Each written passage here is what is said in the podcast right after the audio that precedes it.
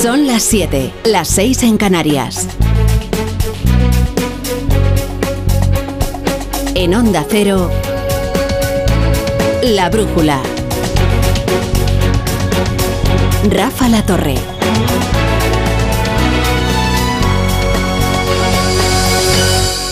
Todas las baterías de la oposición apuntan a la presidenta del Congreso, Francina Armengol. Suele decir José Luis Ábalos que él ya no es caza mayor, porque es un simple diputado.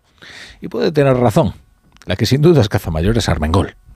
Y no solo por la autoridad que ostenta como presidenta del Congreso, tercera autoridad del Estado, es que ella fue la mujer de consenso con el bloque plurinacional. ¿Dimitirá? Desde luego, si el PSOE se creyera el discurso de ejemplaridad con el que pidió su escaño a Ábalos, ya le estaría pidiendo la dimisión a Armengol. Porque lo que se conoce es, tanto más grave. Así lo considera al menos el portavoz popular Borja Semper. El Partido Socialista debe pedirle a la señora Armengol lo que ya le exigió a Ábalos en su momento, la dimisión inmediata por conductas no ejemplares, por conductas supuestamente inaceptables y constitutivas también supuestamente de delito.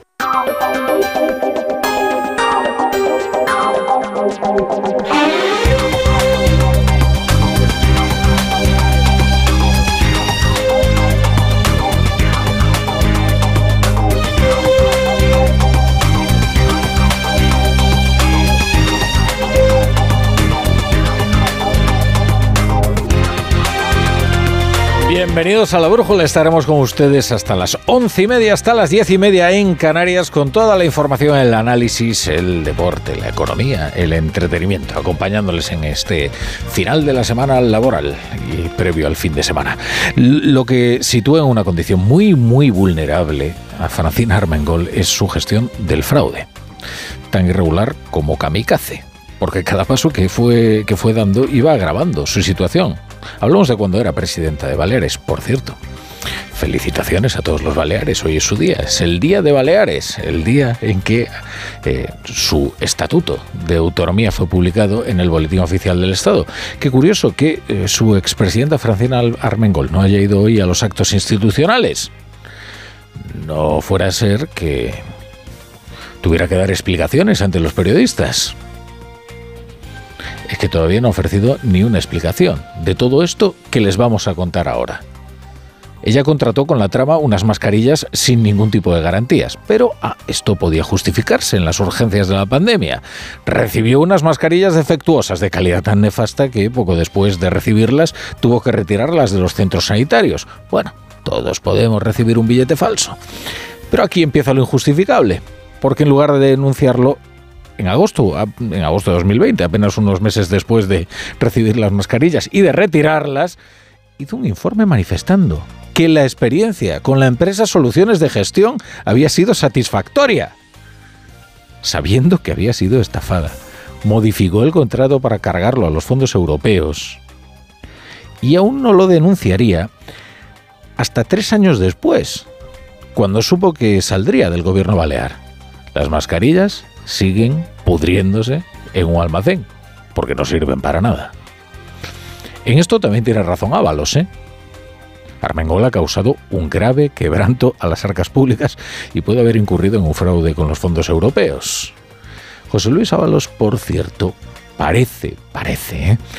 que ha decidido contribuir al descrédito de Francina Armengole. Parece, parece que ha decidido que después de haber atado su suerte y su destino a Santos Cerdán, ahora señala también a Francina Armengol, por si se puedan hacer comparaciones entre ambos casos.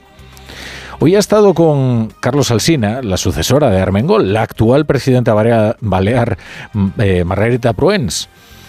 No solo eh, Pruens va a reclamar el dinero de las mascarillas, sino que ha iniciado el trámite penal para recuperar los casi, eh, bueno, en total, casi 7 millones de euros gastados en estas servilletas atadas con una goma. Pues este escenario ha cambiado. Nosotros ahora no estamos ya solo en el trámite administrativo, sino que estamos en el ámbito en el trámite, en el ámbito penal, y no solo para reclamar estos 2.600.000, sino los 3,7 millones, porque nosotros entendemos que todo el contrato es fraudulento.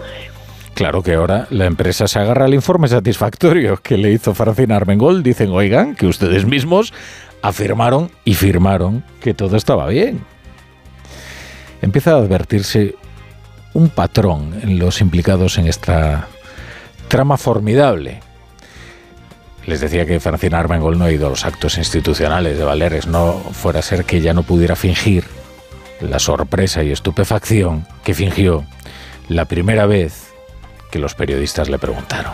Y lo que me resulta absolutamente indignante es que en todo caso nosotros seríamos afectados, no para nada mm, parte de nada mm, relativo con corrupción ni con eh, lucrarse en un momento tan complicado como es el que vivimos de la pandemia sanitaria. Cuesta creerlo, ¿no? Por eso mismo, primero porque es un golpe, segundo porque me parece increíble, no sé, pero bueno, ya me gustaría dar explicaciones. El que digamos que, que las quiero soy yo. Pero en fin, parece que el artista tengo que ser yo, ¿no? No tengo ni idea, pero es así la cosa. Bueno, este es el patrón, ¿no? El de fingir sorpresa y estupefacción cuando los periodistas eh, te preguntan. Lo que pasa es que entonces, cuando esto decían Francina Armengol y José Luis Ábalos, no sabíamos los, lo que ya sabemos. Con lo cual, que embarazoso suena escuchar todo esto, ¿no? Que bien fingen su estupefacción cuando ambos conocían perfectamente lo que estaba ocurriendo. De hecho, la última cita que se conoce entre Ábalos y Coldo en la marisquería La Chalana fue el 10 de enero. El 10 de enero de este año, ¿eh? Y lo fue para gestionar esta crisis desatada en Baleares. Eso dice la investigación. No fue una cita casual, no fue un encuentro entre amigos, no fue una última parranda en la marisquería. No tenían constancia de que el nuevo gobierno balear iba a impugnar los contratos y trataron de solucionar este problemilla a Armengol. No es esta la única mentira de, Armengol ni de Ábalos. ¿eh? Ambos iban fingiendo estupefacción en público, mientras que en privado habían ya iniciado el control de daños, hacía meses, porque las reuniones en la chalana no eran casuales, como les decía, no era la serendipia de un encuentro eh, con un viejo amigo. Esto lo afirma la investigación que además ahora está reuniendo más material porque ha intervenido los correos de una decena de altos cargos de interior y de transportes. Vamos a conocer los detalles de la investigación con Eva Llamazares. Comenzando por esto último, por la orden del juez a los ministerios de Grande Marlasca y Puente para que entreguen los correos electrónicos de los buzones corporativos de una decena de cargos, entre ellos los presidentes de puertos del Estado y de Adif. En el Ministerio de Interior lo que persigue el juez son las comunicaciones electrónicas eh, eh, eh, del subdirector general de Planificación, Daniel Belmar, y de toda la documentación que obre en su poder sobre el expediente con la empresa Soluciones porque ocurre que en este Ministerio del Interior no aparece documentos escritos sobre cómo llegó la recomendación, es decir, cómo saltó la empresa Soluciones del Ministerio de Transportes al de Grande Marlasca. Deberán entregarle todo el material cuando se presente la Guardia Civil si no se ha presentado ya. La orden es del 18 de febrero. El sumario al que ha tenido acceso Onda Cero también ha sacado a la luz armas, la incautada al conseguidor Víctor de Aldama, a la vez mediador y asesor de Air Europa en operaciones como el rescate este comisionista guardaba una carabina del calibre 44 marca Tiger que poseía sin licencia. A otro investigado, el empresario Rogelio Pujalte, la Guardia Civil le ha descubierto en su casa una defensa eléctrica Taser y una defensa extensible, ambas consideradas prohibidas, armas prohibidas. Aldama que tiene todas sus cuentas bancarias bloqueadas, las 49 que la UCO relaciona con él. El juez ha ordenado el bloqueo en total de 88 cuentas de todos los implicados. Y sabemos también de conversaciones acerca de un superjefe y de fotografías con el ministro que no se pueden enseñar y tenemos detalles del cerco a los cabecillas de la trama. No solo fueron escuchas, no solo fueron seguimientos por parte de la Guardia Civil, el juez también les autorizó a colocar geolocalizadores en todos los vehículos de Coldo García, de los empresarios Cueto y Rotaeche y del subcomisario destinado en el ministerio José Luis Rodríguez.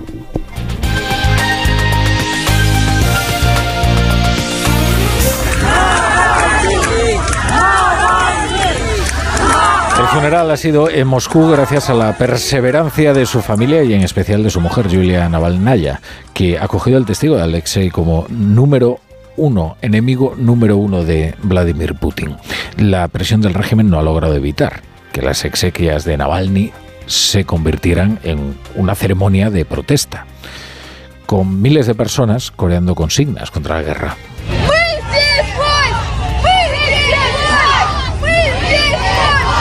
También han ido embajadores, como el de España, todos los de la Unión Europea y el de Estados Unidos. Eh, pero el gobierno de Putin se ha comportado con su habitual autoritarismo, eh, tratando de humillar al disidente aún en su adiós. Apenas 20 minutos de ceremonia y cerraron el féretro sin permitir a los asistentes despedirse de él. Toda una serie de agravios que chocan contra, contra la tradición rusa. Los restos fueron trasladados al cementerio de Borisov para una liturgia íntima, rodeado únicamente de Navalny por su familia, porque el régimen se ha conjurado en evitar que el adiós de Navalny se convierta en una exhibición de repudio a Putin. En apenas unas semanas los rusos van a votar. Pero no hay esperanza para la oposición, cuya única aspiración, por el momento, es seguir con vida. En Onda Cero, La Brújula, Rafa La Torre. Y repasamos ya otras noticias del día con Carlos Rodríguez y Pablo Albella. Un día después de que el Supremo abriera causa contra Carles Puigdemont por terrorismo en el caso Tsunami, un ministro, nada menos que el de Justicia, interpreta algo distinto. ¿Para qué queremos jueces teniendo ministros? Para Félix Bolaños, eh, esa decisión de la Sala de lo Penal, que fue unánime, no entra en el fondo, si eso no terrorismo, sino que simplemente lo que hace es asumir la investigación, pues claro. Una lectura adecuada a lo que viene defendiendo el gobierno de coalición para satisfacer las demandas de Junts y mantener viva la legislatura. Ayer el Tribunal Supremo no decide calificar como terrorismo ningún hecho. Lo que hace es que asume la investigación de los aforados y ahora tiene que conocer qué hechos se han producido y si son delito alguno de los hechos que se han producido y por quién. Por tanto, todo el respeto, por supuesto, a la decisión del Tribunal Supremo. Dejemos que la investigación continúe y que, por supuesto, de las conclusiones que en su momento correspondan. No ha sido la única consideración del Ejecutivo, también ha entrado a significar la decisión del Supremo. La vicepresidenta primera, María Jesús Montero, sostiene que la investigación no interfiere en las negociaciones de la ley de amnistía, cuyo plazo para ser aprobada finaliza el próximo jueves. La Fiscalía de Barcelona ha decidido recurrir la sentencia al exfutbolista Dani Alves, condenado por agresión sexual a una joven en los baños de una discoteca. El Ministerio Público busca que sea revocada la atenuante de reparación del daño a la víctima. Es decir, que esa indemnización de 150.000 euros a la víctima no signifique luego una menor imposición de pena de cárcel, como así fue, sino incluso una mayor. Redacción en Barcelona, Ana Utiel. Sí, recordemos que la audiencia de Barcelona le concedió a Alves este atenuante por haber pagado una indemnización de 150.000 euros a la víctima. Tanto la Fiscalía como la acusación particular consideran que ese pago no repara ningún daño. Por lo tanto, creen que la pena de cárcel tendría que ser superior a esos cuatro años y medio a los que ha sido condenado el brasileño. Es por eso que ambas partes recurrirán la sentencia. Por su parte, la defensa de Alves presentará otro recurso, pero en este caso para volver a pedir su absolución. La abogada del exfutbolista Inés Guardiola insistirá también en solicitar su libertad provisional hasta que se resuelvan los recursos. El número de migrantes que han llegado ilegalmente a España ha crecido un 356% este 2024. Son datos del Ministerio del Interior. Son más de 14.000 los que se sabe que han logrado alcanzar el territorio español, bien por tierra o por mar en los dos primeros meses del año. La mayoría lo hacían por la ruta del Atlántico rumbo al archipiélago canario. Allí respecto al año anterior, en el mismo periodo de enero a febrero, el número de entradas supera el 500%. Canarias, Óscar Martín. Un total de 11.932 migrantes han llegado de manera irregular al archipiélago en lo que va de año, lo que supone 10.607 personas más que el mismo periodo de 2023. Así se desprende del último balance realizado por el Ministerio del Interior, que recoge que estos migrantes arribaron a bordo de 181 embarcaciones, 139 más que el año pasado. Lo cierto es que Canarias sigue siendo testigo de la llegada incesante de embarcaciones con migrantes a bordo. La isla del Hierro ha venido siendo el principal punto de llegada y desde el gobierno autónomo continúan reclamando al gobierno de España que actúe de manera inmediata y efectiva ante lo que consideran un verdadero drama. Esta tarde el grupo terrorista Hamas ha anunciado la muerte de siete rehenes por los bombardeos israelíes de las últimas horas, con lo que el total de secuestrados fallecidos ascendería a 70 de los 135 que fueron secuestrados por Hamas. Por otra parte, hoy se han sucedido las condenas a Israel por la muerte ayer de decenas de personas que abordaban desesperados varios camiones de ayuda humanitaria. Y el último balance del gobierno de Gaza ha elevado a 115 los eh, muertos. Países como Alemania o Francia han pedido una investigación mientras Estados Unidos ha vuelto a bloquear esta madrugada una resolución en el Consejo de Seguridad de la ONU alegando que no está claro lo sucedido. El presidente turco Recep Tayyip Erdogan ha señalado hoy que lo que está sucediendo en Gaza no, no revela otra otra cosa que la bancarrota del actual orden internacional. Y el embajador palestino en la ONU lo dice con estas palabras. Esta escandalosa masacre es testimonio del hecho de que mientras el Consejo de Seguridad esté paralizado y se emitan vetos, seguirá costando vidas al pueblo palestino. Por el amor de Dios, pongan fin a las matanzas de civiles, niños y mujeres. Este viernes ha entrado en vigor en Cuba la subida de más del 400% de los precios de los combustibles punta de lanza, nunca mejor dicho, de un severo plan de ajuste porque según el régimen los subsidios a la gasolina son un lujo que ya no pueden permitirse. Ocurre que si bien los cubanos normalmente pagaban poco por la gasolina, la mayoría de los que trabajan para el Estado ganan menos de 20 dólares al mes, por lo que incluso el más mínimo aumento de los precios pues tiene un enorme impacto. Corresponsal en Iberoamérica, Pablo Sánchez Olmos. A partir de hoy, llenar el depósito de un coche en Cuba va a costar más dinero que el salario mensual promedio de un trabajador estatal. Esta es la cruda realidad que deberá afrontar la isla tras la aprobación de un severo plan de ajuste que conlleva subidas de las tarifas del combustible, el agua, la electricidad y el transporte, y que el régimen castrista defiende como única vía para salir de la profunda crisis económica que arrastran desde la pandemia. A esta decisión se une también la petición formal del gobierno cubano al Programa Mundial de Alimentos, la primera de estas características que realizan en su historia, para que les envíen de manera urgente leche en polvo ante el desabastecimiento que pone en riesgo la salud de miles de niños en todo el país.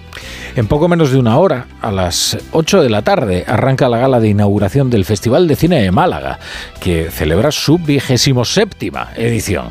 Esta vez, 11 largometrajes españoles y 8 iberoamericanos compiten eh, en esta cita, que ya es un referente para las producciones de habla hispana. Actores, cineastas y productores están a esta hora ya entrando en el Teatro Cervantes de Málaga, donde se encuentra nuestra compañera Isabel Sánchez. Desplegada ya la alfombra roja de Málaga, Rafa, por la que a esta hora desfilan ya las estrellas accediendo a un teatro Cervantes donde a las 8 de la tarde comienza la gala inaugural que contará con la presencia de la vicepresidenta del Gobierno, Yolanda Díaz, y en la que la actriz Lola Herrera recibe el primer homenaje de Iznaga Ciudad del Paraíso a los imprescindibles del cine. Los actores Marta Etura, La Dani y Omar Banana ejercerán de maestros de ceremonia en una noche en la que se proyecta la primera película que entra a concurso en sección oficial Dragon Keeper, Guardiana de Dragones, una cinta de animación animación coproducción hispano-china dirigida por Salvador Simó y Li Xianping. La brújula con la torre. Securitas Direct, ¿en qué puedo ayudarle? Buenas, llamaba porque quiero instalarme una alarma. ¿Ha sufrido algún robo? No, pero lo han intentado mientras estábamos en casa de mi madre celebrando su cumpleaños y ya no me quedo tranquila. Pues no se preocupe. Si usted quiere, esta misma tarde le instalamos su alarma. Protege tu hogar frente a robos y ocupaciones con la alarma de Securitas Direct. Llama ahora al 900-272-272. ¿Ganas de crucero? Embarca en una nueva dimensión de cruceros a bordo del Oasis of the Seas de Royal Caribbean. Embarca desde Barcelona y descubre el Mediterráneo Occidental desde 965 euros. Reserva ya y podrás disfrutar de un 60% de descuento, además de un crédito a bordo y muchas otras ventajas. Consulta condiciones y reserva en Alcon Viajes. Arranca una nueva edición de los premios Ponle Freno para reconocer las mejores iniciativas que hayan contribuido a promover la seguridad vial en nuestro país. Consulta las bases en ponlefreno.com y envía tu candidatura antes del 4 de marzo. Ponle Freno y Fundación AXA Unidos por la Seguridad Vial. ¡Vigor, gor, gor, gor, gor, gor, gor, gor! Toma Energisil Vigor. Energisil con maca contribuye a estimular el deseo sexual. Recuerda, energía masculina, Energisil Vigor. Raúl Granado, ¿qué tal? Buenas tardes. Hola, ¿qué tal? Buenas tardes. ¿Qué me cuentas? Pues mira, te cuento que estamos a punto de arrancar otra nueva jornada de liga en Primera División, que hay una apasionante Celta Almería hoy en Balaídos, que cuidado a ver lo que pasa en, en esa lucha por el descenso, porque está la cosa complicada. Que mañana hay un Valencia Real Madrid. Delicado. Con todo el ruido que hay alrededor de lo que pasó con Vinicius y lo que vaya a pasar esta temporada, o sea, este partido en, en Mestalla. No va a estar. Es el domingo, ¿no? El partido. A las No, mañana, mañana. ¿Sí? El domingo Ah. a las 9 es el Barça. Ah, el Barça. Frente al Athletic Club de Bilbao. Vale. Eh, sin las cámaras de Netflix, eso sí, que no van a poder entrar en, en Mestalla. Pero por lo demás, el partido se va. Es verdad, la polémica esa. Sí, sí, sí. Y con buenísimas noticias en la Fórmula 1, donde Sí, tenemos buena, a buena, Carlos sí, Sainz cuarto mañana y a Fernando Alonso sexto. Y se dice, buenas sensaciones. buenas sensaciones para ese Gran Premio de Bahrein que va a arrancar la, la temporada. Sí, ahora que Verstappen, pues claro. Bueno, esto es lo de siempre. Es que Es que muy bueno. El correcaminos y el resto los coyotes. Bueno, eh, Raúl, te espero aquí a las y Venga, luego vengo. Ahora se quedan ustedes 20 minutos con su emisora más cercana.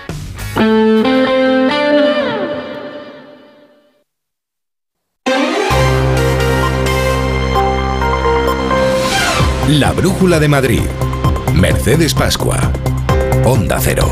Muy buenas tardes, ¿cómo están? Para los que son muy de las tradiciones de Madrid, hoy es un día grande, es el primer viernes de marzo y se venera Jesús de Medinaceli. Colas desde hace días para ser los primeros en entrar en la basílica, que está en la calle de Jesús, justo detrás de la plaza de Neptuno. La tradición establece que a Jesús se le besan los pies como gesto de respeto y luego se piden tres deseos. Uno de ellos será concedido. El rey Felipe ha cumplido una tradición de siglos cuando un miembro de la familia real acude a este tradicional besapié. Seis años hacía que no asistía a esta tradición tan popular, con la medalla de esclavo de honor ha saludado a los fieles y se ha llevado su tiempo ante el Cristo. Igual meto la pata. Me encanta que venga el rey, pero me encanta que viniese acompañada por la reina. La más habitual en este primer viernes de marzo suele ser la reina Sofía. Sepan que no ha acudido a la cita en Medina Celi porque está en Palma, donde ha recibido la medalla de honor de Baleares. El alcalde de la capital no ha querido faltar a este primer viernes de marzo para anunciar que con su remodelada Puerta del Sol, la Semana Santa que vamos a tener este año en Madrid va a ser intensa, tanto que tendremos carrera oficial y todas las procesiones pasarán por la Puerta del Sol, por el kilómetro cero.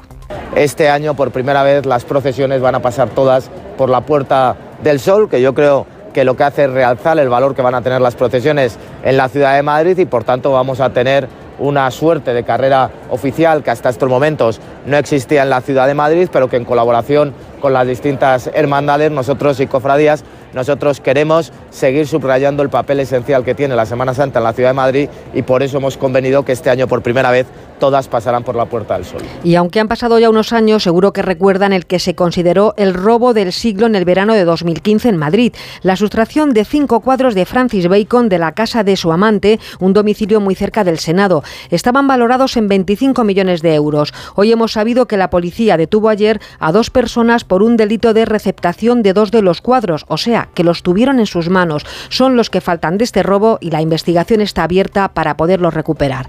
Así comienza la de Madrid, lo más inmediato a esta hora, el tráfico y el tiempo.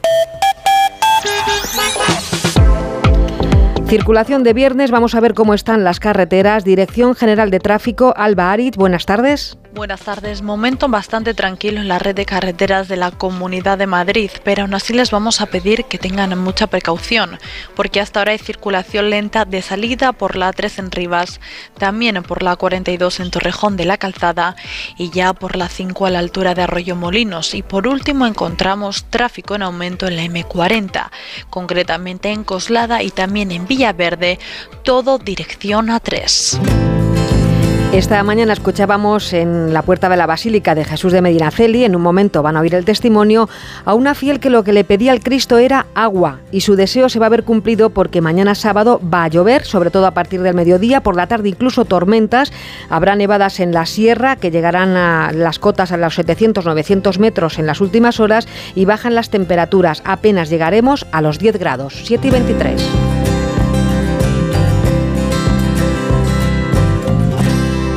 La Brújula de Madrid. Mercedes Pascua.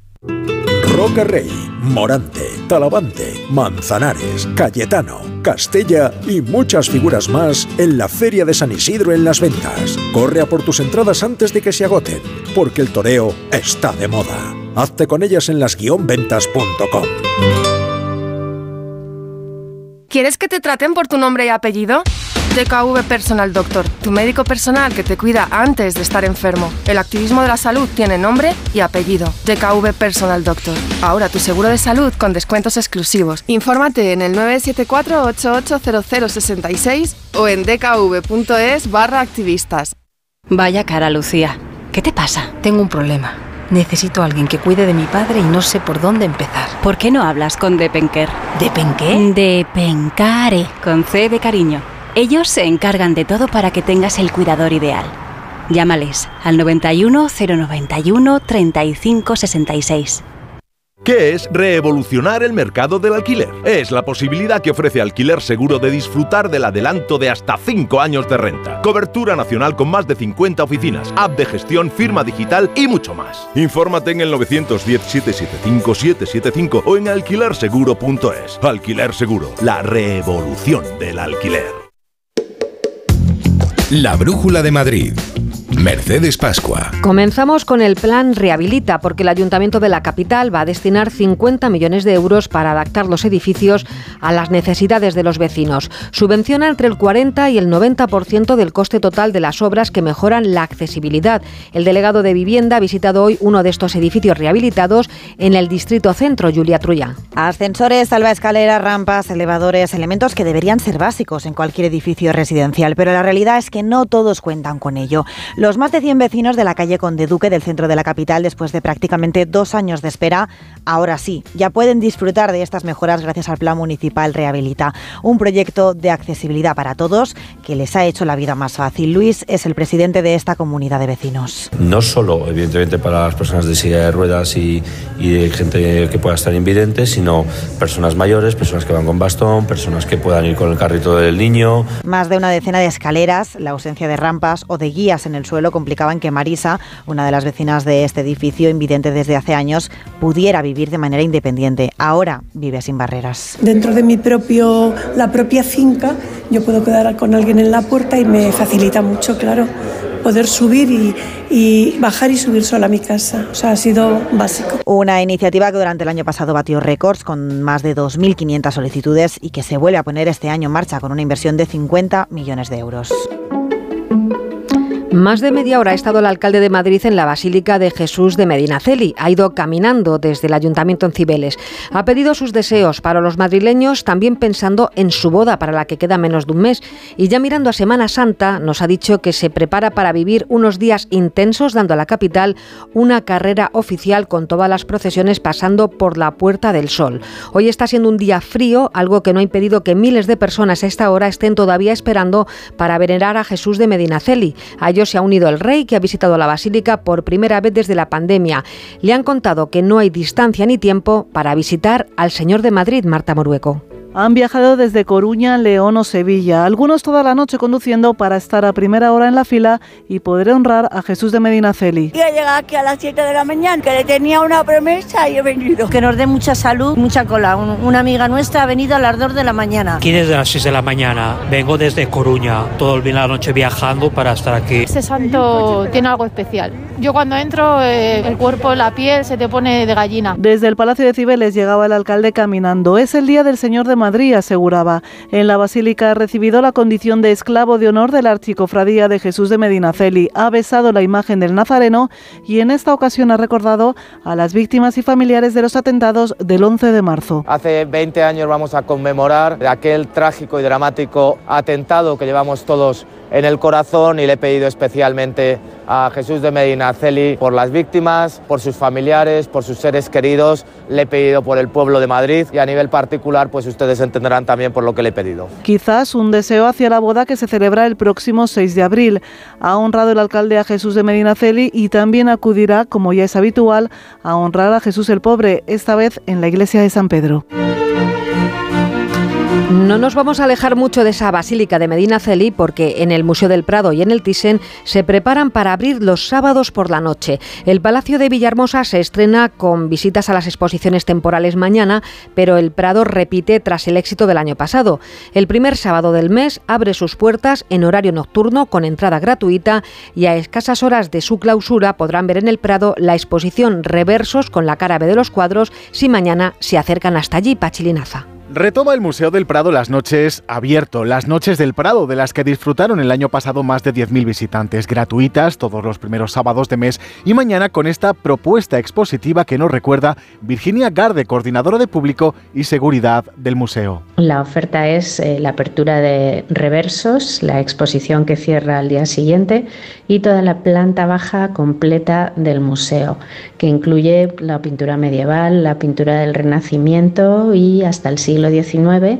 Y tenemos también abierta además la exposición de Rosales, y el itinerario eh, de Marcos. Gratuita hasta completar aforo, cambiando de acera, la apertura nocturna del Thyssen. Mañana también y durante todos los sábados, en este caso de 9 a 11 de la noche. Y para ver las exposiciones temporales, en esta ocasión, el realismo íntimo de Isabel Quintanilla. Quinta edición de Sesión Bermú. Es un ciclo de conciertos con el objetivo de apoyar al talento musical joven y favorecer el turismo de proximidad. Las 77 actuaciones se van a celebrar en 17 municipios de la región y van a ofrecerse entre el 6 y el 28 de abril. La entrada es gratuita hasta completar aforo. Sesión Bermú quiere convertirse en una cita imprescindible en el circuito de festivales de Madrid. Marisa Menéndez. Se trata de dar un impulso y ayudar a los jóvenes talentos, a los grupos emergentes y además apoyar el turismo de proximidad. Por eso, una de las señas de Sesión Bermú es que no se queda solo en la ciudad de Madrid, sino que se extiende por toda la región. Hablamos de cerca de 80 conciertos de más de 40 bandas, la mayoría emergentes, aunque también hay nombres ya consolidados, que van a tocar en 17 municipios de la región.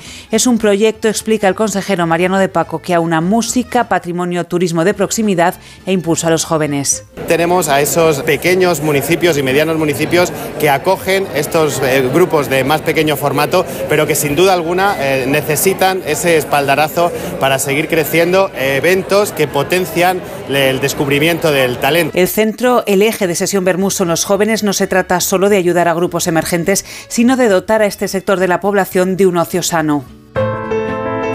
Protagonista de esta brújula, un madrileño que cambió Alcalá de Henares y las clases de ruso por vivir en Moscú. Allí ha forjado su carrera periodística, es el corresponsal de Onda Cero en Rusia, que nos cuenta la invasión de Ucrania gracias a las crónicas de radios. Xavi Colás, el corresponsal de Onda Cero, ahora un libro recoge sus vivencias y su día a día. Asun Salvador, el título del libro es Putinistán.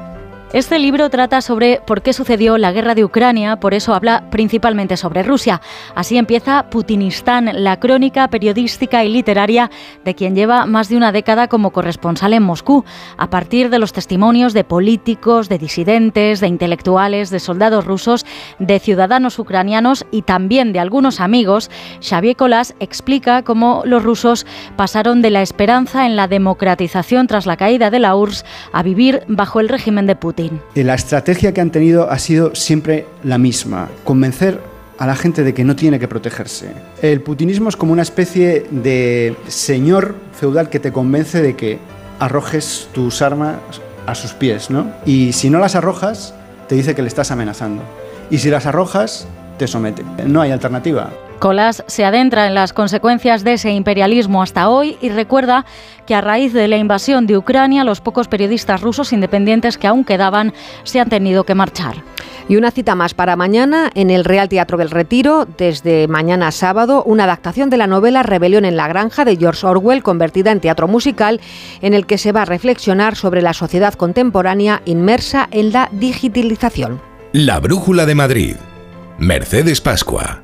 Muebles Adama. Renovar sus muebles es renovar su vida. Venga a conocernos y le sorprenderá todo lo que podemos hacer por usted. La más amplia variedad de muebles de calidad y diseño a un precio increíble. Muebles Adama. Ver a la calle General Ricardo 190 o entra en mueblesadama.com. Los Fernández son muy amables. Recogida a domicilio de cortinas y edredones, de alfombras y de tapices limpieza y restauración. Los Fernández son muy amables, los Fernández son muy amables. 91 308 5000. Tenía siete recibos pagaba mm, alrededor de 1.100 euros y ahora voy a pagar alrededor de 350 pues que me ha cambiado la vida, que reconozco que me han ayudado mucho. Pues ha sido un salvavidas. Agencia negociadora les ha cambiado la vida. No lo dudes. Si tienes casa en propiedad y quieres pagar un 80% menos cada mes por tus préstamos, llama gratis al 900-900-880. 900-900-880. Llama ahora. Te cambiará la vida. La Brújula de Madrid. Mercedes Pascua. Bueno, los viernes para los periodistas de deportes es como los lunes para el resto de mortales. Eh, empieza la semana casi, ¿no? Es un parque de bolas, es un parque de bolas, Mercedes. Todos los fines de semana son un parque de bolas. Pero mira, eh, lo primero que te cuento es lo último que ha ocurrido en el día de hoy. Que sí, que el fin de semana pasan las cosas, pero los viernes a veces también. Mañana a las 4 de la tarde, primera carrera del año de la Fórmula 1. El madrileño Carlos Sainz va a salir cuarto en Bahrein con opciones de podio. Eh, yo creo que sí, ¿no? Yo creo que saliendo cuartos hay que ir a por todas, ¿no? A pelear por ese podium que yo creo está al alcance de la mano.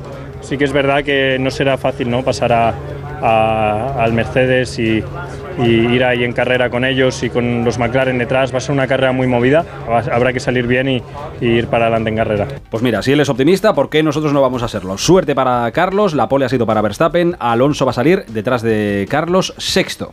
También de esta tarde, y en relación con lo que pasó ayer, Mercedes, bueno, es que ayer pasaron muchas cosas en Bilbao. Malas para el Atleti en lo deportivo y muy malo para el fútbol en general porque otra vez vimos escenas muy lamentables de ultras, en este caso del Atlético de Bilbao, acorralando a la policía, a la Archancha, agrediendo a seguidores del Atlético de Madrid, uno de ellos incluso agredido antes del partido y que tuvo que acabar en el hospital. El Atlético de Madrid ha hecho un comunicado esta tarde para condenar todo lo que pasó. Dicen que incluso por los altercados eh, que había en los aledaños del estadio, el autobús que les llevaba a Samamés tuvo que cambiar su itinerario y aunque había solo 500 metros del hotel al campo, el Atleti estuvo más de media hora en el autobús y anuncian que por todo esto que ocurrió en el día de ayer han decidido no vender entradas a la afición del Athletic de Bilbao para el partido de liga que se jugará el fin de semana del 26-27 de abril en el Metropolitano. Es una pena, pero es que hay quien sigue yendo al fútbol a sacar lo peor de sí mismos y seguro que pagan justos por pecadores. Pero ese día 26-27 no habrá aficionados del Athletic de Bilbao en el Metropolitano para evitar males mayores en vista de lo que vimos eh, ayer. Y mañana, eh, mañana es un sábado grande, porque mañana juegan muchos madrileños, Mercedes. Acabará todo a las 9 cuando empieza a jugarse en Mestalla el partido entre el Valencia y el Real Madrid. Ojalá todo vaya con la tranquilidad con la que han hablado hoy los entrenadores respecto a la vuelta de Vinicius al estadio de Mestalla. Estos son Baraja y Ancelotti. Lo planteamos como que esta situación nos ha tenido que servir para aprender, incluido también a, a Vinicius. Hay que tratar de darle normalidad y sobre todo sabemos que en Mestalla pues hay diversidad y respeto. Cuando hay actos uh, racistas tenemos que condenarlo, identificarlo. El mismo Valencia lo ha hecho muy bien el año pasado. Vamos a jugar eh, también en una ciudad que en las últimas semanas ha sufrido una tragedia y por esto creo que aún más importante llegar para jugar el mejor partido posible Pienso que también el Valencia piensa lo mismo. Los entrenadores han puesto sentido común a ver si mañana todo el mundo colabora y hablamos solo de fútbol. Por cierto, en lo deportivo se ha hablado el milagro. Bellingham va para adentro. Pereiro, muy buenas. Hola, Héctor, querido, ¿qué tal? Muy buenas. Bueno, pues el milagro se ha producido. Al final, después de eh, cuatro días de trabajo, Bellingham con tan solo un entrenamiento y menos de 24 horas para el partido eh, le da para ser titular mañana, con Vinicius y Rodrigo por delante. José Lu también entre la lista, así que solo tres bajas. Courtois, Militao y Álava eh, para esta lista de convocados del partido más difícil que considera el Madrid que le queda fuera de casa en lo que resta de liga en esta 23-24, con más 6 con el Girona y más 8 con el Barça. Así que mañana el 11 más reconocible, esperando que el lunes solo table de fútbol y nada de racismo. Ojalá, gracias Pere. Y te recuerdo que el super sábado mañana, que acabará con lo de Mestalla, pero que a las 4 y cuarto juega el Rayo eh, contra el Cádiz en Vallecas y a las 6 y media el Getafe contra Las Palmas en el Coliseo. Bueno, yo estoy con Pereiro y con Ancelotti. Yo creo que va a ser un partido emocionante y que, y que se va a recordar mucho lo que ha ocurrido en Valencia. Verás cómo saldrá bien. Que sea emotivo y que solo se hable de fútbol. Bueno, no te salude, te voy a despedir con tu nombre, Aitor Gómez. Gracias, buen fin de semana. A ti, Mercedes, adiós. La Brújula de Madrid. Mercedes Pascua. Roca Rey, Morante, Talavante, Manzanares, Cayetano, Castella y muchas figuras más en la Feria de San Isidro en las ventas. Corre a por tus entradas antes de que se agoten, porque el toreo está de moda. Hazte con ellas en las-ventas.com. Ahora solo piensa en disfrutar de tu Audi, porque de todo lo demás se ocupa Audi Selection Plus. Conduce tu Audi seminuevo o de ocasión con entrega inmediata, control de calidad de hasta 289 puntos de chequeo, financiación a medida y otros beneficios únicos. Y si visitas tu concesionario más cercano, podrás tasar gratuitamente tu vehículo con opción a compra. Con Audi Selection Plus todo son ventajas. Consulta condiciones y vehículos disponibles en Audi Retail Madrid. Ese café de Levante al que se refiere Lola Flores en la Zarzamora estaba en la calle Alcalá, pegado a la Puerta del Sol. Y esta canción que escuchan se compuso en la calle Alcalá también en el 143, donde estaba el estudio de Manuel López Quiroga. Y les cuento todo esto porque el ayuntamiento ha publicado un mapa ilustrado titulado El Madrid de Lola Flores. Es una guía visual para seguir sus lugares imprescindibles, desde su casa en María Molina, el Teatro de la Latina, donde hizo su última función con Manolo Caracol, el Florida Park, donde perdió sus famosos pendientes Casa Lucio, o el Ministerio de Hacienda, donde tuvo su deuda y llegó a pedir una peseta a todos los españoles. Así llegamos al final de esta brújula de Madrid. Nos vemos el lunes en la producción Carlos León, en la realización Fer de la Fuente. Se quedan con Rafa La Torre y la brújula. La brújula de Madrid. Mercedes Pascua.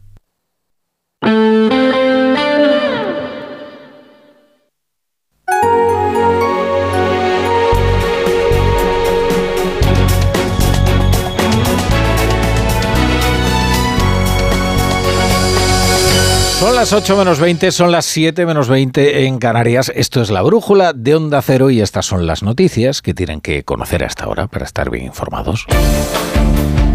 El Partido Popular pide la dimisión inmediata de la presidenta del Congreso, Francina Armengol, y denuncia que el PSOE ocultó el expediente de las mascarillas defectuosas que había comprado el gobierno balear, presidido entonces por Armengol, por 3,7 millones de euros de dinero público entregados a la trama Coldo. La Audiencia Nacional requiere a Puertos del Estado y a DIF una copia de los correos electrónicos de varios altos cargos en el momento en el que se adjudicaron contratos de mascarillas a la trama Coldo. También investiga a Víctor de Adama, Aldama, presidente del Zamora Club de Fútbol y comisionista de la trama, por un delito de tenencia ilícita de armas. El gobierno considera que la investigación del Tribunal Supremo por terrorismo contra Puigdemont no interfiere en la futura ley de amnistía. Las negociaciones con Junts para la aprobación de esta ley siguen con discreción para alcanzar un acuerdo. La fecha inicial límite es el próximo jueves. Miles de personas han congregado en las cercanías de la iglesia en Moscú, donde se ha celebrado el funeral por el opositor ruso Alexei Navalny, muerto después de permanecer en una prisión del Ártico tras ser encarcelado por el régimen de Vladimir Putin. Se ha impedido el acceso al interior de la iglesia. Egipto anuncia que va a lanzar ayuda humanitaria a Gaza, aunque no cuente con el beneplácito de Israel,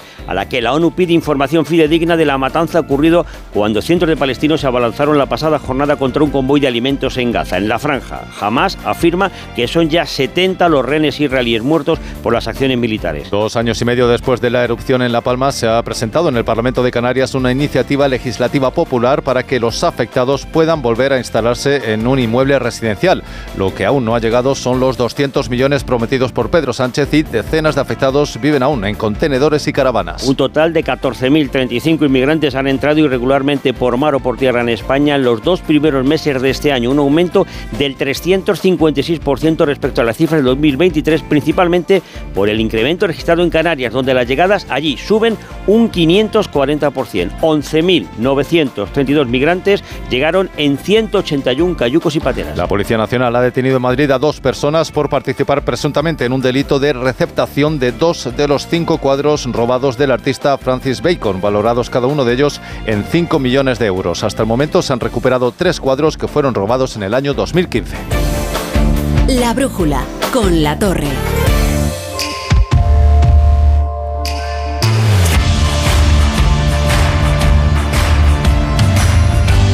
Para que un negocio funcione tenemos que escoger el modelo de Opel que mejor se adapte y también estar a la última en economía.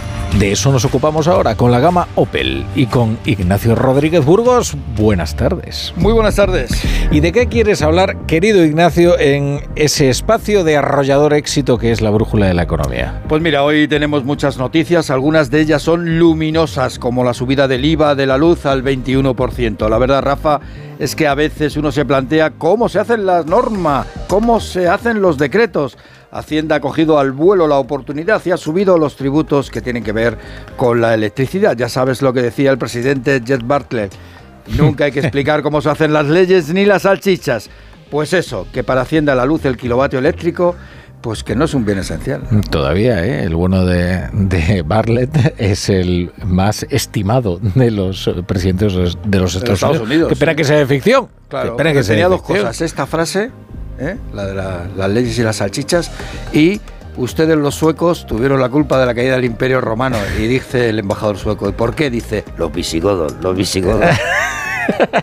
Tiene de brillantes, ¿eh? Donde falta luz, piensan los inversores, es en Grifols, ¿no? Sí, ahí está la cosa bastante oscura. La cotización de la farmacéutica Grifols es más espasmódica que un electrocardiograma con taquicardia.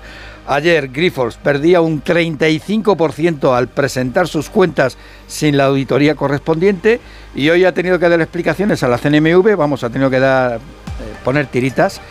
Y tras esto ha subido un 18. Las acciones de Grifols pues no se bajan de su Kinda K. ¿Y qué es el Kinda K? Pues es la mayor montaña rusa del mundo, la más alta, 139 metros de altura, que está en New Jersey. Caray. Eh, no, no es el Grifols la, la única empresa que este viernes es noticia. También nos fijamos en Telefónica. Sí, se ha sabido esta tarde que José María Álvarez Espallete, presidente de Telefónica, se reunió ayer en Madrid con Olayawan Al-Wetit, el consejero delegado de Telecom Saudí, que ya controla el 4,9% del capital de la operadora española. Lo más interesante, Rafa, es que la compañía saudí se da un plazo de un año para lograr la autorización del gobierno y hacer efectiva la compra del otro 5% que tiene ahí apalabrado. Bueno, a- por cierto, habrá que estar muy atentos al Consejo de Ministros de este martes, el martes que viene, porque es, está previsto que se cree la sociedad estatal tecnológica, que es esta, esta Sepi- empresa, la Sepi Digital. la Sepi Digital de José Luis Escribá. Y ahí ahora viene la pregunta, ¿quién va a comprar el 10% de Telefónica? ¿La Sepi? Es decir, María Jesús Montero o la SET de José Luis Escribá. Eh, A, a- a ver si se van a poner a pelear si va a subir el Eh, precio sí, ahora. suben la puja, porque se pone en la bueno. subasta a pujar. Oye, tres apuntes más de la economía española. Sí, tres de la economía española y uno de la internacional. Bueno, dos de la internacional. Al precio de un coche. Ahora que va a comenzar la Fórmula 1, que el año pasado movió 3.222 millones de euros con 17 grandes premios. Este año hay 24. Qué, barbaridad. Bueno, Rafa. Yo siempre he pensado, ¿cómo es posible que gane dinero la Fórmula 1? Teniendo en cuenta todo lo que derrochan. Oh, pues ganan un dineral. Es- la, es- la verdad es que los coches de Fórmula 1 yo he llegado a la conclusión de que son vallas publicitarias con cuatro ruedas. Porque vamos, ca- cuando empiezas a mirar lo que vale cada, espacio, espacio es increíble, es carísimo. O sea, son vallas publicitarias con cuatro ruedas. Podríamos anunciar ahí la brújula de la economía. en el Totalmente. Aston Bueno, Martin yo estoy dispuesto Alonso. incluso a conducir el coche si hace falta. Yo ¿Eh? que no me reten, ¿eh? Bueno, lo que te iba a decir es que se han vendido 81.000 coches en España en febrero, un 10% más que el año pasado. El paro en la Unión Europea en la zona euro está en el 6,4%, que es el nivel más bajo de toda la historia desde que se hacen estas estadísticas, España el doble, y la inflación está en el 2,6, es decir, la media de la inflación europea está por debajo de la española. Dos décimas por debajo, es decir, nuestro empleo crece menos y nuestros precios más. Y hablaremos de Elon Musk, que vuelve a ser noticia, pero eso lo dejamos para, para después. Pues Ya, te vienes aquí dentro de poco más de una, de una hora y, y hablamos de todo esto, ¿vale, Ignacio? Muchas cosas más. Hasta ahora. Hay un Opel para cada. Para cada. Y para cada. Hay un Opel para cada negocio. Descubre la gama de vehículos comerciales ligeros y turismos de Opel y escoge qué modelo se ajusta mejor a tu negocio. Nos vemos en tu concesionario Opel más cercano. Más en opel.es. Actualízate con el gran renove de MediaMark. Let's go. Solo hasta el 11 de marzo, ahorra 71 euros con el kilos por euros en un combi Nofro Samsung con tecnología SpaceMax de 2 metros de altura por 599 euros. MediaMark. Llega el final. Ya toca despedirse. De la serie que ha marcado la historia de la televisión. Os voy a llevar en mi corazón para siempre. Amar es para siempre. Últimos capítulos. De lunes a miércoles en Antena 3. Lo único que quiero es que me sigas eligiendo cada día de tu vida. Y el miércoles a las 11 menos cuarto de la noche, vive una noche inolvidable con el capítulo final y los momentos más emocionantes de la serie con sus protagonistas en Hasta Siempre Amar. El miércoles en Antena 3. Securitas Direct, ¿en qué puedo ayudarle? Buenas, llamaba porque quiero instalarme una alarma. ¿Ha sufrido algún robo? No, pero lo han intentado mientras estábamos en casa de mi madre celebrando su cumpleaños y ya no me quedo tranquila. Pues no se preocupe. Si usted quiere, esta misma tarde le instalamos su alarma. Protege tu hogar frente a robos y ocupaciones con la alarma de Securitas Direct. Llama ahora al 900-272-272. La brújula. La Torre. Conversaciones constantes y vitales. Una iniciativa de la Sexta y Fundación AXA.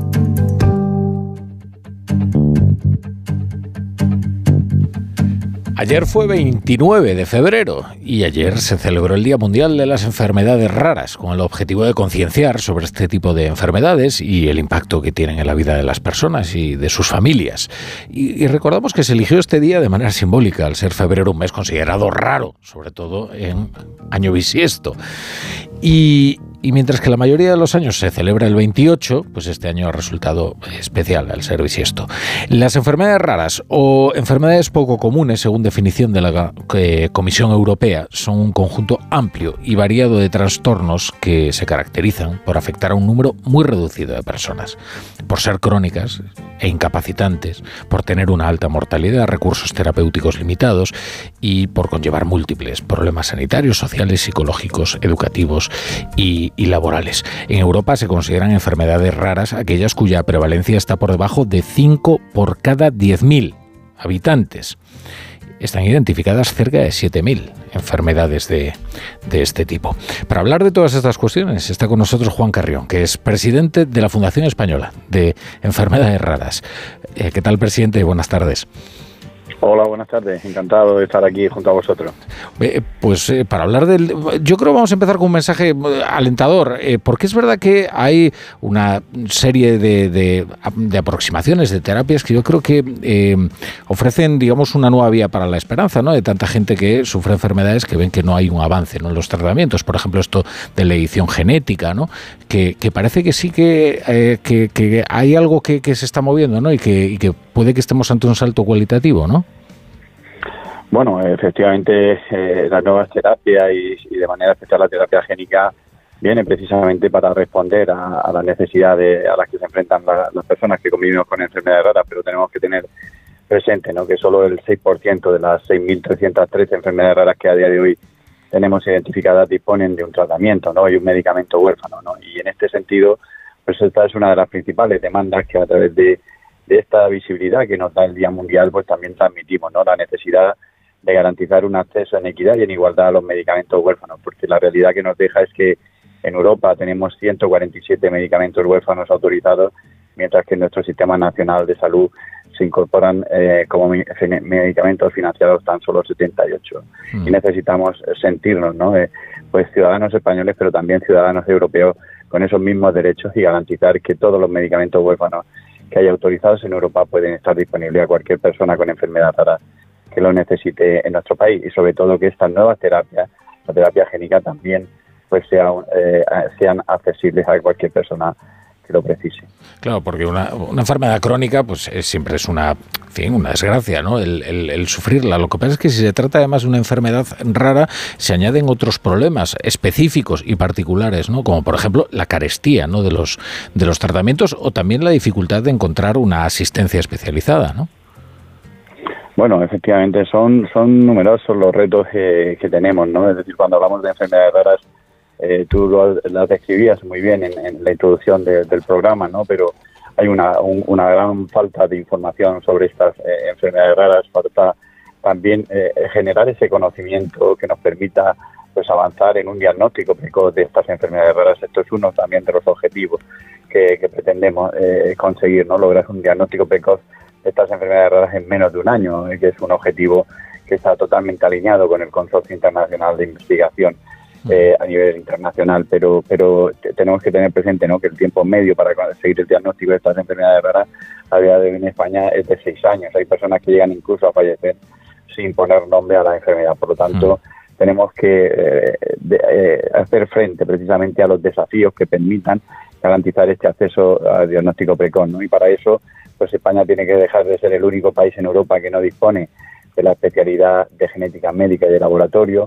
Debemos de impulsar la medicina genómica personalizada y de precisión y sobre todo también lograr esa homogenización en el número de las eh, pruebas que se incluyen eh, de cribados neonatales. En esa prueba que todos conocemos como la prueba del talón, pues vemos comunidades autónomas que incluyen 43 enfermedades, como es el caso de Murcia, y otras comunidades como es Baleares o Asturias que tan solo incluyen ocho, ¿no? Y al final, mm. pues supeditamos el acceso a este, a este tipo de pruebas o supeditamos el acceso a, los tratamientos al código postal de residencia del paciente. Y esto es algo que tenemos que, dar respuesta y que desde la Federación Española de Enfermedades Raras, pues en un día tan especial como ayer y, con ese lema, ¿no? De, en enfermedades raras más vale prevenir eh, que curar. No podemos prevenir que estas enfermedades raras aparezcan, pero lo que sí que podemos es eh, hacer que, que haya un mayor conocimiento, poder frenar el avance y también sus consecuencias. Mm. Se ha referido usted a un hecho que a mucha gente le, resultará sorprendente, ¿no? Como que eh, hay, hay enfermos que mueren sin conocer el nombre de la enfermedad que los ha matado, ¿no? Y, entiendo que eso añade una enorme zozobra, ¿no? El, no saber exactamente qué es lo que tienes, ¿no?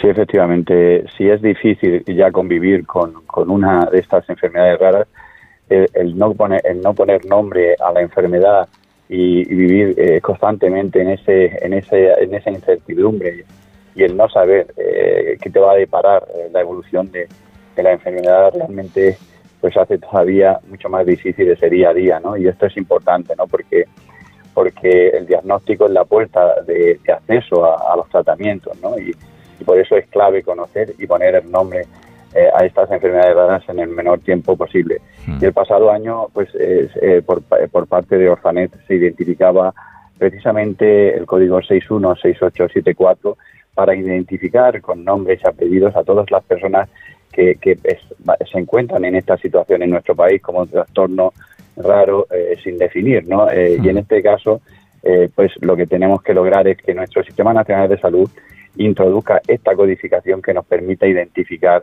eh, pues las personas que a día de hoy se encuentran en esta situación, ¿no? Porque es importante la información y ahora mismo cuando hablamos de enfermedades raras se estima que entre el 6 y el 7% de la población mundial convive con estas enfermedades raras que a día de hoy tenemos identificadas, por lo tanto, pues hablamos de 3 millones de españoles y de más de 300 millones de personas en todo el mundo y siempre digo que al lado de cada una de estas personas está todo un entorno, toda una familia que convive mm. junto al paciente en este caso y junto a la enfermedad, ¿no? Y tenemos que dar respuesta y ahí los registros eh, son también clave para mejorar esa información desde el punto de vista preventivo y sobre todo de poder aportar ese conocimiento tan necesario. Hmm. ¿Se refiere usted a una, a una carencia del Sistema Nacional de Salud que debería subsanar? ¿Qué, ¿Qué, otras necesidades tiene el Sistema Nacional de Salud para atender mejor a las personas con enfermedades raras? Bueno, pues el Sistema Nacional de Salud en España tenemos una estrategia nacional de enfermedades raras que data del año 2009.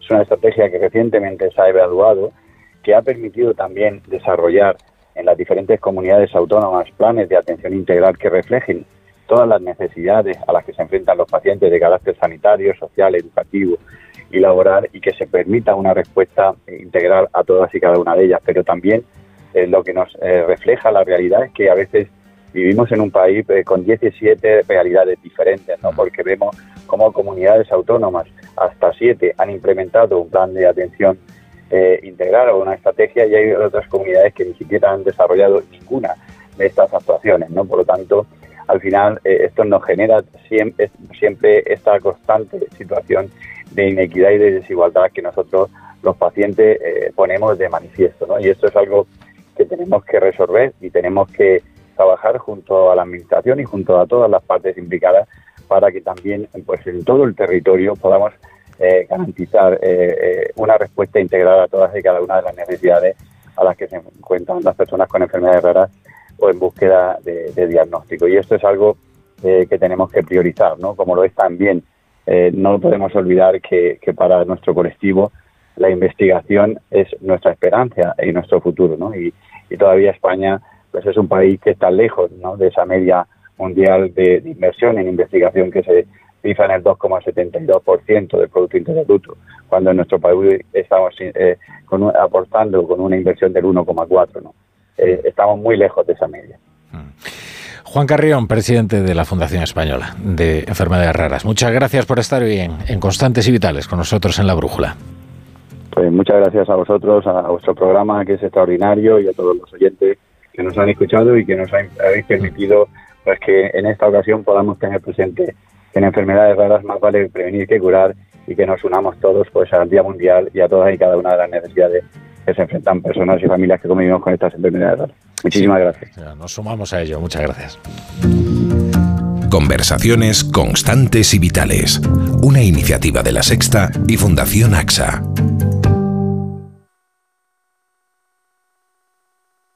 De ficción. El mejor estreno de ficción en dos años. ¿Qué pasa? Es algo que podría destruir nuestras familias. La serie más vista de la televisión. La familia es lo más importante. Y a veces la vida no te da opción. O matas o mueres. Sabía que algún día lo pagaríamos. Líder de la tarde. Sueños de libertad. De lunes a viernes a las 4 menos cuarto de la tarde en Antena 3. Ahorro para expertos. Expertos en ahorro. En Brico de Po tenemos lo que necesitas para tus proyectos. Puertas, ventanas, pavimentos, cocinas, baños, herramientas. Lo tenemos. Compra donde compran los expertos. Ahorra como ahorran los expertos. Ya en tu tienda y en bricodepo.es.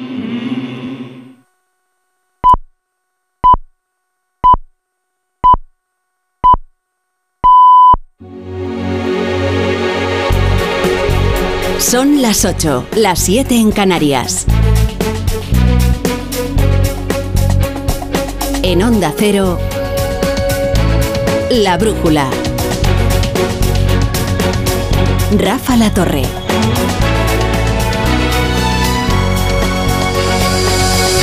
El caudal de la corrupción es tal que es ingestionable. Digamos que la alcantarilla ha desbordado y ya está todo inundado de, mugre. Por eso, ante el torrente de nombres, casos, citas, contratos, conviene detenerse, aunque solo sea unos segundos, y recordar, y recordar, recordar determinados pasajes, escuchándolos de nuevo, ahora que sabemos lo que sabemos y que entonces no sabíamos.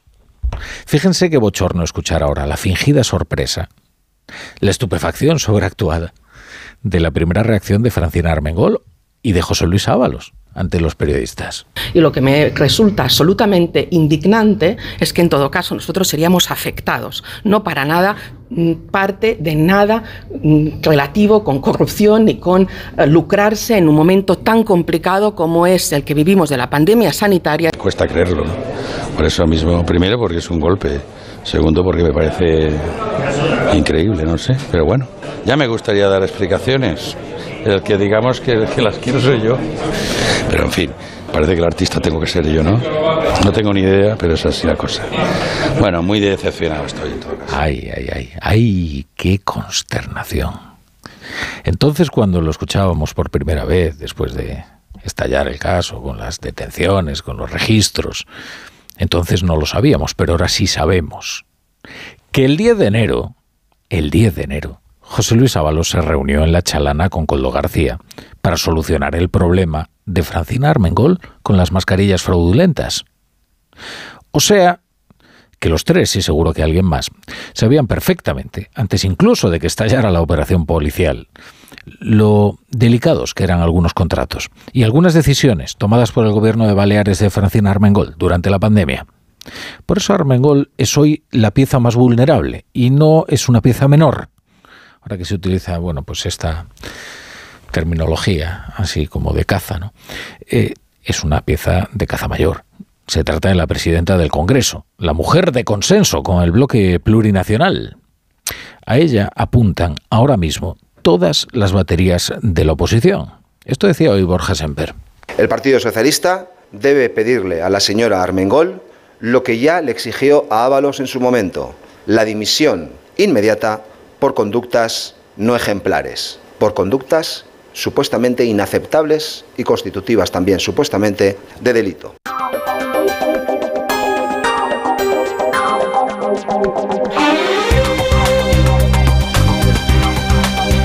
Bienvenidos a la Brújula. Si se incorporan a esta hora la sintonía de Onda Cero, les, les, acompañaremos este viernes, como todos los días, hasta las once y media, diez y media en Canarias. Y ya a las puertas del fin de semana les dejamos con el Radio Estadio Noche, hoy con Raúl Granado. Hablamos de un perjuicio de casi 7 millones de euros para las arcas públicas y de una serie de catastróficas decisiones que han situado a Francina Armengol al borde del abismo. De hecho, de hecho, si le aplicaran el mismo rigor que al compañero Ábalos, Francina Armengol ya habría dimitido como presidenta del Congreso. Esto lo dice el propio Ábalos, ¿eh? Dice, hombre, yo al menos... Es que esto ha causado un grave perjuicio a las arcas públicas, a las nacionales y puede que también a las comunitarias. El problema no fue que la trama corrupta le colara unas mascarillas falsas. A cualquiera le podría haber ocurrido. Tampoco que las condiciones de contratación fueran tampoco exigentes. Había ansiedad por hacerse con el material eh, profiláctico. El problema es que después de retirar las mascarillas de los centros sanitarios por inservibles, el gobierno de Armengol emitió un informe en el que certificaba que la experiencia con la empresa Soluciones de Gestión había sido satisfactoria.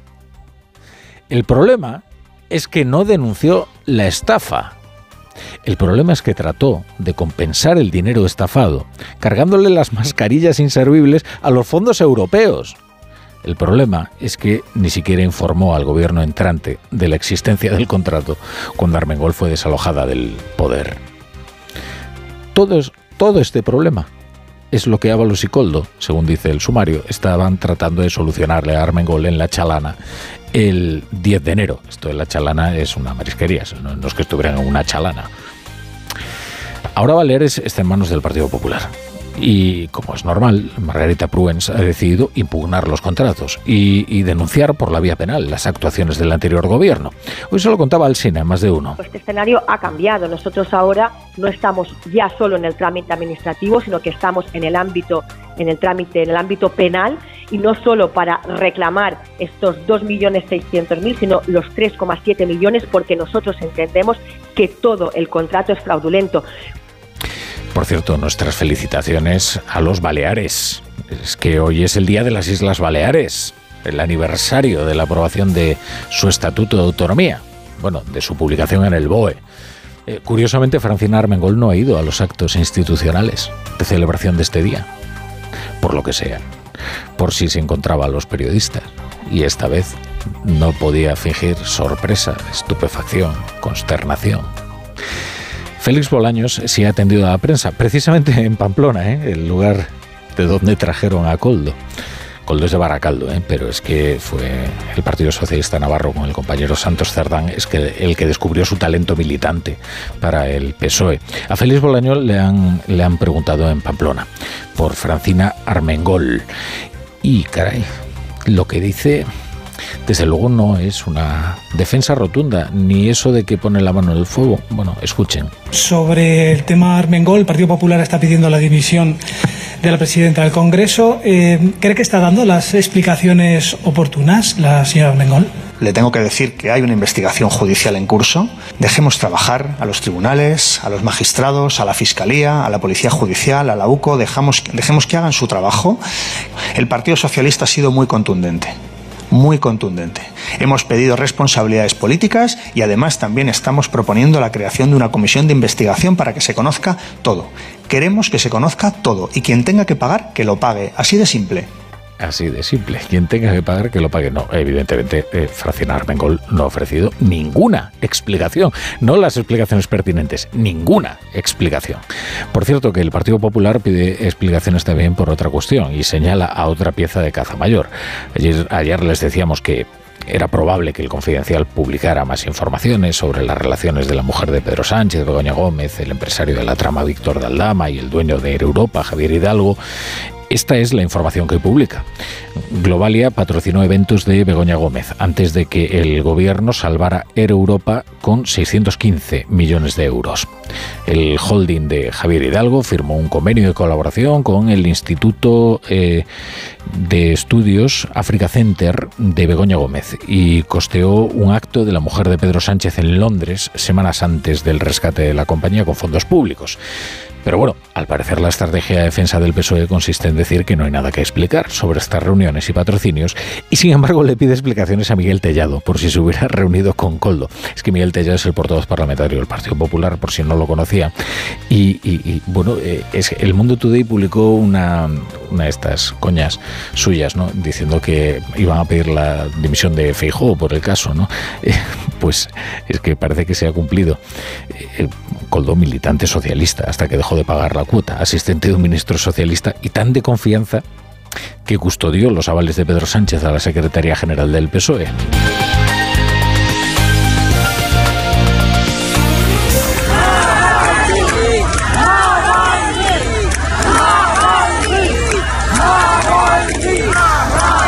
Ya asomarse al funeral de Alexei Navalny ya era jugársela, porque ahí es donde van pues, los sicarios del régimen y se dedican a apuntar nombres y a fotografiar caras, que es lo que tienen los regímenes autoritarios.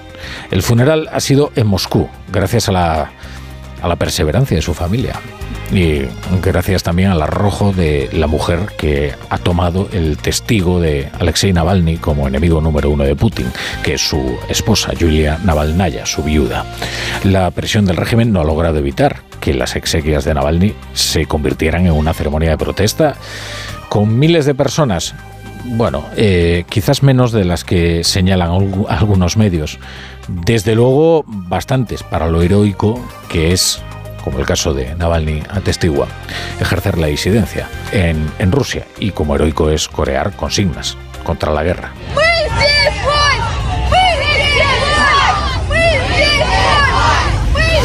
También han ido algunos embajadores, eh, bueno, han ido todos los embajadores de la Unión Europea, ha ido el embajador de Estados Unidos, ha ido también el de España, eh, pero el gobierno de Putin pues se ha comportado con su habitual desprecio por la disidencia, con su habitual autoritarismo, tratando de humillar al disidente después de haberlo asesinado, aún en su adiós. Apenas 20 minutos de ceremonia han urgido a todos a que se fueran, cerraron el féretro para no permitir a los asistentes despedirse de él, bueno, toda una serie de agravios que, chocan con, la tradición rusa, quiero decir, que esto no es habitual. los restos eh, de Navalny fueron trasladados al cementerio de Borisov, para una liturgia íntima rodeado únicamente por su familia, donde, porque el régimen se ha conjurado eh, en evitar que el adiós de Navalny se convierta en una exhibición de repudio y en una especie de pre-campaña electoral para la disidencia. El asesinato de Navalny bien pudo ser un aviso para que no se presentara nadie de los disidentes no admitidos, es decir, no aquellos domesticados y que le disputaran a Vladimir Putin el poder. Es que en unas semanas los rusos votan eh, votar es una condición para las democracias, pero no condición suficiente. ¿eh? No, hay, no hay esperanza para la oposición en esas elecciones porque la única aspiración de la oposición en Rusia eh, por el momento es, es, muy modesta, es seguir con vida. Vine aquí porque era necesario que hiciera esto y la verdad, ya estoy en la edad en la que no tienes miedo de nada. Es importante para mí, para mucha gente es importante, por eso no vi otra opción que venir al funeral. En Onda Cero, La Brújula, Rafa La Torre. ¡Vigor, gor, gor, gor, gor, gor, gor, gor! Toma Energisil Vigor. Energisil con maca contribuye a estimular el deseo sexual. Recuerda, energía masculina, Energisil Vigor. Securitas Direct, ¿en qué puedo ayudarle? Buenas, llamaba porque quiero instalarme una alarma. ¿Ha sufrido algún robo? No, pero lo han intentado mientras estábamos en casa de mi madre celebrando su cumpleaños y ya no me quedo tranquila. Pues no se preocupe. Si usted quiere, esta misma tarde le instalamos su alarma. Protege tu hogar frente a robos y ocupaciones con la alarma de Securitas Direct. Llama ahora al 900-272-272. Ten vista. Solo en Vision Lab gafas graduadas con cristales antirreflejantes 59 euros. ¿Cómo lo ves? Y con progresivos 129 euros. Más info en visionlab.es. Tengo un presentimiento. Cómprate el Forcuga. Es algo que me llama. Cómprate el Forcuga. Una voz dentro de mí que me dice... ¡Que te compres el Forcuga! Hazle caso a tu instinto y hazte con el Forcuga, el híbrido enchufable más vendido en España y Europa. Ahora por tiempo limitado con un precio nunca visto. También disponible el Kuga híbrido, lo que diga tu instinto. En Onda Cero, La Brújula, Rafa La Torre.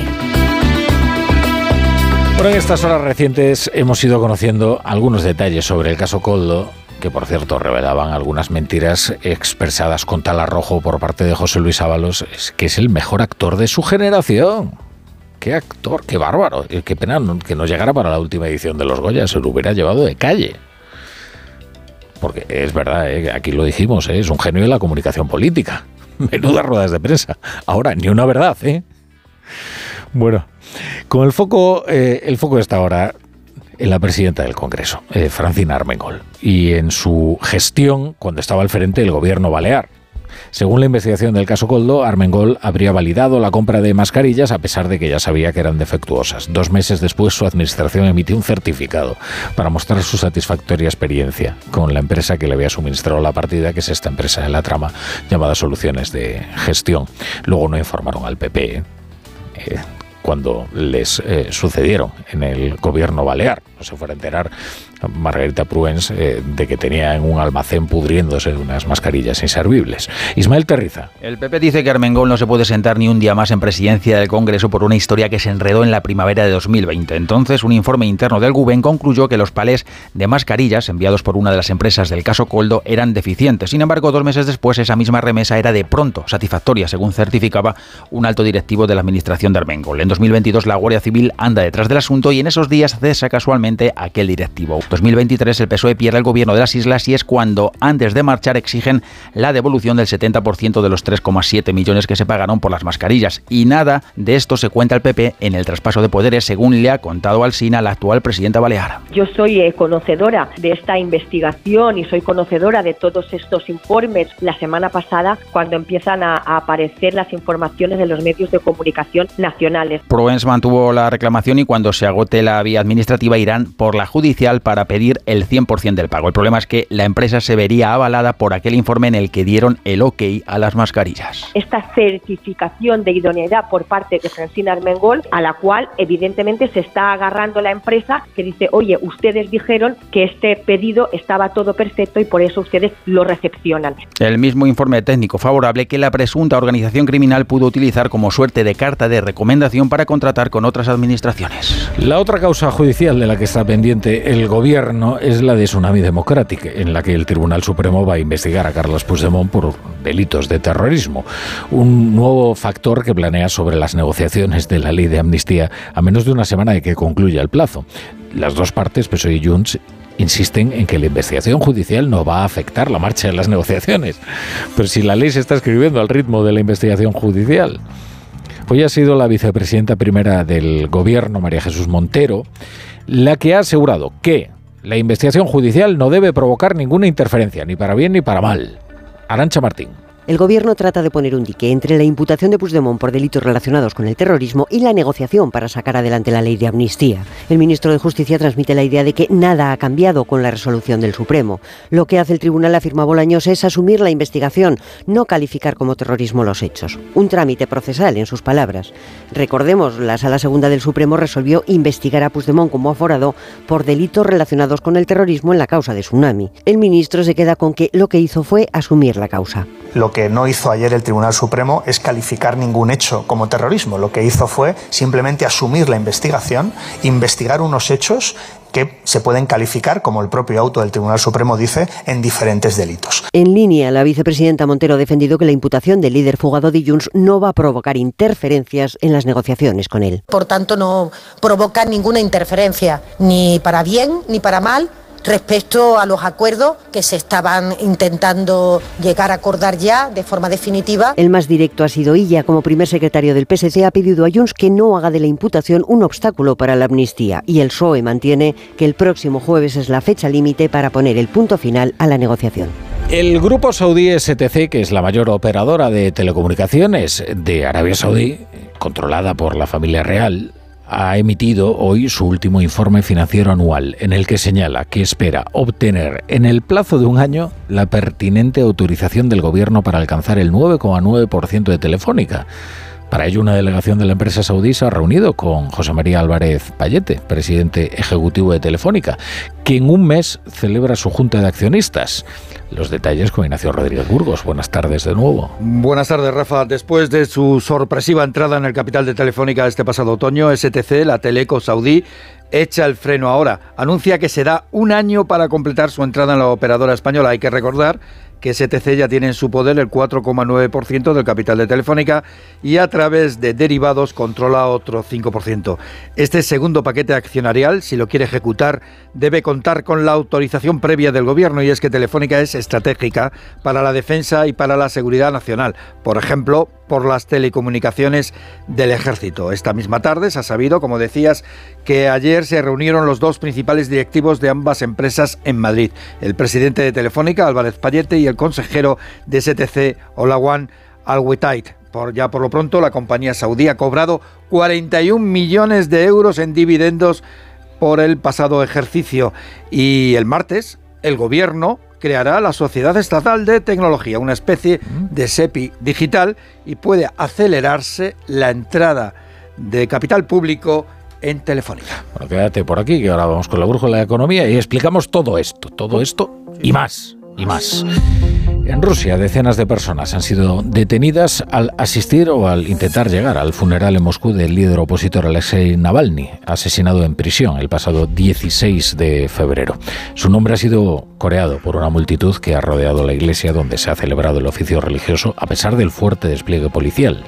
La madre de Navalny denuncia que apenas le han dejado tiempo para despedirse de su hijo, mientras que su viuda solo ha podido hacerlo en las redes sociales, desde el exilio. Al funeral han asistido varios embajadores acreditados en Rusia, entre ellos el español. Asunción Salvador. Miles de personas han acudido a despedirse de Navalny, aunque decenas no lo han conseguido a pesar de intentarlo. Según una ONG independiente, habrían sido detenidas cuando trataban de viajar desde otras provincias hasta Moscú para asistir al funeral. Dentro de la iglesia se estima que han podido entrar unas 300 personas, entre ellas sus padres y los familiares más cercanos, fuera a pesar del blindaje con barreras en torno al templo y de las advertencias del Kremlin. Una multitud ha rendido tributo al opositor. Vine aquí porque era necesario que hiciera esto y la verdad, ya estoy en la edad en la que no tienes miedo de nada. Es importante para mí, para mucha gente es importante, por eso no vi otra opción que venir al funeral. Algunos de los asistentes han reivindicado además una Rusia sin Putin después de la misa que apenas ha durado 20 minutos. Navalny ha recibido sepultura en el cementerio de Borisov, donde ha sonado My Way de Sinatra y la banda sonora de Terminator 2, que era una de sus películas favoritas. Su esposa Julia, que permanece fuera de Rusia, ha publicado un mensaje en redes para agradecer a Navalny 26 años de felicidad absoluta. Lo que está ocurriendo en Cuba es importante, ¿eh? En Cuba hoy ha entrado en vigor un plan de ajuste que contempla fuertes subidas en el precio del agua, en el precio de la electricidad y en el transporte. En el caso de la gasolina, la subida es más del 400%. La isla está atravesando una crisis económica que, ha obligado al régimen comunista a solicitar por primera vez, por primera vez en toda su historia, ayuda al Programa Mundial de Alimentos de la ONU. Ha empezado 2024 con una inflación del 30%, mientras que el año pasado el Producto Interior Bruto perdió dos puntos. Los cubanos, pues, hombre, otra cosa no, pero resignación desde luego han acumulado. Y así lo afrontan, una situación que a los más veteranos les recuerda el periodo especial de los años 90 Corresponsal en Iberoamérica, Pablo Sánchez Olmos. Dicen que la historia no se repite, pero que sí rima. Y en el caso de Cuba, la crisis económica actual y el severo plan de ajuste aprobado por el régimen castrista recuerdan mucho al escenario que se vivió durante el periodo especial que ahogó la economía cubana tras la caída de la Unión Soviética. En esta ocasión, la crisis se venía gestando desde la pandemia, que cortó de raíz su principal ingreso, como es el turismo, así como la importación de productos básicos, una situación que se vio agravada posteriormente por el endurecimiento de las sanciones de Estados Unidos y algunas malas decisiones en materia de política monetaria.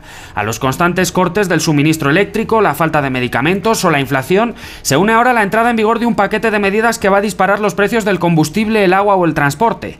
Una decisión dolorosa para el régimen castrista, pero defendida como única vía para escapar de la crisis. La situación en la isla es tan grave que incluso el gobierno ha tenido que solicitar ayuda por primera vez en su historia al Programa Mundial de Alimentos para que les envíen toneladas de leche en polvo necesarias para alimentar a miles de niños en todo el país. La brújula, Onda Cero.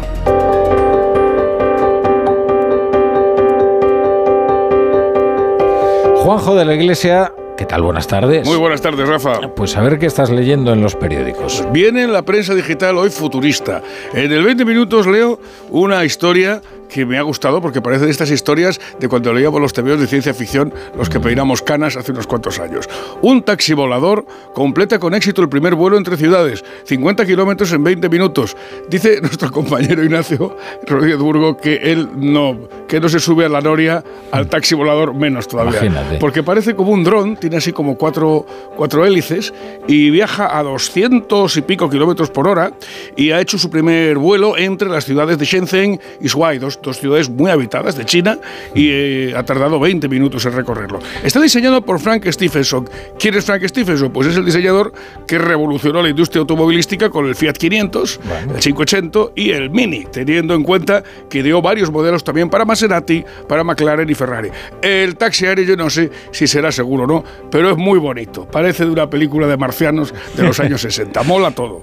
El Confidencial, una noticia muy curiosa. Eh, este es el titular. Vas a tener un clon made in Spain para saber qué tratamiento te curará antes de probarlo. No es un clon real, es un clon virtual. Una joven compañía catalana aspira a revolucionar la biomedicina creando modelos virtuales de los pacientes que podrán consultarse para diseñar tratamientos. O sea, se trata de desarrollar un humano virtual a partir de la biología y convertirlo en un modelo matemático. Dice uno de sus creadores, algún día todos tendremos esa copia virtual, igual que una cuenta en una, en una plataforma de vídeo, vaticina el científico Ellen, de Ellen Biotech. Nuestros datos biomédicos se actualizarán continuamente. El programa realizará simulaciones y cuando nos pase algo, el médico le dará el tratamiento al clon a ver qué tal le sienta. Vamos a darle qué tal le ha Pues no le ha sentado bien.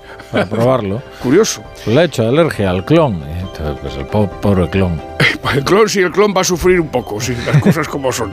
Se puede hacer todo tipo de... No sé, a ver qué tal aguantan las bromas. En el país, también una noticia relacionada con sanidad. Toledo y Alicante sufren los primeros brotes de sarampión registrados en España tras la pandemia.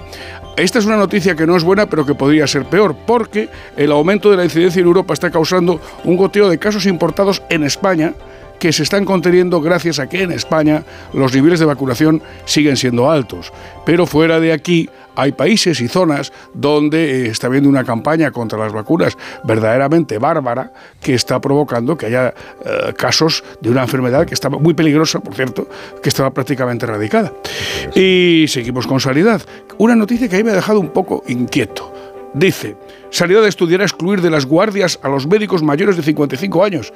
Pero entonces, ¿cuánto les van a quedar para hacer guardias? Porque no creo yo que el, el- el parque de médicos esté muy rejuvenecido. No, sé yo. No, porque los jóvenes se están yendo. Por eso bueno, Juanjo, luego te espero aquí. Hasta luego. La brújula. La torre. Una de cada tres víctimas mortales en carretera es por distracción. Mientras conduces, mejor no fumes, no bebas, no comas. Al volante, solo el volante. Ponle freno y Fundación AXA, unidos por la seguridad vial. ¡Vigor, gor, gor, gor, gor, gor, gor! Toma Energisil Vigor. Energisil con maca contribuye a estimular el deseo sexual. Recuerda, energía masculina, Energisil Vigor. El mejor estreno de ficción en dos años. ¿Qué pasa? Es algo que podría destruir nuestras familias. La serie más vista de la televisión. La familia es lo más importante. Y a veces la vida no te da opción. O matas o mueres. Sabía que algún día lo pagaríamos. Líder de la tarde. Sueños de libertad. De lunes a viernes a las 4 menos cuarto de la tarde en Antena 3.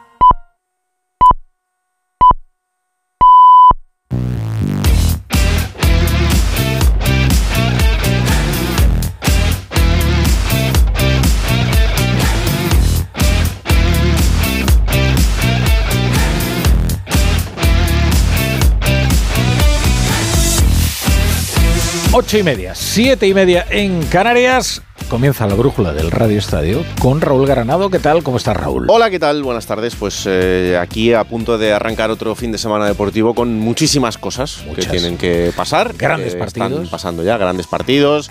Tenemos eh, la Fórmula 1 a punto de Eh. arrancar mañana. Estoy ilusionado, ¿eh? ¿Sí? Sí. Creo que, creo que, oye, ha ido bien. Eh, hombre, que Verstappen quede primero ya Es lo normal. es lo normal y al final pues nos tiene ahí a todos corriendo detrás de él. Pero eh, creo que eh, bien Sainz, muy bien. Y creo que el coche de Fernando, el, Sí. el Aston Martin, pues ha tenido una- un buen rendimiento. Me ha parecido escuchar que fuiste piloto probador de, de joven. No, no, no me tires de la lengua con Ah, este vale. tema. No, Vale, no vale. quiero alardear en, en antena. sobre Vale, vale, vale, vale. No, no, no. Bueno, pues yo si quieres te me contaré, quedo- ya te contaré. Sí, sí, sí. Y si Yo necesitas podría, un tengo- representante o algo, pues... Tengo algunos circuitos en la cabeza. o sea, Bien, bien, bien, bien, bien. Yo tenía un compañero con 12 años que también los tenía, ¿eh? Ahora, ahora es taxista. si te sirve un poco la evolución. que hasta las 9 tengo mucho que contarte. Pues nada, Raúl Granado. Vamos allá. Vamos allá.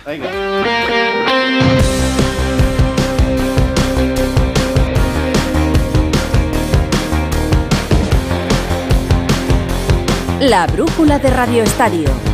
Raúl Granado. Pero.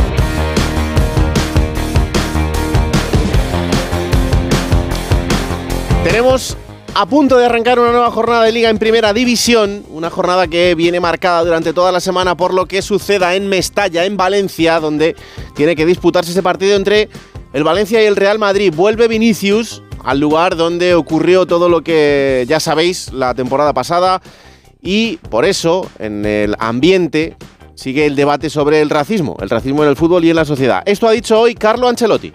Yo creo que sí, porque el mismo Valencia ha actuado, creo, de manera contundente, como creo que todo el, todo el mundo y todos nosotros que amamos este deporte, no, no solo este deporte, esta sociedad tiene que actuar cuando alguien comete un delito, que sea un insulto racista, que sea una violencia, creo que tenemos que actuar y creo que eh, el Valencia Fútbol Club ha actuado de la manera mejor en este sentido. Otro sonido más del día. Está a punto de arrancar el Mundial de Fórmula 1. Lo hará mañana en Bahrein. Hoy se han disputado los entrenamientos oficiales. Carlos Sainz saldrá desde la cuarta posición. Fernando Alonso desde la sexta. Eh, Yo creo que sí, ¿no? Yo creo que saliendo cuartos hay que ir a por todas, ¿no? A pelear por ese podium que yo creo está al alcance de la mano. Sí que es verdad que no será fácil, ¿no? Pasar a, al Mercedes y, y ir ahí en carrera con ellos y con los McLaren detrás. Va a ser una carrera muy movida. Tenía ganas y curiosidad en, en la primera crono porque es el primer momento del año que estamos todos en las mismas condiciones, en el mismo momento de la pista y ha sido una sorpresa increíble el, el- el ser competitivos. A ver si mañana lo confirmamos. Y la mala noticia del día, esta nos ha llegado desde Glasgow en el Mundial de Atletismo porque allí María Vicente, que iba líder en la prueba de pentatlón y que era otra de las opciones de medalla para la delegación española en estos mundiales y después en los Juegos Olímpicos de París, se ha roto el tendón de Aquiles. Compañero Alberto Hernández, soy corredor, ¿qué tal? Muy buenas. Había comenzado perfecta la mañana para María Vicente en el Pentaldón, 8.07 en el 60 vallas, nunca había corrido tan rápido dentro de la combinada. Llevaba 1.113 puntos, era la líder, había pasado 1.70 en altura y cuando se disponía a saltar 1.73 llegó la rotura completa del tendón de Aquiles que estremeció a España atletismo. Sin duda un mazazo para la líder mundial del año, para la máxima favorito al oro y para la gran referencia de las combinadas en nuestro país. Habrá que esperar el diagnóstico médico para ver el alcance de la lesión que muy probablemente comprometa el europeo de Roma y los Juegos Olímpicos de París. Por lo demás, la mañana buena para el equipo nacional. Mariano García, Mohamed Atawi y Lorea Ibarzábal avanzan a las semifinales de los 800 metros. También pasó Sergio Barranco a ronda de los 60 lisos. Por el contrario, Eva Santillán y Lorena Martín apeadas en el 4 y en el 8. Esta es María Vicente, el increíble sonido apenas unos minutos después de suceder esa terrible lesión. He metido el apoyo y he escuchado un crack. No sé, estoy todavía temblando, un poco en shock. Sé que será más duro que la última vez y solo puedo afrontarlo con energía y todo el positivismo que se puede. Estar por seguros que volveré, más fuerte espero. Vamos al fútbol. A las 9 de la noche en Balaídos arranca un partido en el que se juegan la vida los dos. Celta de Vigo Almería. Hola Rubén Rey, ¿qué tal? Buenas noches. Saludos desde Balaídos en una noche desapacible de lluvia, de viento, Celta, Almería, muchos ojos puestos en Rafa Benítez. Una victoria desde luego daría oxígeno, cierta tranquilidad al equipo, al técnico y en caso de mal resultado, ¿qué?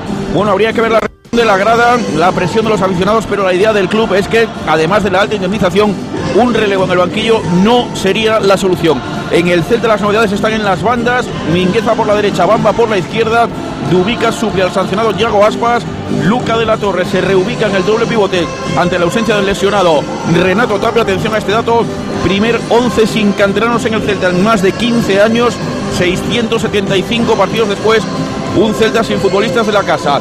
Para el Almería, ultimísimo tren si acaso. Si gana se pondría a 9 de la permanencia. Seguiría siendo muy difícil, pero mantendría una mínima esperanza con la irrupción estelar de Lucas Romero tras sus dos goles ante el Atlético de Madrid. Se ha recuperado a tiempo Radovanovic para el eje de la zaga. Las bajas de Luis Suárez y de Coné. Esto comienza a las 9. Lo arbitra Sánchez Martínez con Del Cerro Grande en el bar. Balaídos, pelea por la permanencia. Celta Almería. Seis minutos de partido lleva ya el encuentro que abre la jornada en segunda división en el Molinón. Sporting de Gijón Albacete. Juan Gancedo, muy buenas. Hola, ¿qué tal Raúl? Buenas y lluviosas, además de frías noches desde Gijón, donde se enfrentan dos equipos con trayectorias muy diferentes a las de hace un año. El Sporting peleaba por no bajar, el Albacete por subir, pues ahora, un año después, es todo lo contrario. El Sporting necesita la victoria para no desengancharse de la zona alta, el Albacete para escapar de los puestos peligrosos. Con novedades en los dos equipos, en el Sporting hasta cuatro variantes en el 11 de Ramírez, en el Albacete lo más destacado la presencia de Baklich en portería y juega también en defensa Glauder, defensa de cinco para los manchegos que quieren volver a ganar. Llevan cuatro jornadas sin perder, pero no suman de tres en tres. Minuto 5 en el Molinón, Sporting 0, Albacete 0. Y la Euroliga de baloncesto. Hemos tenido ya un partido con representación española que ha terminado y no con buenas noticias para Basconia. David Camps. ¿Qué tal Raúl? Buenas tardes. Y es que ha perdido al final en Estambul 111-96. Jugaba en el séptimo ante el octavo, el Fenerbahce y Basconia, ambos separados por una victoria. Y en el último cuarto ha sido cuando el Basconia no ha aguantado el ritmo del conjunto otomano. El parcial en los últimos 10 minutos 33-18. Igualdad y toma y daca, sobre todo desde el triple, durante 30 minutos con Dani Díez 5 de 5 en tiros de 3, Marinkovic 18 puntos pero la dirección del base griego Nick Calates 11 puntos y 12 asistencias. Y los 5 triples del turco Tarik Biberovic han echado por tierra el excelente partido del Vasconia para ese definitivo 111-96. Se queda así el Vasconia con 14 victorias, a 2 de entrar directamente en los cuartos de final y en puesto, eso sí, de play-in junto al Valencia Basket, que recordemos perdió ayer en Bolonia, también perdió el líder, el Real Madrid, su primera derrota en casa de la temporada en la Euroliga ante el Panathinaikos, Raúl. Y desde las ocho y media de la tarde está jugando en el Palau y también con noticia importante el Fútbol Club Barcelona. José Agustín Gómez, buenas, buenas noches. Hola, saludos, muy buenas noches. 14 de junio de 2011, hace 4.644 días, Ricky Rubio jugaba su último partido con el Fútbol Club Barcelona. Y hoy vuelve a vestir la camiseta azulgrana, ya en el banquillo preparado para entrar cuando lo considere Ruggier Grimao. Y ya se nota el efecto Ricky Rubio, lleno prácticamente en el palo para presenciar este choque importante para el Fútbol Club Barcelona recibiendo al Mónaco. 6-0-5 de momento para el final del primer cuarto, 12 para el Barça, 4 para un Mónaco que está tan solo dos victorias del conjunto azulgrana. De ahí la importancia de este choque cuando vemos llegar al Palau Blaugrana a un íntimo de Ricky Rubio, como es el presidente Vázquez Girona Margasol, para presenciar el redebut de su amigo Ricky Rubio, que va a ser el gran protagonista. 6-0-1 para el final del primer cuarto, Barça 12, Mónaco 4. Son las 8 y 39 minutos.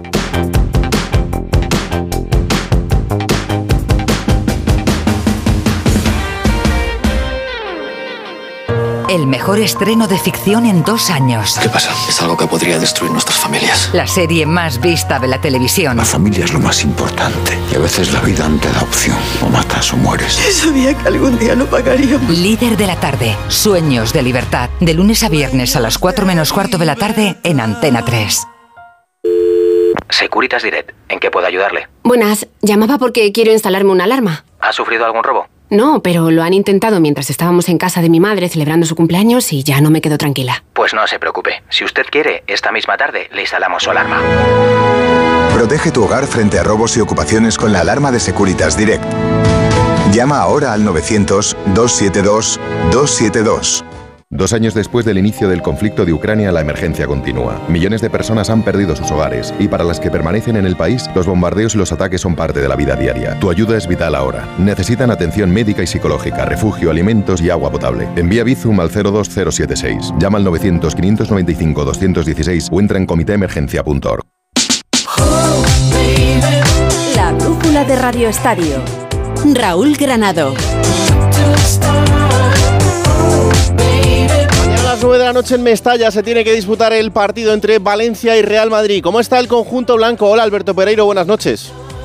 Hola, querido, ¿qué tal? Muy buenas. Bueno, pues eh, si se pueden dar eh, mejores noticias en un día, que eh, vaya alguien a buscar un chamán o algo parecido y que eh, le pregunte a Ancelotti si va a ser mejor que lo que ha recibido hoy a primera hora. Porque eh, ayer te hablaba de milagro, eh, del hecho de que pudiera regresar Jude Bellingham para el partido, y es que nada más que le ha hecho falta solo un partido.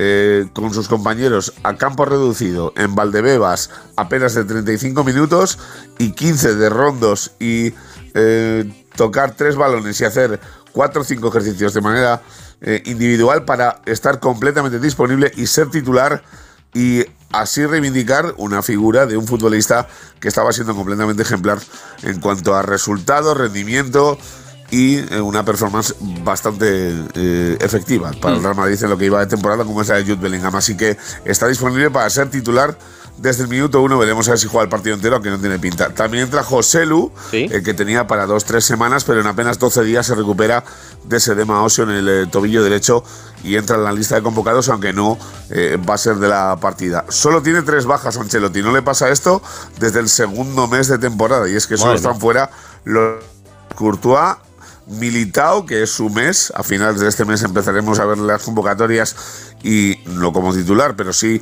eh, para empezar a ser parte de la plantilla en ese hipotético cruce de cuartos de final del Madrid si es que elimina a partir del miércoles al Leipzig en el Santiago Bernabéu. Así que, con todo y con esto, resumen de lo que ha dicho de Vinicius, sobre todo por el techo. Ya sabemos que ha pedido fútbol, ha pedido que no haya polémica, ha pedido que el racismo es delito, ha pedido que no va a hablar con el futbolista como si fuera un partido especial. Pero de lo que no eh, tiene ninguna duda Carlo Ancelotti es que después de seis años en el Madrid, Vinicius no tiene ni techo ni él espera que lo tenga. Mira. Yo creo que en las últimas tres temporadas, da cuando he llegado, he visto una progresión constante y una progresión muy, muy importante, porque a la calidad que tenía eh, ha sido capaz de, de meter continuidad en lo que hace, de meter goles, de meter asistencia y de ser aún más importante para el equipo. Y creo que techo yo creo que por la humildad que él tiene, no tiene techo. Él puede progresar, puede seguir, porque creo que su mejor calidad es que disfruta del fútbol. Bueno, me consta que el madridista se pregunta a esta hora de la tarde-noche cuál de los dos partidos eh, que vienen a continuación en la temporada 23-24 del Madrid es más importante. Bueno, si echa cuentas Ancelotti te dice que la salida más complicada de todas es de aquí a final de la liga es esta. Y que, el partido el Leipzig en el Bernabéu viene con un 0-1 de la ida. Así que mañana no se rota, Bellingham titular o lo que es lo mismo, Lunin en portería, que es el titular de aquí a final de año, con Carvajal y Mendy en los laterales, con Rudiger y Nacho Fernández en la pareja de centrales, en principio Chuameni por delante de Camavinga en el eje del centro del campo, con Kroos y Valverde, fijos siempre en ese ancla del 4-4-2, por delante Jude Bellingham dejando a Brahim en el banquillo siendo titular, veremos si para una hora un poquito más, y arriba Vinicius, que mañana es el protagonista, sin lugar a dudas, desde que salga del hotel hasta que salga del estadio de Mestalla con 250 partidos, si es que es titular, que lo va a ser en sus espaldas en seis temporadas en el Real Madrid y Rodrigo Oes, que junta seis partidos sin marcar en una de sus temporadas más irregulares con la camiseta del conjunto blanco, Raúl. Esta noche ampliamos. Gracias Pereira, un abrazo. Un besito, chao. Enfrente el Valencia, eh, va a ser un partido especial también por lo que significa volver al Coliseo de Mestalla después de lo ocurrido en el incendio la semana pasada y la suspensión del partido frente al Granada. Partido impactante mañana, el que seguramente vivirán todos los aficionados del Valencia que entren en Mestalla. ¿Cómo está el Valencia? Víctor Yuk, muy buenas. Hola, ¿qué tal? Muy buenas. Pues te cuento lo primero, lo que va a ocurrir antes del partido, porque va a servir eh, toda la previa del partido del Valencia contra el Real Madrid para rendir homenaje a todas las víctimas de lo que fue el incendio de la semana pasada en Campanar. Se ha invitado a los bomberos, a la policía, a las ambulancias, a toda la gente que participó en la extinción y en la ayuda del incendio. Y también habrá homenaje al conserje de la, de la finca, Julián, que salvó muchas vidas llamando una a una a todas y cada una de las puertas hasta que pudo, hasta que le dejaron de los vecinos de ese incendio en el inmueble de la, de la semana pasada. De hecho, Baraja ha tenido palabras de recuerdo para lo que va a ocurrir antes del partido contra el Real Madrid. El fin de semana fue durísimo para todo el pueblo valenciano, para Valencia, para nosotros también, porque no nos sentíamos tampoco con la fuerza de, de poder ir a, a- a ese partido a- después de lo que estaba sucediendo en nuestra, en nuestra sociedad, del dolor que teníamos todos. Y me parece que esto sí que es un primer plano, ¿no? que, que- que de alguna manera home- homenajeemos a toda esa gente que consiguió tratar de, minimizar los, eh, las, situaciones que se vivieron en, en ese, en ese incendio. Sin duda esto va a ser lo más importante, creo, ¿eh? del partido de mañana. En lo deportivo te cuento que Baraja cuenta con toda la plantilla disponible para el encuentro contra el Real Madrid. Se han recuperado Thierry Rendal de una lesión muscular, también Diego López de esa operación en el pómulo, va a jugar con máscara y el más importante, desde octubre no entra en una convocatoria el portugués André Almeida. Y por cierto que mucho antes de todo, de todo esto, a las 5 de la tarde también una manifestación convocada por el colectivo Libertad Valencia que va a partir desde la plaza del Ayuntamiento, una marcha para protestar contra el máximo accionista Peter Lim.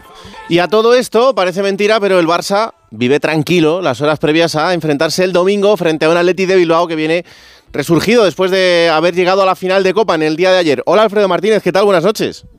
Hola, buenas noches. Y además pensando en que el desgaste de ese partido le puede favorecer al Barcelona. Fíjate las estadísticas de Xavi este año.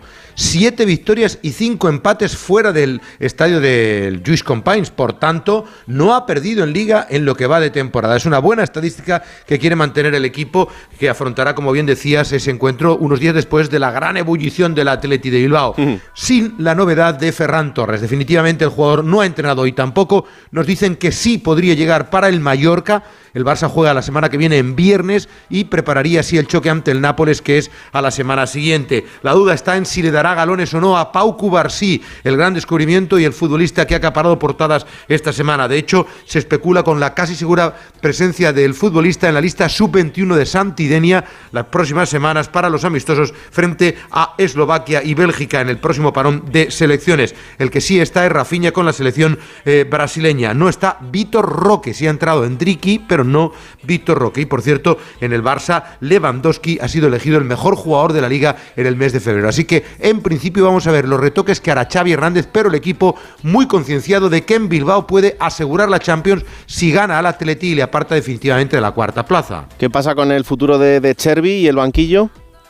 Pues en principio hoy de Chervi ha ofrecido una rueda de prensa en la que él dice que está centrado en el Brighton, tiene contrato. Bueno, según hemos podido saber, es el entrenador que más gusta a la porta. Su filosofía de juego recomendado por Pep Guardiola. Pero, según información de Onda Cero, el técnico no quiere precipitar su llegada al Barça. Está muy tranquilo en Inglaterra, aparte de que el Brighton no va a dar su brazo a torcer porque tiene 15 millones de cláusulas, pretende el técnico cumplir su contrato. Por tanto, se autodescarta.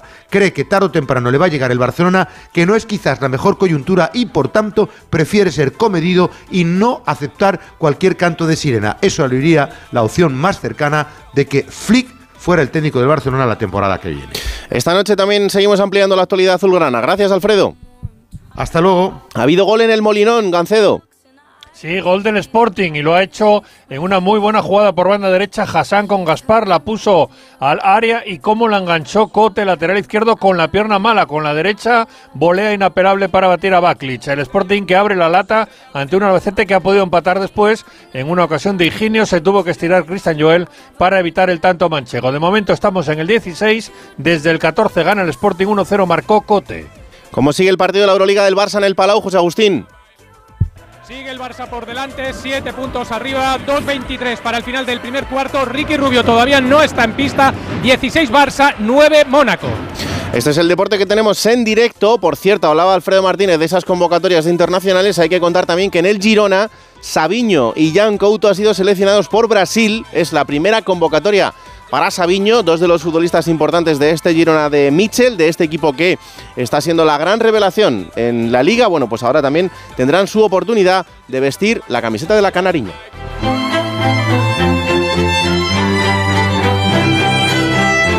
La brújula de Radio Estadio.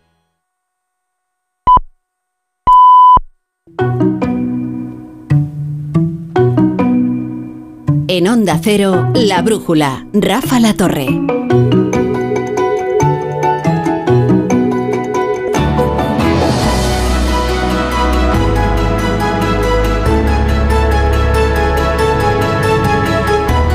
Pero Laura Blanco, hay que estar, cuando suenan los pitos, hay que estar sentado en el estudio. Estoy, estoy. Ah, es que... ¿Qué tal, Laura? ¿Cómo estás? Es que está jugando el Celta ahora. No, ya, contra la Almería. Pero... Nerviosa. Sí, mala cosa, ¿eh? Esta temporada, el Celta. Bueno, que no pasa nada, que todos tienen años de centenario reguleros. Sí, lo malo es si bajas a segunda, que luego subir es complicado, ¿eh? Oye, pero que no estamos en segunda todavía, tampoco hagas tú, tampoco, ¿qué, qué tienes? ¿El, el, el odio de la ciudad pequeña frente a la grande? Empieza bien la. ¿Qué tienes, el, gratuito. ¿Qué tienes? El odio del pueblerino. claro, la torre. No, pero Hombre, hubo un hombre, tiempo que se a van muy mal los de Vamos a Pontevedra y los de Vigo se van Cualquiera mal. diría que todavía nos llevamos A mal. los de Pontevedra les llamabais cascarilleros. Ah, sí. Sí, Mira, yo eso ni lo sabía. Ah, pues es que eres muy joven. ¿Qué- Fernando Cano, ¿qué tal? ¿Cómo estás? ¿Qué tal? Buenas noches. Y, y John Muller ha querido sentarse hoy en el asiento que ocupó eh, en la última entrevista José Luis Ábalos. Me lo Así pidió es. así. Me dijo, ¿me puedo sentar aquí? Porque Es que viene imbuido del... coche. Vengo solo. Y, y- y huele a él No tengo todavía. secretaria. Estoy solo. Con música de fondo de. Hay que Oh, hacer como lo que hicieron con lo de Milei con este trozo de. Yo de- Pues si ya te aseguro, John, que yo no seguí la entrevista en directo. Y cu- entonces, cuando después en Twitter eh, vi el fragmento, pensaba que era un meme, que no lo había dicho de verdad. No me podía creer que era real que hubiera dicho Se eso. han hecho memes gloriosos. eh, Eso demuestra que han perdido ya el control de la situación, porque cuando el humor lo inunda todo ya es imparable. Ah, ¿Habéis visto ese, ese meme maravilloso de Gladiator? en Sí, que sale Pedro Sánchez como emperador pidiéndole que dimita y él como buen gladiador dice Soy, que no. soy Ábalos, décimo meridio. Exacto. Exministro de Transportes, es marido de mis tres exmujeres. es una cosa tremenda. Bueno, Ignacio Rodríguez Burgos, nuestro fijo entre los discontinuos. ¿Cómo estás? Muy bien, estupendamente. Pues vamos es que- con tu mirada cítrica. Pues vamos allá. Mira, vamos a empezar al otro lado del Atlántico, en el Caribe, eh, con la economía cubana, que nunca ha sido bollante. Las cosas como son. Siempre ha estado al borde del naufragio, con los Castro y sin ellos. En Cuba hay revolución, pero no hay pan y tampoco hay leche. Solo hay pan para los menores y cuando se le echa al agua ni se deshace. Increíble el cereal duro, como el hormigón del malecón de La Habana. Los fletes con trigo importado se han retrasado. Eso sí, se han retrasado todos los fletes, todos los barcos. ¿Y el combustible? Pues el combustible es un 400% más caro. Nos decía antes nuestro corresponsal que esto parece o recuerda aquel periodo especial de los 90 con apagones casi todos los días. Está en una crisis eh, formidable Cuba eh, que pues que remite precisamente a aquellos tiempos. Y en España, en España el, el IVA de la luz otra vez en el 21%. Sí, las medidas de ayuda a los consumidores estaban redactadas de tal manera que al final la subida de impuestos pues estaba cantada. El IVA regresa al 21% en el recibo de la luz en este mes de marzo. Rubén Sánchez de Facua critica que el gobierno no considere la electricidad como un bien básico. Es un servicio esencial y llevamos mucho tiempo reivindicando que tenga un IVA reducido. La medida que aprobó el gobierno, primero al 5, luego al 10, es una cuestión coyuntural en relación a las altísimas tarifas, pero nosotros consideramos que tendría que tener carácter permanente porque no es justo que los consumidores tengamos que pagar un IVA tan elevado del 21% por el suministro energético. La norma de Hacienda decía que el IVA seguiría al 10% hasta abril si el precio de la luz no bajaba de 45 euros. Pues bien, ha bajado. ¿Por qué? Pues porque las tormentas de los últimos días han soplado a favor de Hacienda.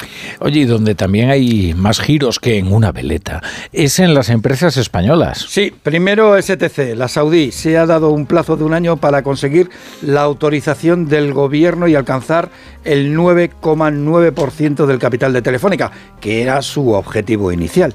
Los principales directivos de ambas operadoras se han reunido, se reunieron ayer en Madrid. La otra empresa que resalta es Inditex, la dueña de Zara, que reabrirá 20 tiendas en Ucrania cerradas desde que comenzó la guerra. Y por último está Grifols, que da más vueltas que un regenerador. Por sus aguas nadan muchos tiburones.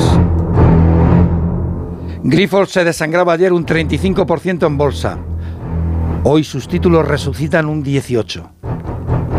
Entre medias los bajistas y los especuladores siguen haciendo sangre en la farmacéutica.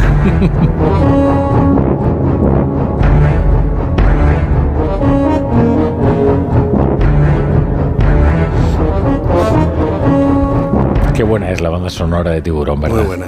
Ahí es donde descubrimos que John Williams es un genio, pero uno de los grandes genios de la, de la música, uno de los principales representantes de lo que se llama el neorromanticismo, ¿no? Sí. Y además es que tiene cosas más allá del cine que también son espectaculares. Y el mejor cómplice posible para Spielberg. Porque es que hay películas que no se entienden sin la música. hay esta, una por secuencia. A mí, a mí una secuencia. La secuencia de ET, por ejemplo. Es algo extraordinario. De cómo la música va acompañando la acción y cómo la acción, en el fondo, casi parece guiada por la música. Es, eh, lo de John Williams es un escándalo. Y después tiene cosas que de películas que no son tan, por ejemplo, El Imperio del Sol, ¿no? El Imperio del. Sol, la banda sonora Bueno. es toda una declaración de, de principios, vamos. Una cosa te diré. Dices que no son tan. El Imperio del Sol ha envejecido muy bien. Muy bien, es una película casi de culto. Sí, sí. Es buenísima, Y, y, ¿eh? por cierto, Con con, Christian el- Bale. el niño es un actor. Christian bueno, Bale, Christian Bale, joder. eh, que, ya demuestra un talento y tiene una, una escena final eh, Con conmovedora la pasión por los aviones, eso es una maravilla. Y todo eso es Spielberg, además, los aviones de la Segunda Guerra Mundial, la locura, el Rolls Royce del aire, ¿no? ¿Cómo es el Rolls Royce del aire? ¿Cómo el? Rolls Royce, eh, el- y luego el, ese imaginario de- del niño, o sea, del, de ese adolescente. ¿Cómo crea el crío un universo paralelo, ¿no? Eh, en un campo de concentración. Sí. Sí, sí, sí. Aprendiendo de los que allí lograban Bueno, sobrevivir lo todas las malas artes. ideas a Benini. Sí, bueno, no, efectivamente. eso, es- que eso, en cambio, cómo ha envejecido esa película. La vida es bella. mía. Madre mía, es un bochorno. Mira, de verdad, o sea, me lo ha recordado lo de lo de ese fulano. Lo Benigni, siento. Qué atentado, por favor. Eh, claro, que hemos pasado de lo sublime a lo, a lo miserable. Eh, los últimos datos de la economía europea vuelven a sacar los colores a España. Sí, primero el paro. El desempleo en la zona euro se sitúa en el 6,4%, que es el nivel mínimo de la serie histórica. Nunca ha estado el paro tan abajo como ahora, 6,4%. La tasa de desempleo española en primer lugar, como siempre. Esta vez en el 11,6%, casi, pues eso, el doble. Aún así, la vicepresidenta segunda, Yolanda Díaz, encuentra argumentos para comparar. Ahora está en el 11,6, pero cuando fui nombrada ministra estaba en las medias eh, tradicionales españolas. Eh, recordemos que en, el- en la legislatura anterior llegó a estar en el 27% y hemos reducido el desempleo en un porcentaje brutal. De hecho, nos reuníamos con el Fondo Monetario Internacional hace 20 días y estaba impresionado. Es que ha conseguido Yolanda Díaz que yo no entienda nada de lo que dice, pero nada, o sea, no sé nunca de lo que está hablando. Bueno, eh, escuchaste sus declaraciones cuando estuvo en Estados Unidos hace tres días. No, Como- tampoco como- se entendía nada. Como casi Cortez, ¿no? Sí, sí, se puso a hablar, a hablar sobre sí misma y no, no llegó a nada. Creo que está en su peor momento, francamente. Bueno, el otro dato importante de Eurostat de hoy es la inflación. La media europea está en el 2,6%. La española en el 2,8%. Ya no estamos por debajo de la media. Ahora, aunque sea por dos decimillas, estamos por encima otra vez. Pero bueno, Y como lo prometido es deuda, y prometimos hablar de uno de los eh, grandes protagonistas de esta sección de notable éxito, que es la brújula de la economía, ¿qué le ha ocurrido esta semana a Elon Musk, el multimillonario más adicto a las portadas? la verdad es que a Elon Musk le vamos a tener que contratar porque todas las semanas organiza alguna. No, no necesita el dinero de las colaboraciones, Ignacio. Eh, bueno, es un hombre filantrópico y la verdad es que aparece en la brújula de la economía de manera generosa todas las semanas. Bueno, ¿qué ha hecho esta semana? Pues ha decidido denunciar a OpenAI y a su consejero delegado, a Sam Altman. ¿Por qué? Pues porque Musk afirma que las investigaciones para desarrollar la inteligencia artificial nacieron con el apoyo de muchas sociedades y tal. Bueno, viene, eso no lo deja muy claro quién era el que estaba detrás, pero bueno, que estaban detrás para impulsar este sistema en beneficio de la humanidad. La inteligencia Bueno, artificial en beneficio de la humanidad. Algo que no se ha cumplido. Porque más dice, afirma que OpenAI al final se ha convertido en una filial de facto de quién? De Microsoft. De Microsoft. 50 millones metió él en el arranque. Él dice que el nombre de OpenAI lo puso él, bueno, a saber si es verdad o no, pero con la idea de que fuera una empresa de código abierto, ¿no? Donde todos pudieran. Open, claro. y, y no es una empresa de código abierto y parte de ahí, ¿no? Viene la polémica. Pero también él, yo creo que ha reconocido, no sé si literalmente o dejándolo entender, que fue un error en su día, cuando tuvo discrepancias con la cúpula directiva de OpenAI, eh, salirse de ese proyecto. Claro, él se marchó sin tomar ningún resguardo, digamos. Mm. Pero estaba él y estaba más gente. eh, del mundo de las eh, yo creo Algu- que ¿Alguno de los creadores o de, o Oracle o de alguna de estas grandes empresas americanas? Y, mi- el, el statement inicial de OpenAI está ahí, o sea, es desarrollar la inteligencia artificial para el bien de la humanidad. Eh, absolutamente imposible de realizar. Eh, Como declaración queda bonito. Como declaración era muy bonita, pero... Para que no pase lo de 2001, Ahora, ya ¿no? sabemos quién, es, quién, es- quién puede haber estado detrás de la, de la, del intento de, desman- de desbancar a Altman en, en diciembre, no en, en noviembre. Bueno, puede ser. ¿Tú Bueno, crees ah, que ha, pero- ha sido. Musk? Bueno, ha sido Musk, ha sido la gente que piensa como Musk y que está en la empresa todavía y bueno, fue aquello fue ridículo, ¿no? Pero Bueno, yo más que 2001 me remitiría a Terminator, que es aún más peligrosa. Sí, Terminator, hombre, este, nos metió a todos el miedo en el cuerpo con el Pero es desarrollo que de la inteligencia artificial. estamos llegando a ese punto, Rafa. Estamos llegando a ese punto en que las máquinas pueden tomar conciencia de sí mismas. No quiero ser apocalíptico, ¿eh? pero, pero vamos, vamos hacia allí. Pero afortunadamente el viaje, el viaje al pasado, los viajes en el tiempo son paradojas, de manera que no va a venir aquí nadie. ninguna No, máquina. pero- Ya se las arreglarán con las máquinas del futuro, quiero decir. Pero ya estaremos en ese futuro. Ese es el problema. En ese futuro en que la inteligencia artificial va a tomar conciencia de sí misma. Fernando, ¿Y me- qué es lo primero que hace la inteligencia te- te artificial? está pasando como a Yolanda Díaz, ya no te entendemos. Cuando toma conciencia significa que se defiende. Es verdad.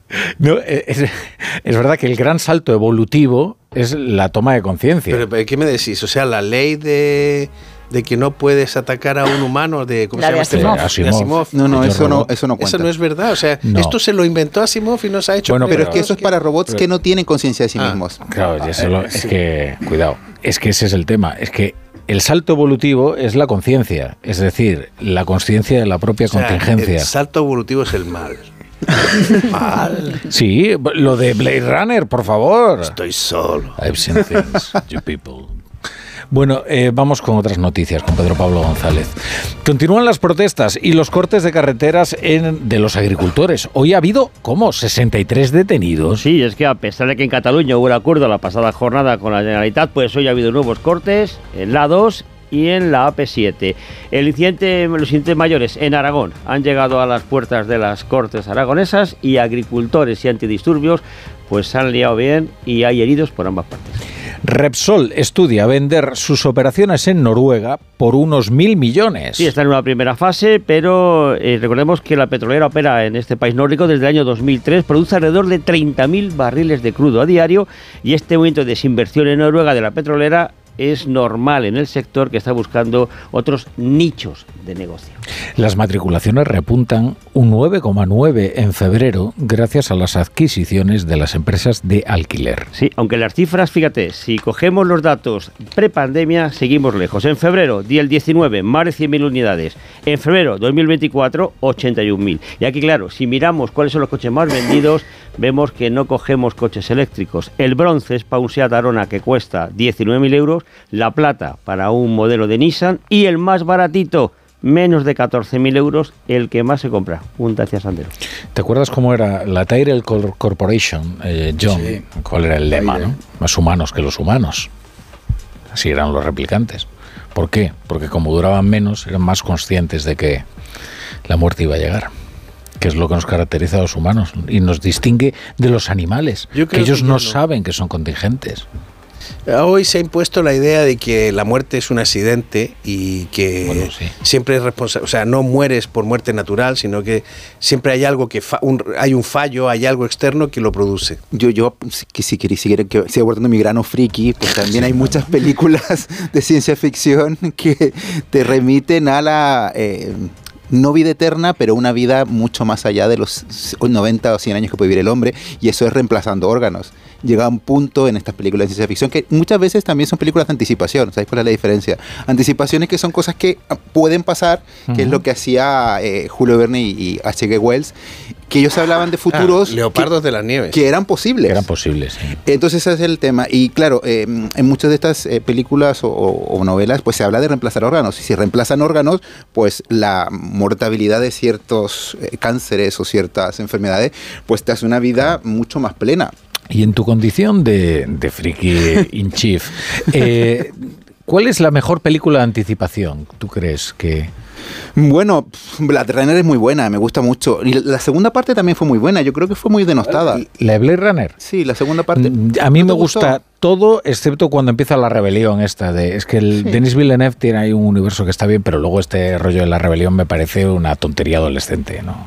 Bueno, también puede ser. Sí, pero bueno, hay muchas también. Bueno, Terminator es una cosa que, que a mí Pero me... es anticipación Terminator. me- me- Pero es que te estoy hablando de la inteligencia artificial que está tomando conciencia de sí misma. Bueno, O sea, tú aísla lo de que Pero- el robot vuelve. Eso déjalo. Es De- que lo- el concepto es, las máquinas tienen eh, conciencia de sí mismas, como decía anteriormente, y una vez que tienen conciencia de sí mismas, ¿qué es lo primero que quiere hacer el hombre? Desconectarla.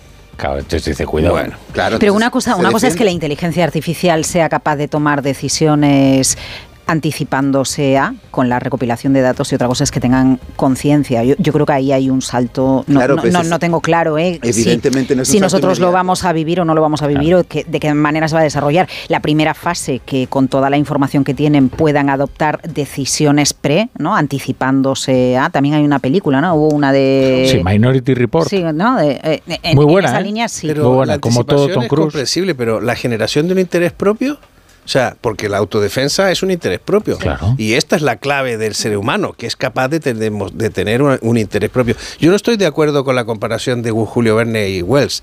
Creo que anticipación es Verne. Efectivamente, todo lo que Verne hace está esbozado. El globo, el viaje Sí. submarino, el cohete a la luna, eh, la vuelta al mundo, todo eso está H.G. esbozado. Wells se equivocó de cabo a rabo, como todos Wells- los marxistas. Wells sí es imaginación. No existe la máquina del tiempo, no hay un hombre invisible. Pero ¿sabes por qué? y los marcianos no han aparecido. John Muller, porque hacía un análisis marxista. Eso fue- eso Wells, no, Wells, lo digo, eh, lo digo sin bromas. Eh, H.G. Wells es conocido y entonces, como todos los marxistas, se ha equivocado. Él creía que llegaríamos a un futuro en el que estaban los Eloy y los eh, Morlock, ¿no? Lo Bajo mejor tierra. es que yo creo que no lo creía. Bueno, igual era un poco cara dura. A Claro, la- a mí claro. La, gran, la gran pregunta para mí es quién es la Sarah Connor de, de la actualidad. Que ponga orden en Terminator y en la inteligencia artificial. Nos has dejado plop. Ocasio Cortez puede ser. No, no vale. Como sea Yolanda Díaz, estamos aviados. Ah, quería- tú querías que, que te acabáramos respondiendo Yolanda Díaz. Claro. No, no, no. Sí, Oye, sí, ¿no sí. veis? Es que el otro día hicimos una. Precisamente hablamos, pero no había nadie tan docto como Fernando. Y de hecho no conocían ni Soylent Green. O sea que tuvo esto. Bueno, una cosa catastrófica fue aquella tertulia. y, y hablamos precisamente de las películas futuristas de los 80, 90, siempre apocalípticas, siempre pintaban futuros indeseables y siempre se equivocaron. Siempre, en todo, en las tecnologías. Esto de los coches voladores, por ejemplo, pues nunca llegaron, ¿no? Y sin embargo, ellos no fueron capaces de prever el móvil. Y, eh, hay películas que ahora son enternecedoras, por ridículas, ¿no? Porque pintaban un futuro que, evidentemente. es- Feliz. No, todo lo cuál, contrario, como- todo lo cuál, contrario. como ¿a cuál, ¿En cuál estás pensando? Esta de Soylent Green, eh, hasta que el destino nos alcance, por ejemplo, eh, Pero- ahora la ves y es ridícula, es una tontería, excepto por, digamos, algunas eh, cuestiones filosóficas que puede ser que sí que... ¿Cómo se llama esa que de la crisis del sistema de pensiones? Hay una muy buena. Esta, hombre, en la que eh, en la que se establece una eutanasia Eso. eh, que termina, bueno, no, no vamos a contarlo, bueno, bueno, si no la han visto es culpa suya, es que también, es que claro, el, el spoiler a partir de una determinada Que la película, pensando en de la última reforma de año, las pensiones. Esto es que al final los viejecitos terminan siendo convertidos en un alimento que se llama Soylent Green, que es el que se reparte para que consumo de la población. O sea, es una mezcla del accidente de la nieve, de, lo- de los uruguayos y, Sí. de, Sí, y de la reforma de las pensiones. Eso es. Pero fíjate, la Pero primera, bueno, yo quizá la primera película donde salen robots es Metrópolis. Sí. de Sí. Nolan. Y además creo que eh, eso eh, estéticamente no se ha superado todavía. Es más, yo creo que por ahí nace el término cibernético o cyborg y todas estas cosas, porque eso es Bueno, un invento... robot es una palabra checa. Claro, exacto. Oye, ¿no habéis mencionado una película? Qué cartel más bonito el de Metrópoli, no, ¿eh? ¿No habéis mencionado una película que ahora que, que traía Tiburón eh, Ignacio Rodríguez Burgos, una película de Spielberg tiernísima eh, y muy triste también, que es Inteligencia Artificial? Ah, sí. ¿Os acordáis? Tristísima, que es una reinvención de Pinocho. ah, Un eh, Pinocho futurista. digital, ¿no? Y joder, es tremenda esa película, Claro, te El deja... robot nunca envejece y el crío sí. Pero yo, yo creo que más allá, con todo esto de todas estas películas futuristas, más allá de, del hecho puntual en que se produzcan de- determinadas em, innovaciones, que, bueno, ahora decimos que no se cumplieron y nos reímos de ello, pero hace 20 o 30 años, o 40 en el caso Pensábamos de que se iba a acabar el petróleo. Eh, no, digo que no nadie prevía lo que podía pasar, pero yo iría más a- al concepto más filosófico teórico. El caso de Metrópoli es clarísimo. Se habla de una dictadura, la dictadura del robot en concreto, que además era mujer, no vamos a decirlo. Eh, y claro, se hablaba de un concepto y el concepto era la em, la dominación que ejercía ese líder, que era el robot, en toda esa sociedad eh, futurista. Entonces, claro, hay, muchas películas que, que- que hablan de, de ciertos temas y, y abordan ciertos temas, ciertas sociedades, eh, para, eh, utilizando eh, determinados recursos que vienen en este caso a ser innovaciones tecnológicas. En el caso de Gran Hermano es claro, ¿no? El caso de Gran Hermano, eh, a ver, no tenemos pantallas en nuestras en nuestras habitaciones, tampoco vivimos en un, en un régimen dictatorial como, como el comunismo, pero, pero sí que ese concepto de que estamos vigilados todo el tiempo Mira, el otro día eh, me es- decía, es real me actualmente. decía un gigante de la tecnología tales que en México tienen en Ciudad de México 15.000 cámaras por el control de la seguridad de la ciudad y por todo. 15.000 cámaras en una ciudad. ¿eh? La fuga de Logan es la que te digo yo. Ah. sí, sí. Esa es la de la reforma de las pensiones. Hombre, todo el mundo se tiene que morir a los 30 años en la fuga de Logan. Pues una reforma bastante El, eficaz. el Gran Hermano 1984 lo, lo, lo preciso para que quedemos. No, es que 1984 como teoría política es extraordinario. Claro, y habla de un futuro posible que, un- que era el futuro de ese momento. Que en realidad era el presente. Y, el, y, y Un Mundo Feliz, que es su reverso Sí, capitalista, exacto. ¿no? Bueno, es un libro muy reaccionario, eh, Un Mundo Feliz, es verdad. M- Muy, Y muy, muy machista, y conservador. machista, porque las mujeres eran neumáticas. Bueno, no, porque preveía que el futuro sería machista, pero Aldous Huxley lo que reivindicaba era, digamos, un- una autenticidad eh, incluso religiosa. O sea, no, no, no, no creía que las mujeres, no creía ni siquiera que las relaciones tuvieran que ser tan fáciles como hoy en día, por ejemplo. No sé de dónde has sacado tiempo para aprender todas estas cosas, pero tu conocimiento me tiene sorprendidísimo. Fa- Fahrenheit también, bueno, y para ir terminando, Fahrenheit también. Fahrenheit habla de la represión que había en ese momento y de, y de- de la censura eh, en un futuro en que se queman los libros. Y que toda la, toda la comunicación se hace de manera visual, eh, como especie de cómics, ¿no? Bueno, en eso vamos... Manga. en vez de cómic tenemos pantallas continuas de móviles, ¿no? De, de teléfono. Bueno, y está muy ligado lo que comentas acerca de que se quemen los libros con lo que a lo que estamos asistiendo ahora, ¿no? Porque al final la inteligencia censura, artificial eh, y, y ChatGPT ¿De qué bebe? Teóricamente bebe de todo, pero si se empieza a eliminar información en algún momento, va a beber de lo que ha quedado registrado y no de lo que en un momento dado se ha borrado, porque también nosotros nos hemos dado la posibilidad de que se borre el registro que nosotros hemos tenido. Al final, fijaos, yo creo que, que todas estas películas o de ciencia ficción o las novelas de Julio Verne eh, in- intentan... eh, buscar una explicación a lo que somos y a dónde podríamos llegar, que es un poco también el, origen de las religiones, ¿no? De- o de la dimensión religiosa, aunque no sea concretamente de, de un dios. Y es algo parecido a lo que le pasa en ocasiones a los niños, ¿no? Cuando tienen pocos años y están tensando la cuerda con los padres a ver a dónde pueden llegar. Nosotros como humanos estamos tensando la cuerda a ver a dónde podemos llegar, aunque la finalidad sea apagar la máquina, porque tenemos curiosidad por saber a dónde podemos llegar y dónde está nuestro límite y si hay alguien que es capaz de superarlo. No es lo que está detrás de todo Ah, esto. Hay una cosa que, que- que acabas de decir, lo, de, lo del conocimiento, ¿no? Eh, que, que la inteligencia artificial lo que hace es aprovechar el conocimiento humano y después, apro- eh, aprovechando su capacidad de, de, bueno, pues de control y de desarrollo de datos ¿eh? y de análisis de datos, pues aprovechar ese conocimiento para, mm, bueno, pues incluso superar cualquier cerebro humano. En, en Fahrenheit, eh, ¿os acordáis? Los libros se memorizan. Sí.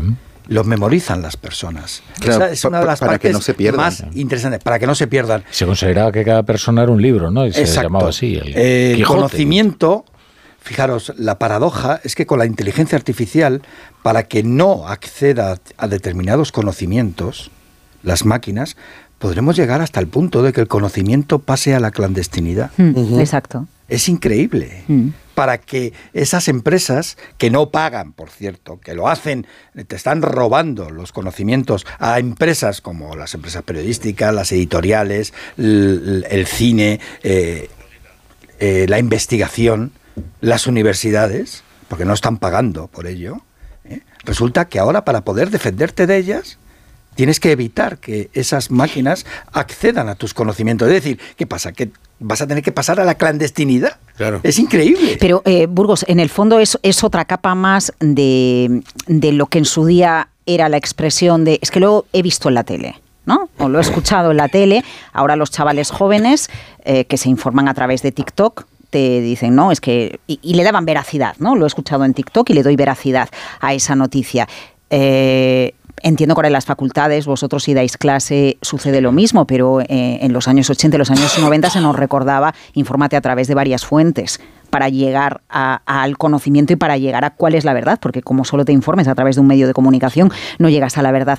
Eh, esto coge más importancia con la inteligencia artificial, porque va a llegar un momento, no sé si serán tres años, cinco o veinte, en el que la información que recibamos es la que alguien ha decidido o ha preseleccionado para nosotros. Y como vivimos en la era de la hiperinformación y no tenemos tiempo para buscar, para entender absolutamente todo, nos fiamos de ese filtro. Pero el filtro está bien hecho o no está bien hecho. Ese es- Y ahí entra la cuestión de la ética en la programación, por ejemplo, y cómo programas los algoritmos para ver qué se quedan o qué no se quedan los algoritmos. Algoritmos que también se está denunciando que tienen sesgo de género, que tienen sesgo de raza y que tienen sesgo de quienes han, desde dónde está bebiendo esa fuente de información. Y, sesgo político. ¿eh? Claro, La yo- misma IA tiene sesgo. Pero vamos, si tiene sesgo. Pídele a la, a la, a la IA, al chat GPT, que te cuente un chiste de negro. Bueno, y la que lió Gemini y, y entonces, y, entonces, y entonces no lo hace. O pídele que, le- que te cuente un chiste, mm, por ejemplo, ma- machista. No lo hace, ¿no? Pero si le dices un chiste eh, de hombres, de esto de feminista, pero que se meta con los hombres, ¿no? Y dices, si, si lo hace. Quiero decirte, hay una corrección. ¿Por qué? Porque esa corrección está incrustada en su algoritmo, que los algoritmos no son cosas esotéricas. Que hay un señor esta semana en el Detrás de los algoritmos hay personas. el- Claro, en el- y una intencionalidad. Es decir, cuando eh, Twitter llega a la conclusión de que su modelo de negocio se ve beneficiado por el conflicto, el algoritmo Lógico. eh, Polariza. claro, eh, dice, lo mejor será programar el algoritmo de manera que esto pola- po- polarice. No, es que la, la versión ri- ridícula de todo esto ha sido lo de los soldados nazis chinos o negros. Mm. O los eh, Claro. padres Sí. de la patria indios, eh, mm, que ha hecho este programa Gemini AI, ¿no? que, que ahora no me acuerdo de quién es, si es de Google. ¿no? Yo creo que es de Google. Sundar Pichai hizo un- un- en una carta en el blog a, la- a los trabajadores esta semana diciendo que las cosas, que los dibujos eran ridículos, que los resultados eran ridículos y anunció que tenía a la gente trabajando todo 24 horas para intentar arreglarlo, pero es que el problema ahí no sé dónde está, pero están metiéndole Pero es cosas que, muy raras. su John, ese es el reflejo artificial. de actualmente, para ir a una cosa un poco más masiva, de las series de televisión. En las series de televisión eh, aparecen no, pero es una cosa- personas de todo tipo de razas y todo Claro. tipo de géneros en un año. Por Esto es lo que pasó con, la, con la- 1800, claro, con, con- con los, con los, los Bridgerton. Sí, exacto. Y, y han llevado al extremo el wokismo y entonces les han salido soldados nazis negros. Entonces, claro, eso se refleja también en, en- en todo tipo de productos culturales, además, que, que Claro. son de los que beben los jóvenes. Pero también. eso, esto forma parte, vamos a ver, esto forma parte del propio aprendizaje de la tecnología y de, y de la inteligencia artificial. Mirad, llevamos como tres meses, mucho más tiempo, pero sobre todo los últimos tres meses hablando mucho de Nvidia, la empresa eh, que fabrica tecnología hardware para la que inteligencia fabrican los artificial. chips para allá. Sí, luego hay otras empresas, eh, Dell creo que ha sido una de las últimas que se ha disparado en bolsa porque también tiene eh, también. eh, hardware, ¿no? Pero pensemos que si la revolución de la inteligencia artificial generativa es equiparable a la, re- a la- a la imprenta, por lo que supuso, ¿no? de, de, por ejemplo, expansión del conocimiento, y dicen que va a ser un nivel eh, similar, va a llegar un momento en el que lo importante no es los chips de Nvidia o las máquinas de Dell o, de Intel. Lo importante es, una vez que tienes la tecnología, el hardware, que es lo que ahora está en pleno proceso de boom, va a ser lo que sí se va a poder hacer con esa tecnología, porque esa parte todavía está en proceso de aprendizaje y se cometen errores, pues como esos, an- an- an- anomalías históricas, porque no estaban los negros eh, con los nazis, ¿no? Ese es el proceso de aprendizaje en el que estamos ahora. ¿Dónde está la clave? Que el proceso va muy rápido, porque desde el lanzamiento de ChatGPT no ha pasado ni año y medio. Claro. Es que se produce una aceleración, además, eh, de los procesos, porque el chat GPT, bueno, la inteligencia artificial lo- hace que todo, eh, todo proceso eh, se haga mucho más rápido. Y la primera versión de ChatGPT te daba un límite de fecha desde el cual no leía información. Cada versión que va 2022. saliendo Sí. eh, te actualiza mucho más. actualizando. te Ahora actualiza mismo está en el información. 2022. Eh, ayer estuvimos haciendo pruebas en la 2022. redacción y, hicimos algunas preguntas y nos contestó, eh, no puedo dar eh, datos porque mis bases de información solamente llegaban hasta Mm. 2022. Pero esto puede ser, a- hoy puede estar más cerca, claro, porque le van eh, Para 2022. insertando, inyectando información a todo meter. Eh, hay un libro que es de- lo he comentado algunas veces de Thomas Friedman, el periodista del New York Times, mm, que se llama La Tierra es plana donde habla de las conexiones tan fuertes que hay en el mundo eh, tras la con la globalización, pero vamos, conexiones que han existido prácticamente desde siempre. Y una de las cosas que habla con gente de Google en la página 70 me parece que es, es interesantísimo porque te pone un esquema de la velocidad de desarrollo de la investigación en inteligencia artificial. Y la velocidad es increíble. Daros cuenta que la revolución industrial necesitó 150 años para, para llegar a, a todo lo que era Occidente, porque no llegó a todo el mundo, solamente a Occidente. La segunda revolución necesitó más de 80 años. Eh, OpenAI, en año y medio, está en todos o en casi todos los teléfonos móviles de todo el mundo. Hombre, Yo poniendo un poco el acento en el tema económico, yo a mí me preocupa también el tema de la soberanía digital, porque al final estamos hablando de, de- de gigantes tecnológicos que están creciendo y que están fuera de, de la Unión Europea. Entonces, claro, ahora la Unión Europea está intentando poner un poco puertas, que yo creo que un poco con retraso, para intentar regular esta China situación. también, ¿eh? Que Claro. Ha habido sentencias. Ha habido una sentencia, semana, la ¿eh? primera sentencia esta semana contra el uso de eh, imágenes por infringir los derechos. Claro, pero lo que me refiero es que Ellos que nosotros... llevan copiando toda la vida. Como Unión Europea estamos nuevamente retrasadísimos en cuanto a este tipo de tecnología. Simplemente estamos intentando regularla que- con razón para que no tenga un impacto nocivo en, en la sociedad, pero desde el punto de vista de industria, pues que no estamos en ningún sitio. Eh, Nvidia es una empresa que, que ya alcanzó los 3 billones de, de dólares de, de- de valoración en bolsa. Eh, pero claro, nada parecido a eso hay en Europa. Se, está- Nada. se están haciendo una serie de iniciativas. España tiene una cosa que se llama un Chip, que lleva anunciado hace dos años y que todavía no, No, hace mira, ninguna convocatoria. En Europa se dice que se van a hacer muchas fábricas de chips, pero no se ha hecho absolutamente nada y eh, están todos intentando cortejar a los grandes internacionales, Cisco y todas estas empresas internacionales, para que se hagan para acá, pero de momento no se logra nada. Fíjate, Y la, a- la a mí- SEPI digital, eh, yo creo que es claro, pero una fíjate, iniciativa. no, Pero fija- son fíjate, iniciativas el, que no el llegan a CEO, nada. el CEO de, el fundador de, de Nvidia, en una de las rutas que hizo las últimas dos semanas, apuntó por ahí y le dijo a los países que tenían que para tener soberanía digital necesitaban precisamente focalizarse en la construcción de centros de datos. Entonces, cuando se anunció la SEPI digital, yo pensaba, por, por- otra cosa es que acabe convergiendo lo que dice el CEO de, de Nvidia con lo que realmente se vaya a hacer en Pero nuestro país. no, pero la soberanía digital pasa necesariamente por tener eh, infraestructuras propias de tecnología. Eso, a eso que se no refería él. A eso se refería él. Y claro, que cada país tiene que ser propietario de sus propios datos y que no sea un, te- un tercer país Y el en que el tenga caso de datos. España lo que estamos haciendo es construir centros de datos muy bien, pero que no dejan de ser centros de datos de empresas extranjeras al final. Pero No el gobierno el martes que viene va a crear la Sociedad Estatal de Tecnología. Pero, y y si queréis entramos en ese debate y hablemos de ese melón, pero ¿no os parece que eh, su objetivo más allá de intentar hacer participaciones industriales en empresas de tecnología para generar eh, tecnología o infraestructuras propias en España no va más allá que del tema político?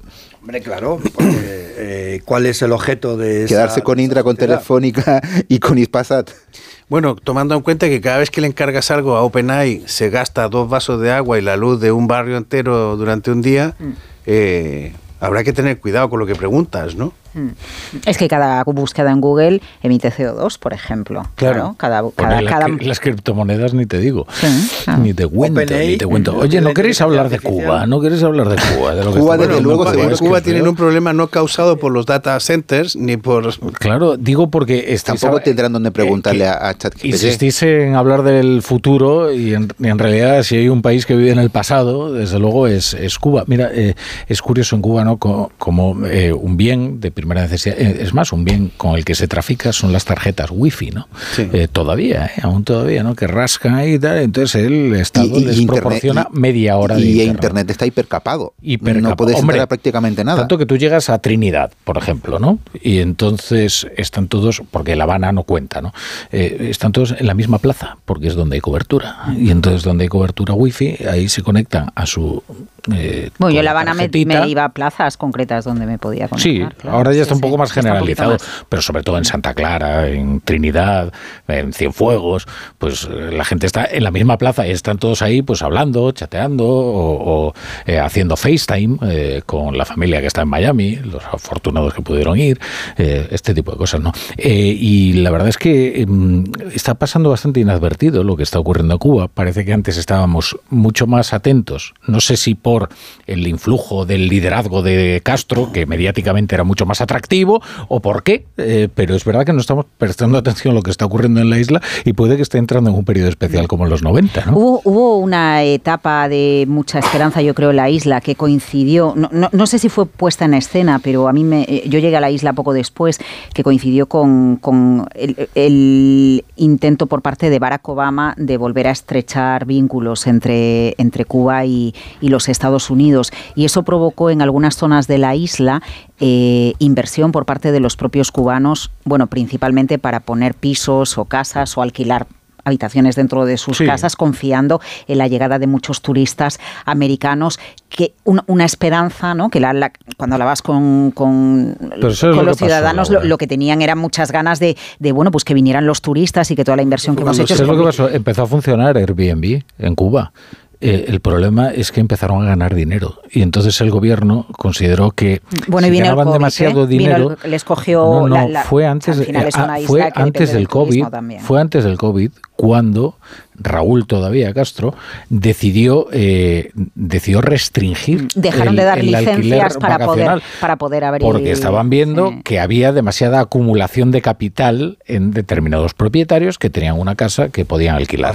Y que eso eh, hacía que se Bueno, y en escaparan de su algunas, en, en algunas zonas, ¿eh? porque yo en una de las zonas que estuve en el norte de la isla, eh, era, era ex- eh, eh, cuando aquí hablamos de la gentrificación, era excesivo la cantidad de casas y de viviendas que había. ¿no? Se había convertido aquello en una, en una auténtica locura, en un auténtico boom. No vaya a que ser en- que alguien se haya rico. Se que haga rico. entiendo que entiendo que forma parte decir que- que- Claro, no pero que que forma parte adelante, que forma parte de la expectativa de la gente de medrar efectivamente claro, de poner un negocio en Bueno, eso es, es el interés propio que decía yo de la máquina.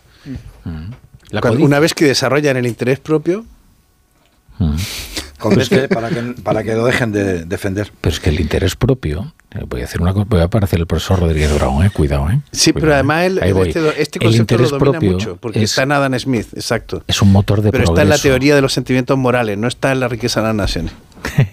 Pero el interés propio es un motor de progreso. Por supuesto. ¿Verdad, profesor? El profesor está asin- asintiendo, sí, sí.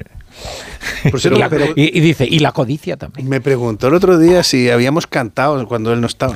No, no, ya se lo comenté. Ah. Dije que no os habéis atrevido con el fraseo eh, endiablado del manisero. Sí, sí, es que es Él tremendo. lleva 10 años y todavía no ha conseguido eh, pronunciar esa frase Cucuruchito. correctamente. O sea, el cucuruchito. Pero yo dudo, yo dudo si, si no lo consigue, ¿no? Pues 10 años son muchos años, la torre. O esto es como aquello de Michael Robinson, ¿no? Que seguía hablando el Ah, que tú español. crees- O sea, si es, si es Un fallo. Es que 10 ¿Crees que es como un rasgo de estilo, no? Bueno, Que él que él lo ha artista, convertido en un ¿eh? rasgo de estilo. Igual que tu alcalde, Abel Caballero, que habla muy bien inglés, pero hace que habla mal inglés para que todos nos riamos y hacerse el personaje. es como lo que ha hecho Ábalos. Dice, estoy solo, no tengo... O sea, que tú crees que no habla así en, la vida, en la vida intimida. Y en la intimidad habla de otra manera, ¿no? Habla con un porte y con un estilo de un caballero inglés del siglo No sé, pero a mí me, cada vez que me saluda me conquista. O sea, porque me mira con una cara y me dice, tú y yo hemos estado en sitios horribles. No tengo a nadie. No tengo a nadie. A lo mejor te tiene a ti. No. Oye, ¿Y en pero qué sitios habéis estado, John? en sitios indecibles, digo, o sea, sitios infernales, no sé. En, en- en determinados marisquerías. Yo estaba pensando en que él estuvo mucho tiempo en Colombia Él Ya. estuvo en Colombia y con temas de la guerrilla y tal, o sea que... Ha estado por todo. Se, se hizo una tournée por Latinoamérica después de que salió No, del- no, pero en su época juvenil. Yo todos mis respetos por la por la maris, no voy a decir el nombre porque como lo voy a Que empieza con CH. eh, la marisquería, pero es que estuve curioseando porque a mí estas cosas me interesan, ya sabéis que yo soy un poco glotón y entonces Y pues, estaba bien. Vamos a ver, vamos a ver. Bueno, tú además por los mariscos tienes eh, de cuna, con lo cual puedes dar una Ya, buena pero- opinión. Pero, a- los mariscos, o sea, es decir, a 9 euros no le puedes llamar marisco. O sea, vamos a ver. O sea, le puedes llamar arañas de mar, pero no centollas. O sea, una centolla a 9 euros. Pero espera, que es que el menú incluía eh, la sidra. O sea, eh, pero vamos a ver, yo no me comería una centolla de 9 euros. O sea, que era una especie de buffet. Y mira que yo ya os he libre. repetido muchas veces aquella frase de Rambo de que yo he comido cosas que harían vomitar a una cabra. Pero, pero una centolla de 9 euros, pues lo que no sabemos es cómo Coldo sigue vivo. Pero Con quizás- esa dieta. Quizás para, no sé, eso demuestra tal vez la, la categoría de, de los personajes, ¿no? Que no, que no eran demasiado. Elegantes o que no aspiraban a tener de- unos banquetes demasiado opulentos. Bueno, yo no sé, Fernando Cano, yo creo que una centolla de 9 euros exige de postre sulfintestín. Pues debe ser una centolla canadiense. Como lo bogavante. Y de postre me pone usted una tarta de sulfintestín. Bueno, pero al, al margen del- de la comida que te pusieron, ¿cómo era la atención? ¿O No, claro, no, no he ido, no he ido. Ah, No, vale, lo no he miraste en ido. internet. Yo jamás Ah, me acercaré a un pensábamos sitio... que habías estado No, ahí. no, no, no. Aquí te voy a- Bueno, esto no puedes hacer ningún comentario entonces. No, lo he leído en, en Ah, los visto la carta, pero y igual he mirado la carta. Pero he visto un menú que tenía de todo el menú. Pero es que Salpicón tenía de marisco, sidra, por ejemplo. Tenía sidra, centolla, no sé qué, y, y 9 euros. Y digo, mira, lo siento, no, no es creíble. O sea, No, no es creíble. es a lo mejor ganan dinero de otra A ver si la centolla va a ser de Soylent Green. Claro. Y ya cerramos así el círculo publicidad.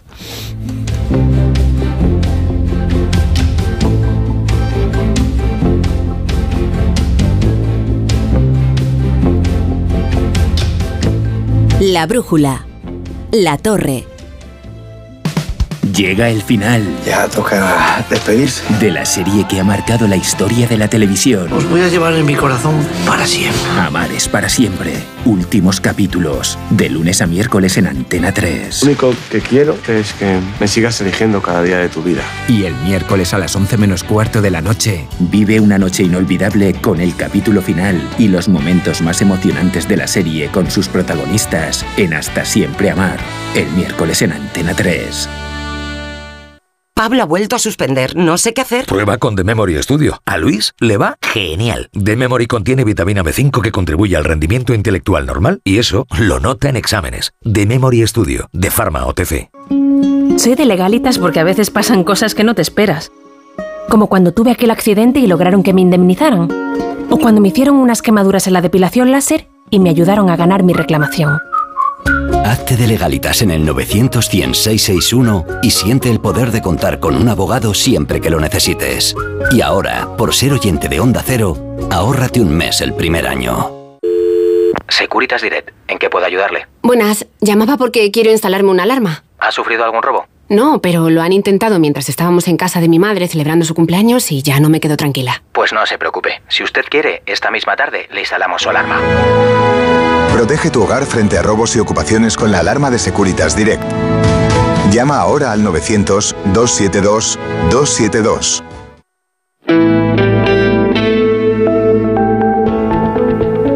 La brújula. Rafa La Torre.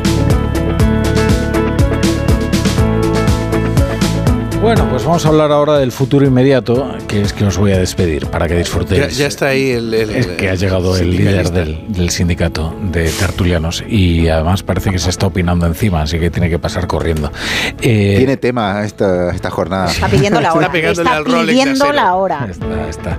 Bueno, John Muller. eh, Bueno, cuídate, no hemos hablado nada de economía, muy mal. Estoy solo. Sí, sí. Me, voy, me voy solo en mi coche. Laura Blanco. Ay, hablando de coches, que si hacéis lo del programa en un coche de Fórmula 1, yo quiero ir, ¿eh?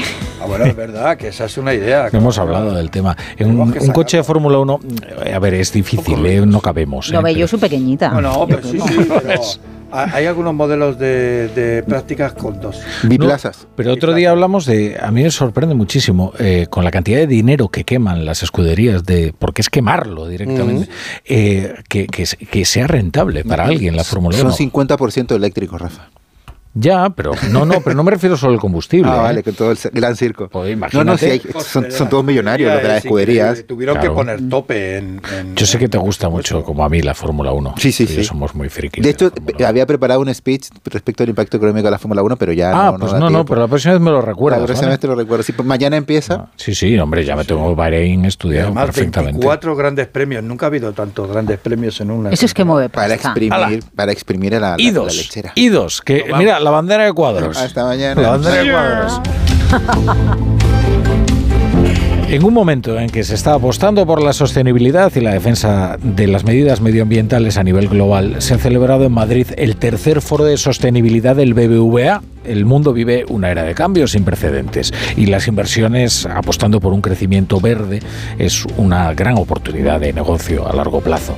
Y eso sí, requiere una inversión a nivel global sin precedentes, que se estima en 275 billones de dólares desde hoy hasta el 2050. lo que se traduce en más del 8% del Producto Interior Bruto Mundial hasta esta fecha. Para ello, en este tercer foro organizado por el BBVA, la entidad ha confirmado que amplía su oferta de negocio sostenible con la creación de una unidad global de financiación especializada en el negocio de la innovación en tecnologías limpias o Clean Tech en su terminología anglosajona. Y es que estas inversiones son una gran oportunidad de negocio y no hay marcha atrás, como afirma Juan Verde, asesor de política medioambiental de Joe Biden. No hay marcha atrás porque existe una clara eh, afirmación y es que esta revolución verde en Estados Unidos no la está liderando la IRA, la está liderando el sector privado. Y las empresas que más están invirtiendo son también las empresas más innovadoras y más competitivas. En Europa, la canalización de fondos de la Unión Europea a través de la banca tendrá también un efecto multiplicador, y es que toda inversión de ayuda a pyme y autónomos supondrá más empleo, un proceso que es positivo para la sociedad, como afirma el presidente de Iberdrola, Ignacio Sánchez Galán. El proceso es positivo en la dirección adecuada. Por las dos razones. Primero, porque la sociedad está pidiendo una, una mayor descarbonización, una mayor utilización de los recursos naturales autóctonos y una menor dependencia de terceros. Innovación e inversión en empresas, con el acompañamiento de la banca, que es vital para conseguir esta transformación hacia una descarbonización efectiva. Pero hay un problema.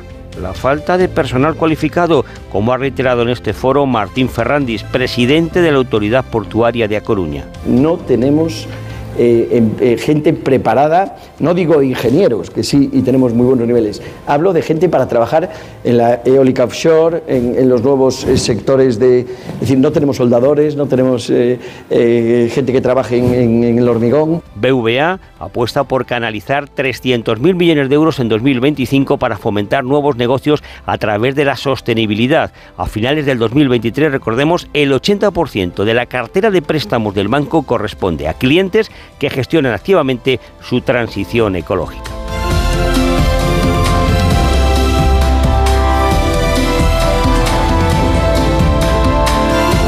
La brújula. La torre.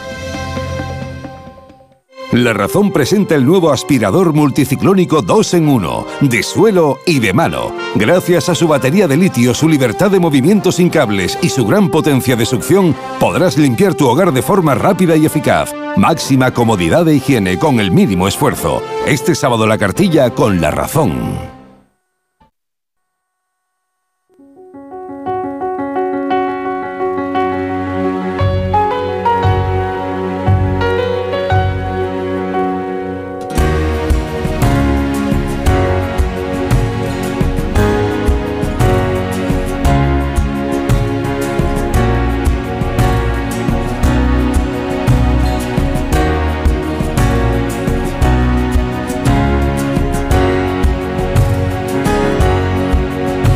Onda La brújula. Rafa La Torre.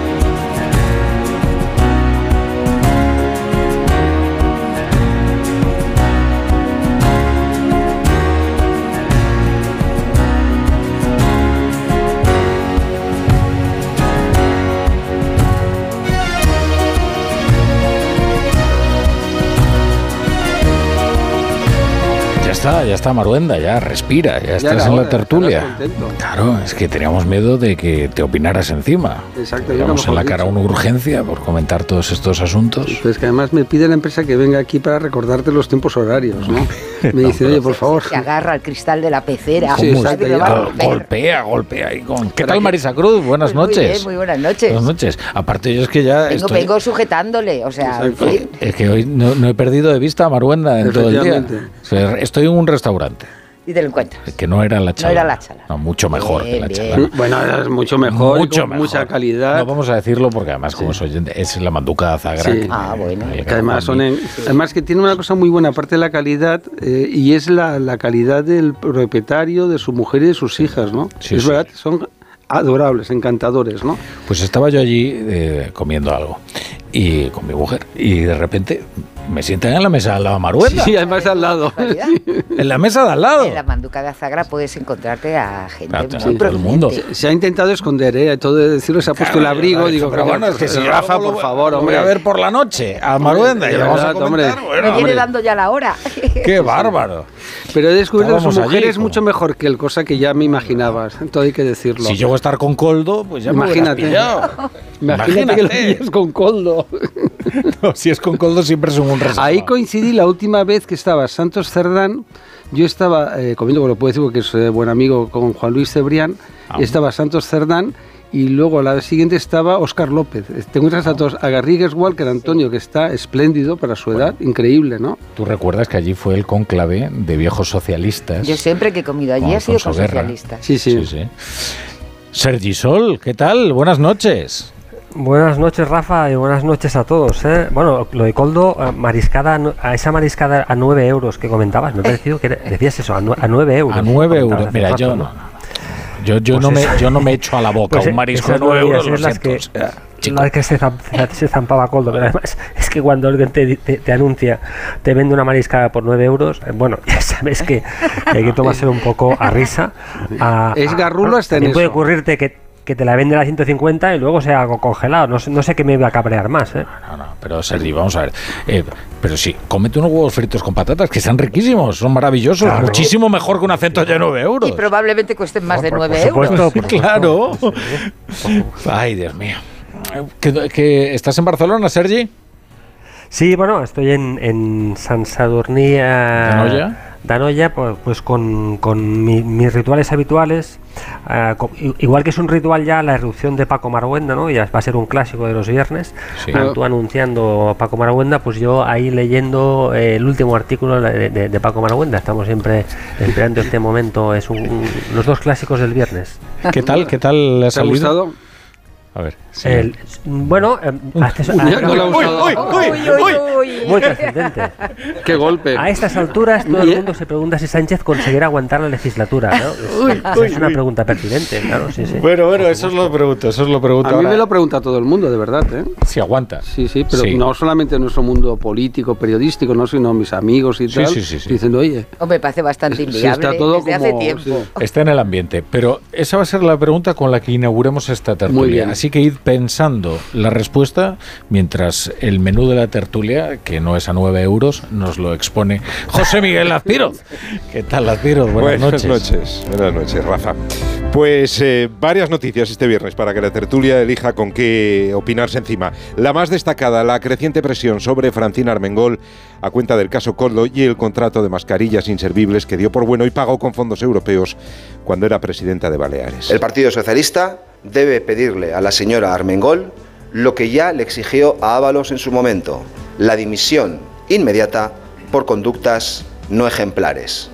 ¿Y qué dice Armengol? Pues desde su primera reacción el pasado martes, cuando se declaraba indignada, Indignadísima estoy, no indignada. indignadísima pues, pero desde entonces no ha vuelto a decir nada, a pesar de las revelaciones que se han ido conociendo. De hecho, hoy ni siquiera ha estado presente en los actos oficiales con motivo del Día de Baleares, solo ha puesto un mensaje en las redes sociales diciendo qué orgullo ser como somos. La que sí ha hablado ha sido su sucesora. Marga Proens ha sido donde Alsina. Ella dijo que se nos había informado por escrito, no aparece en ningún do- documento del traspaso de poderes que había una investigación en curso, que ya en el año 2022 se había personado la Guardia Civil para pedir información al respecto. Le han preguntado hoy al ministro Bolaños en Pamplona sobre la situación de la ahora presidenta del Congreso. Queremos que se conozca todo y quien tenga que pagar, que lo pague. Así de simple. Caiga quien caiga es ya una sentencia política. Se aplicará a Armengol el mismo rasero que a José Luis Ábalos. Sobre la amnistía, con la fecha límite del 7 de marzo para que PSOE y Junts lleguen finalmente a un acuerdo sobre la redacción definitiva de la ley, el ministro de Justicia ofrecía hoy su versión sobre el auto del Tribunal Supremo anunciando que se investigará a Puigdemont. Lo que no hizo ayer el Tribunal Supremo es calificar ningún hecho como terrorismo. Lo que hizo fue simplemente asumir la investigación, investigar unos hechos que se pueden calificar, como el propio auto del Tribunal Supremo dice, en diferentes delitos. Noticia de esta tarde, según datos del Ministerio del Interior, la llegada irregular de inmigrantes a España crece en los dos primeros meses del año más de un 500%. En total, 14.035 personas. 12.000 lo han hecho a Canarias. Del exterior, en Rusia, decenas de detenidos a cuenta del funeral del opositor Alexei Navalny y miles de personas coreando su nombre a las puertas de la iglesia.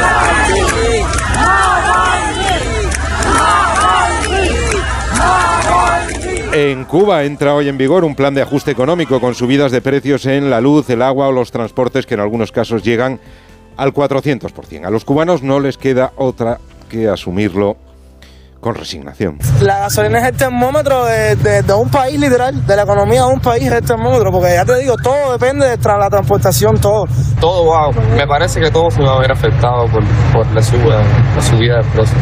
Nos afecta a todo porque está muy caro, el poder adquisitivo no va Cuba otra vez en crisis económica con una inflación del 30% y el régimen comunista pidiendo ayuda por primera vez en la historia al programa mundial de alimentos.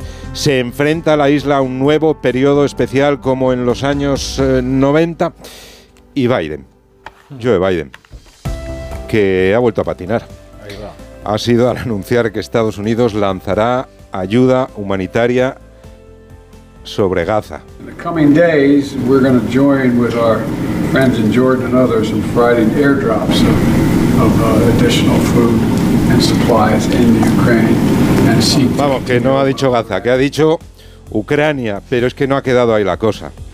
Biden recibía en la Casa Blanca a Giorgia Meloni, la primera ministra italiana, y ha confesado en lo primero que ha pensado cuando la ha visto entrar en el despacho. And I have to admit to you, as she walked in the door, we're good friends, and I played Ray Charles, Georgia, as she walked in the door. Now, most of you don't know Ray Charles, Georgia, but anyway. Sí, que lo primero que ha pensado cuando ha visto a Giorgia Meloni es en la canción de Ray Charles de Georgia, Georgia, Oh My Mind. Oh My Mind. Lo que pasa que no son las mismas Georgias, pero bueno.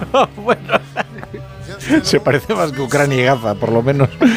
Joder, lo de Biden va a llegar eh, va a llegar justito eh, a las elecciones. eh. Podrían formar ticket con, con Trump, ¿no? Nos daría momentos de gloria inolvidables. Inolvidables. Dos años uno presidente y los dos años el otro presidente, imagínate, y vicepresidente el uno del otro. Es buenísimo. Fue interesante el otro día el New York Times que reflexionaba por qué la edad le pasa tanta factura a Biden eh, y, y en realidad Trump, que es un poquitín eh, más joven, eh, sin embargo nadie se lo tiene en cuenta, pero es verdad que tiene una apariencia más vigorosa Trump. Es que Biden, eh, el problema es la apariencia de vulnerabilidad, ¿sabes? Y, y- y que está siempre como al filo, ¿no? O sea, dices, a ver, a ver qué va a hacer esta vez, porque no sabe. Y que lo tiene que leer todo y si no lee las cosas, pues mete la pata.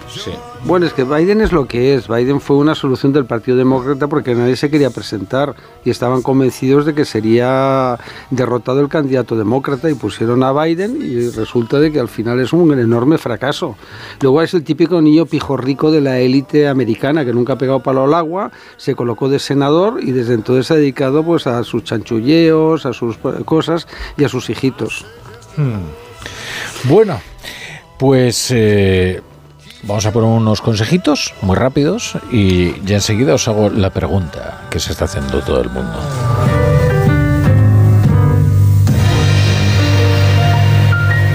La brújula. La torre. Ahorro para expertos. Expertos en ahorro. En Brico de Po, compras donde compran los que saben y consigues los mejores precios para tus proyectos. Como con este pavimento bucles, ahora por solo 7,95 euros. Y este pack de vitrocerámica más horno por solo 279 euros. No esperes más para ahorrar. Ya en tu tienda y en bricodepo.es. Yo dependía del alcohol y los fármacos para enfrentarme al día a día. Y cuando quise hacer algo no sabía dónde acudir. Hasta que encontré el lugar y a muchas personas que han sabido acompañarme. Proyecto Hombre ofrece programas para nosotras, con la mirada y la experiencia que necesitamos para sentirnos apoyadas. Pablo ha vuelto a suspender, no sé qué hacer. Prueba con The Memory Studio. A Luis le va genial. The Memory contiene vitamina B5 que contribuye al rendimiento intelectual normal y eso lo nota en exámenes. The Memory Studio, de Pharma OTC.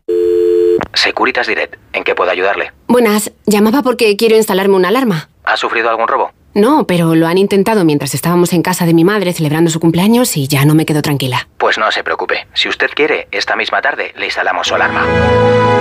Protege tu hogar frente a robos y ocupaciones con la alarma de Securitas Direct. Llama ahora al 900-272-272. Los protagonistas de la noticia empiezan el día con Carlos Alsina. José Luis Ábalos. Señor Ábalos, buenos días. ¿Qué tal? Muy buenos días, Carlos. Más de uno, el programa que cada día marca la agenda informativa. Coldo es un golfo, aunque no comparta el desenlace. Asume esa responsabilidad política. Tiene usted manta de la que tirar. ¿Cuándo se tuerce la relación entre el presidente Sánchez y usted? ¿Se siente usted maltratado por el secretario general de su partido? Yo no tengo ninguna manta. Lo único que me pide el cuerpo es defenderme. Lo que fue definitivo fue lanzarme un órdago en público. Cada mañana, las mejores entrevistas en Más de uno con Carlos Alsina. Y siempre que quieras, en la web y en la app. Onda Cero, tu radio.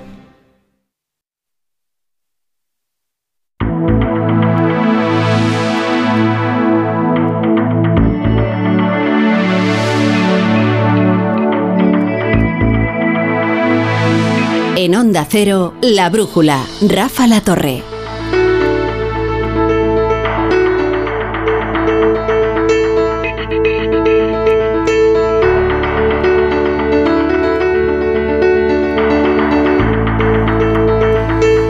10, casi 5, las 9, casi 5 en Canarias. Estamos en la tertulia de la brújula con Sergi Sol, con Paco Maruenda y con Marisa Cruz. Y me decían mis tertulianos que a todos ellos, cuando van por ahí, la gente los aborda y les pregunta, ¿pero aguantará Sánchez toda la legislatura? ¿O cuánto aguantará Sánchez? Y yo mm, os pregunto a vosotros, ¿qué les contestáis cuando eso os dicen? Vamos a empezar por Sergi. Pues eh, creo que nunca sabes qué puede devenir, ¿no? Porque si siguen saliendo cosas y cositas eh, y esto se sigue eh, complicando, eh, es evidente que cada vez será más difícil sostener la, la actual situación. Además, en este caso, pues afecta a personas de, de- o salpica a personas muy cercanas, personas que habían sido pues del núcleo duro, el núcleo de más, con- de, más confianza de Pedro Sánchez, en este caso pues a, al señor Ábalos. Ya venimos de unos equilibrios frágiles dentro de- de- del partido, unos resultados mm, en- endebles, con un sector interno que le cuestiona, hay, tiene una, una, contestación, aunque sea un sector vinculado, digamos, a, a, mm, a años pero ahí está. Y luego unas encuestas mm, complicadas, difíciles, unas elecciones eh, en el País Vasco en las cuales el Partido Socialista, como en Galicia, también parece ser, por lo que apuntan los sondeos internos de las formaciones políticas, que el Partido Socialista también en Euskadi perdiera los dos dígitos ¿no? y quedara por debajo de los 10 eh, diputados. Luego vienen unas europeas que con ese escenario van a seguir siendo muy, muy complicadas.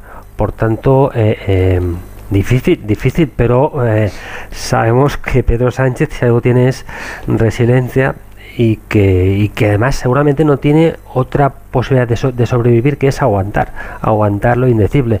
Por tanto, yo en estos momentos me inclino a pensar que pese a lo complicado que va a ser la situación, Pedro Sánchez va a seguir aguantando. a- vamos, mm, yo creo que si no le echan, no va a romper ni va a convocar nuevas elecciones, entre otras cosas, porque yo creo que nuevas elecciones sería tentar a la suerte más allá de lo razonable. Para, para, para lo que puede, puede, en estos momentos tener el Partido Socialista, eh, para los escaños que puede tener. Que puede tener. Vamos, sería, yo creo que sería como regalar al Partido Popular eh, la Moncloa en estos momentos. Marisa.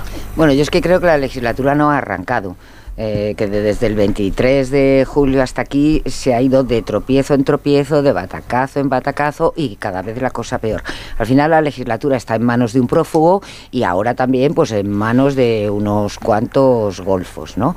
Eh, si os dais cuenta qué es lo que ha sucedido desde el 23 de julio, pues todo han sido batacazos, ¿no? No solamente el tema de las elecciones gallegas, que en fin es para echarlo de comer aparte, ¿no? La, la situación en la que ha quedado el Partido Socialista. Efectivamente, en las elecciones, próximas elecciones vascas, eh, el Partido Socialista eh, no puede aspirar nada más que a la tercera posición y a ver ahí a, a, de qué lado se inclina o a quién apoya, si al PNV o a Bildu con... con eh, el, la, factura que eso le puede pasar en el Congreso, ¿no? Porque no se puede estar siempre a bien con dos partes que están enfrentadas.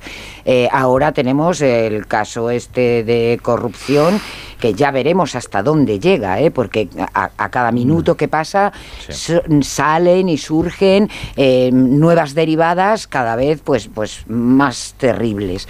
Eh, en, en, cualquier cosa que se quiera, uh, y ya lo hemos visto, que se quiera aprobar en el Congreso, decretos o proyectos de ley, todo es previo pago y previa extorsión.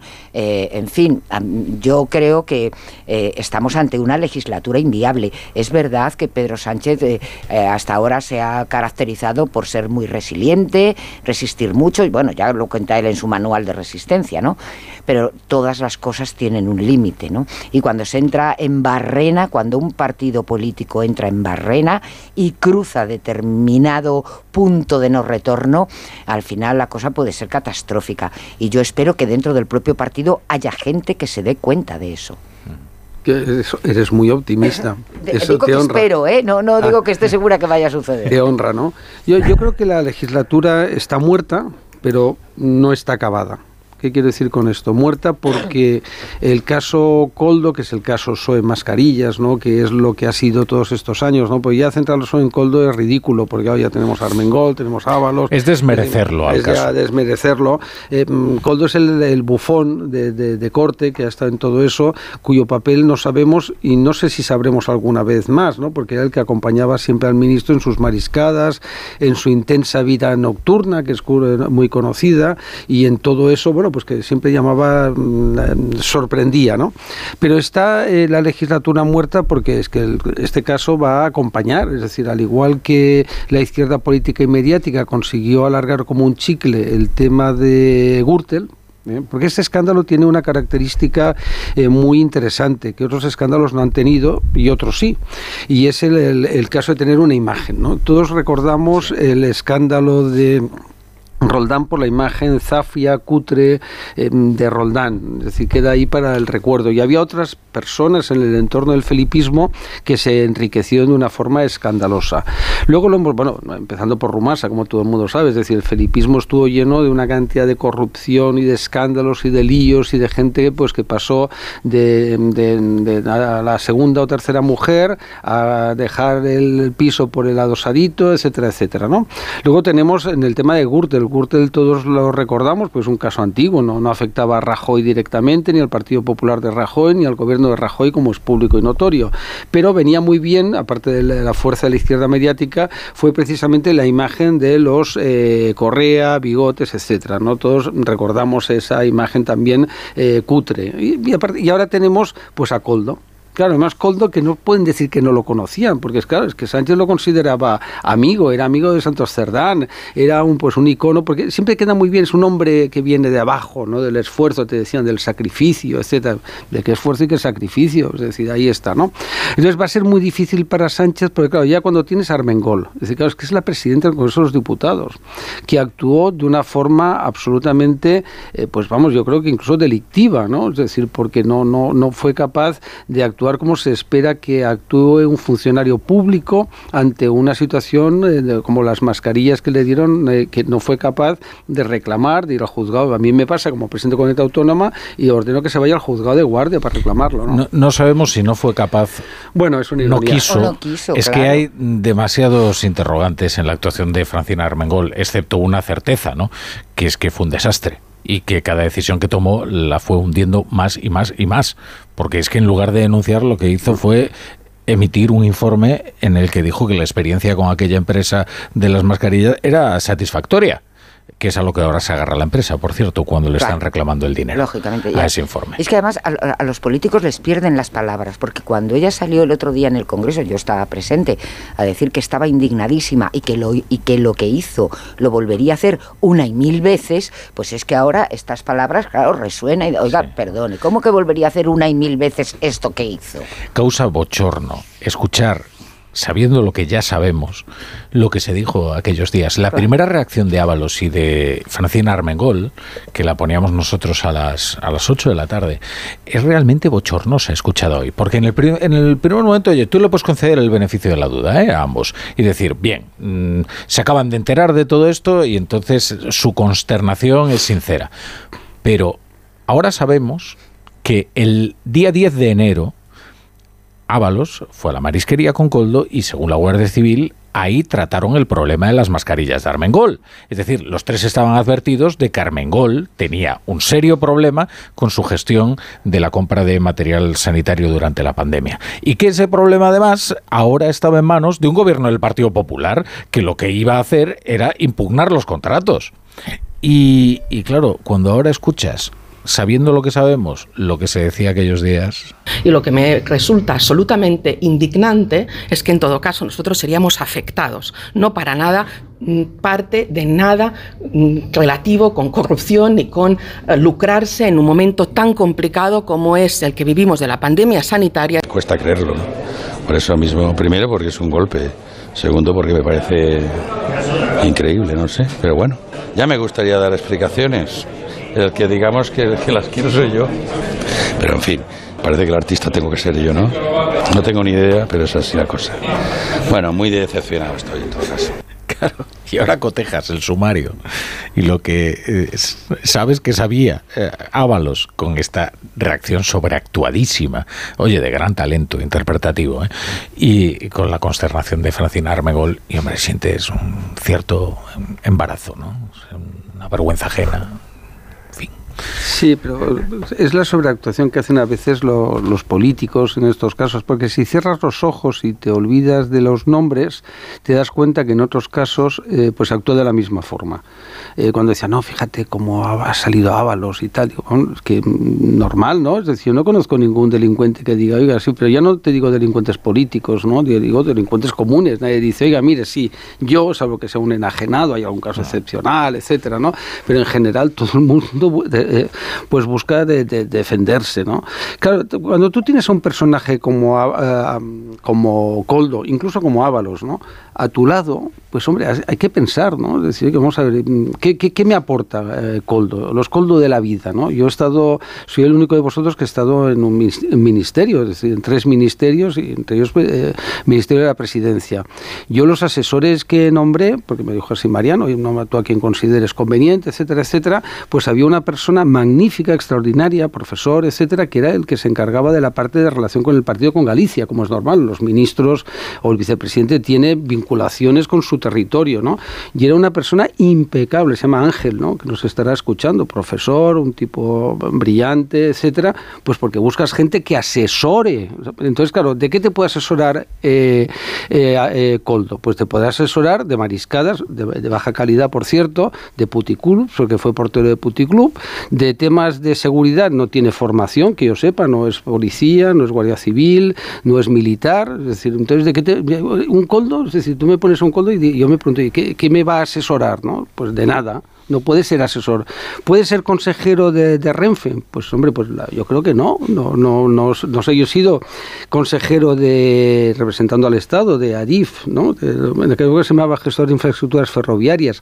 Hombre, los consejos, ten en cuenta que a mí cada vez que había consejo me llegaban dos cajas llenas de, de, adjudicaciones, etcétera, pues que te tenías que ojear como mínimo, ¿no? No siendo ingeniero que no, no lo soy, ¿no?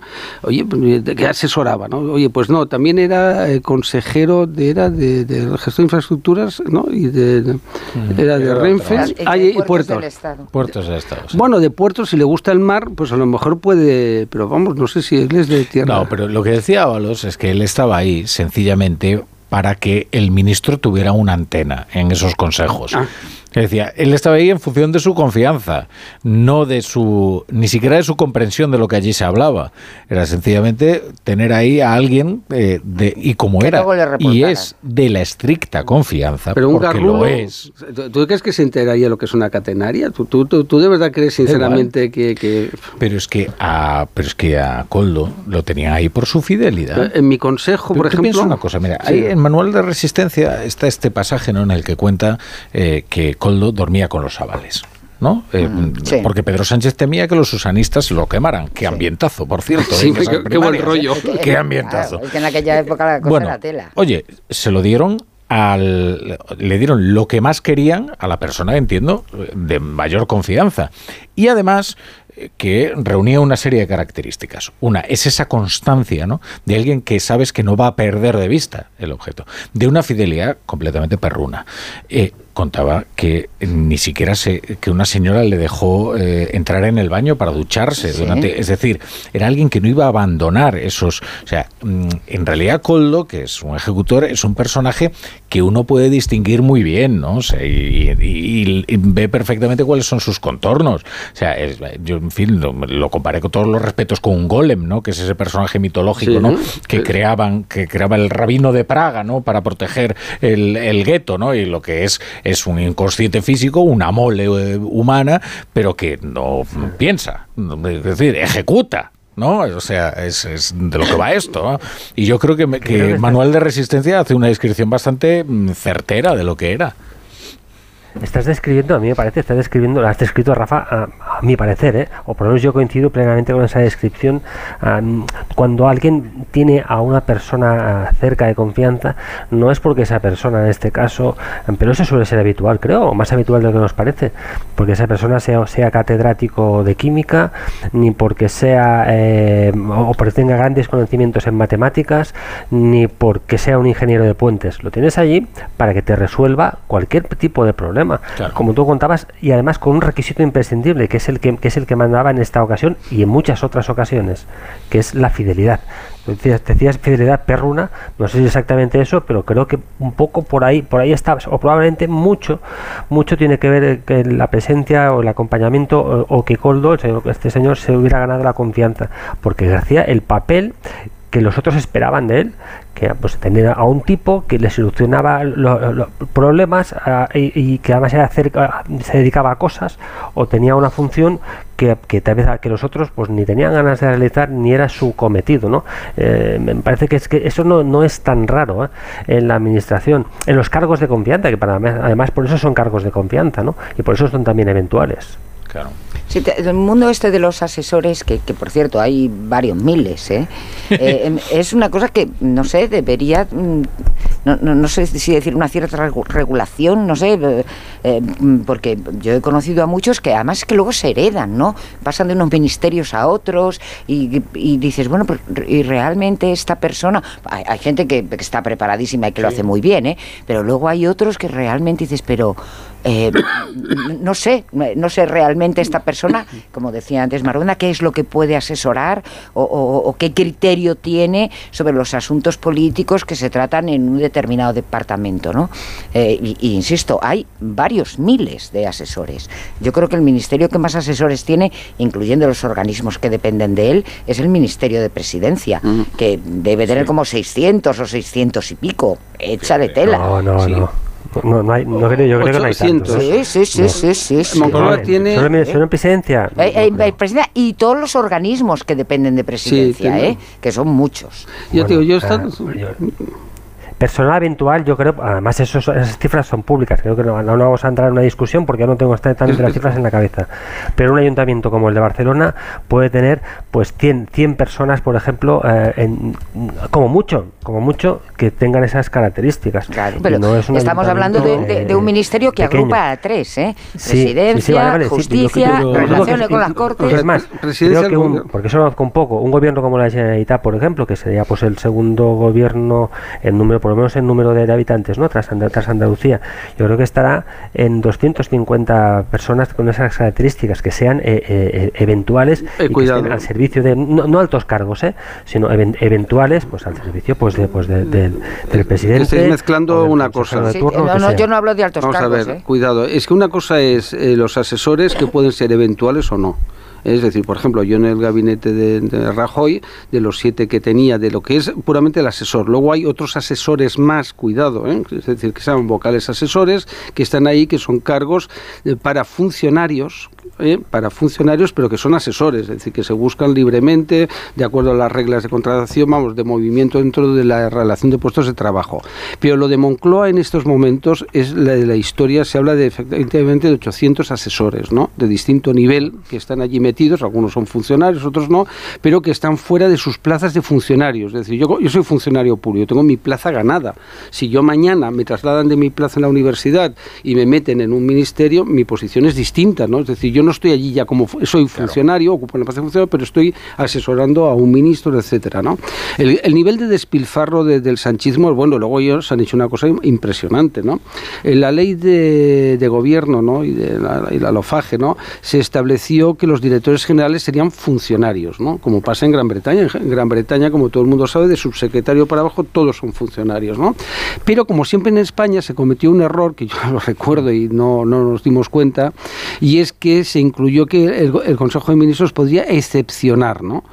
¿Qué ha ocurrido con los gobiernos socialistas? Pues claro que hemos pasado de que puede haber una, dos, tres excepciones a decenas de excepciones, ¿no? Por tanto, se nombran directores generales que ni siquiera son funcionarios, ¿no? Y lo mismo pasa, por supuesto, en los secretarios generales, secretarios de Estado, que pueden o no ser funcionarios, pero que son políticos. Y esa es una situación, pero al final vamos al tema nuclear, ¿no? Y luego otra cosa que tenemos que ver que me encanta es cómo la, la izquierda mediática encabezada por el país, ya sabes que es mi tema favorito, pues está ahí dedicándose a mm, poner en marcha el ventilador a ver si también afecta al PP, ¿no? Digo, ya, pero de verdad, es que no. esto, este, ha- llegado a un nivel tan ridículo eh, Sí, sí, que sí. Televisión Española casi le atribuye la trama al Partido Popular.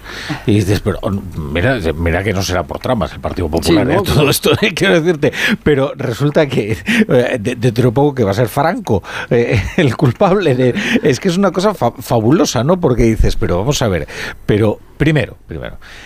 A mí me da la sensación de que el nivel de decrepitud de este gobierno se expresa precisamente en estos momentos de crisis en los que se enreda en sus propios argumentos. ¿no?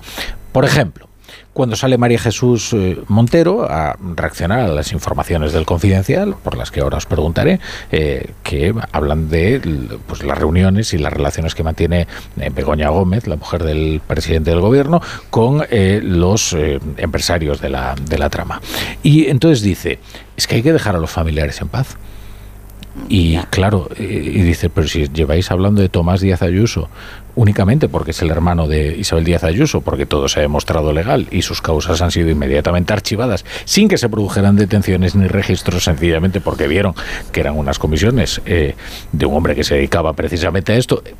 Primer argumento en el que se enredan.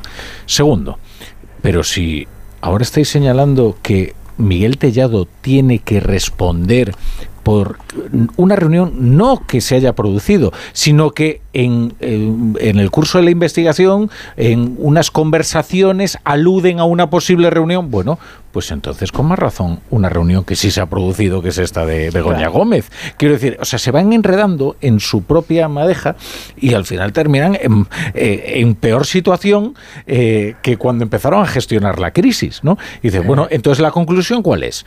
Que si te has reunido con la trama o si la trama dice que te hayas reunido con ellos, tú tienes que dar explicaciones. Pues la mujer del presidente tendrá que hacerlo. Si eh, eh, hay que dejar a los hermanos en paz y a los familiares en paz, pues entonces el presidente del gobierno tiene que dejar de aludir a Tomás Díaz Ayuso imputándole delitos que no ha cometido, es decir, difamándole desde la tribuna del Congreso de los Diputados, ¿no? Digo que son conclusiones que yo voy extrayendo. ¿eh?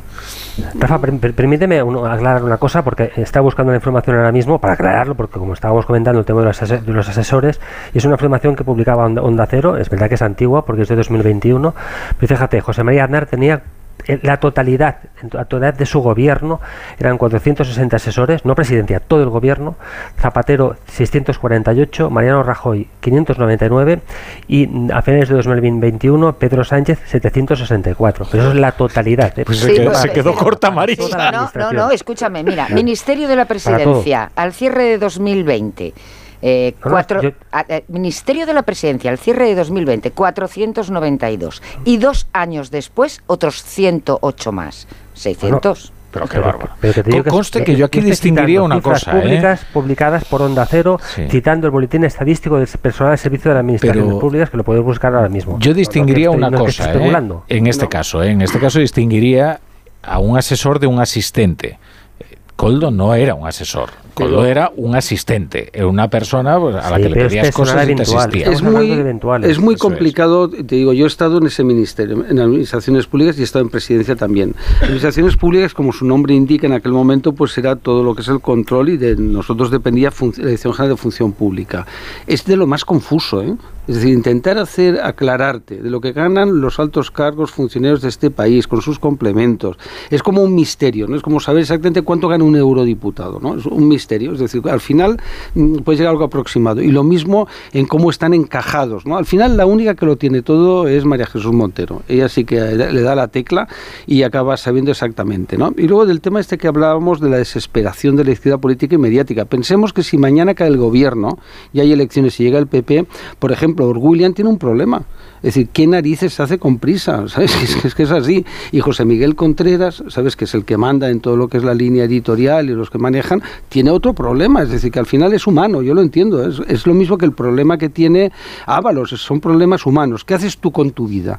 Es decir, hoy te quedas en la calle, es mañana hay elecciones y Ábalos está en la calle, porque no sacaría un escaño de diputado. ¿Y qué narices hace? Con 64 años, eh, con eh, tres mujeres, cinco hijos, lo digo con cariño, ¿eh? no lo digo a la mala leche, ¿eh? palabra, doy mi palabra de honor, ¿no? Es decir, como mucha gente en el gobierno. Y eso ha pasado con las, las elecciones eh, autonómicas y municipales, pues porque el PSOE está en este problema, porque muchísima gente se ha quedado en la calle.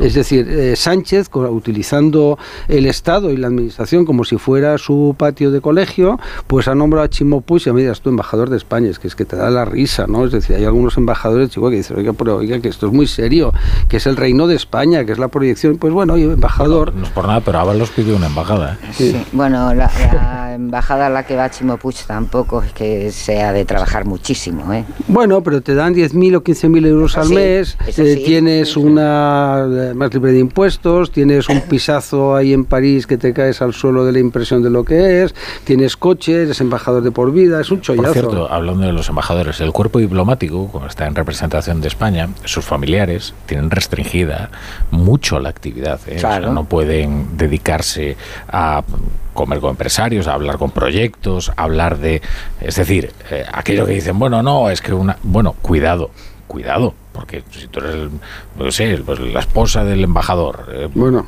cuidado, porque tienes muy restringida la actividad, eh, o sea, no es una cuestión bueno, como, como, es propio de cualquier país avanzado del mundo, es decir, es normal, los cónyuges, o tienes una profesión como tenía el marido de Angela Merkel, que es catedrático de universidad, entonces eso no es un tema que no genera ningún tipo de conflicto, pero en otros casos, y, y además me imagino incluso en el caso del marido de Angela Merkel, a la hora de proyectos de investigación y todo eso, se iría con cuidado, pero lo, conociendo Alemania, ¿eh? como son, debía de ser aquello y era un catedrático, insisto, de enorme prestigio, pues porque se lo toma muy en serio. Lo mismo, mira, esto que aquí nos parece muy normal, que, que Sánchez utiliza el Falcon como si fuera su servicio de aerotaxi o el helicóptero o los bienes públicos. En, si fuera la Unión Europea no podría. Marisa, tú has estado en la Unión Europea. Es decir, nuestra amiga Úrsula no dice que me preparen un avión o dos aviones. No, es que vamos se montan un pollo que te cae de aquí. Hecho, está teniendo un problema, ¿eh? Úrsula von der Leyen, ¿eh? precisamente con sus desplazamientos, ¿eh? Claro. Porque no ha justificado debidamente una serie de desplazamientos y eso consideran que es eh, una cosa gravísima. Eh, bueno, sí, es que eh, todo eso lo puedes utilizar en, en función de, de tu cargo público y de lo que vas a hacer, eh, pero pa- sobre todo porque eh, esto de que el presidente o el ministro, sea quien sea, lo es 24 horas del día, está muy bien, pero hay que aplicarlo siempre, no cuando conviene sí y cuando no conviene no. Eh, y, y en esto se cae continuamente, ¿no? Ves que el presidente lo es los 24 horas del día. Perfecto, pues si lo es las 24 horas del día, lo es para todo. Eh, y no lo hacen así.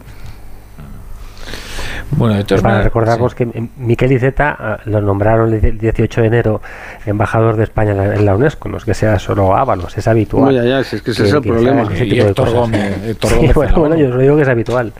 En la Sí, pero es que es un cachondeo, de verdad. Yo no, yo me alegro que la gente pues sea, se vea premiado en sus ilusiones, ¿no? Y ser embajador de España, porque sabéis que el embajador político adquiere el rango de embajador de España de forma honorífica. Es decir, normalmente nosotros a los embajadores los llamamos embajadores siempre, pero solamente unos poquitos de la carrera diplomática, cuando se jubilan, tienen realmente el tratamiento de embajador. En cambio, si te nombran, si mañana Rafa te nombran embajador, Sí. pues serías embajador, imagínate, embajador en Jamaica. Uy, Eso, qué bien. Imagínate, vamos, oye, Jamaica. Eh, pues eso, ¿no? Qué buen destino me has elegido. Es, que te tengo cariño. Hombre, ¿sabes? yo que si tuviera que elegir, eh, no sé, fíjate.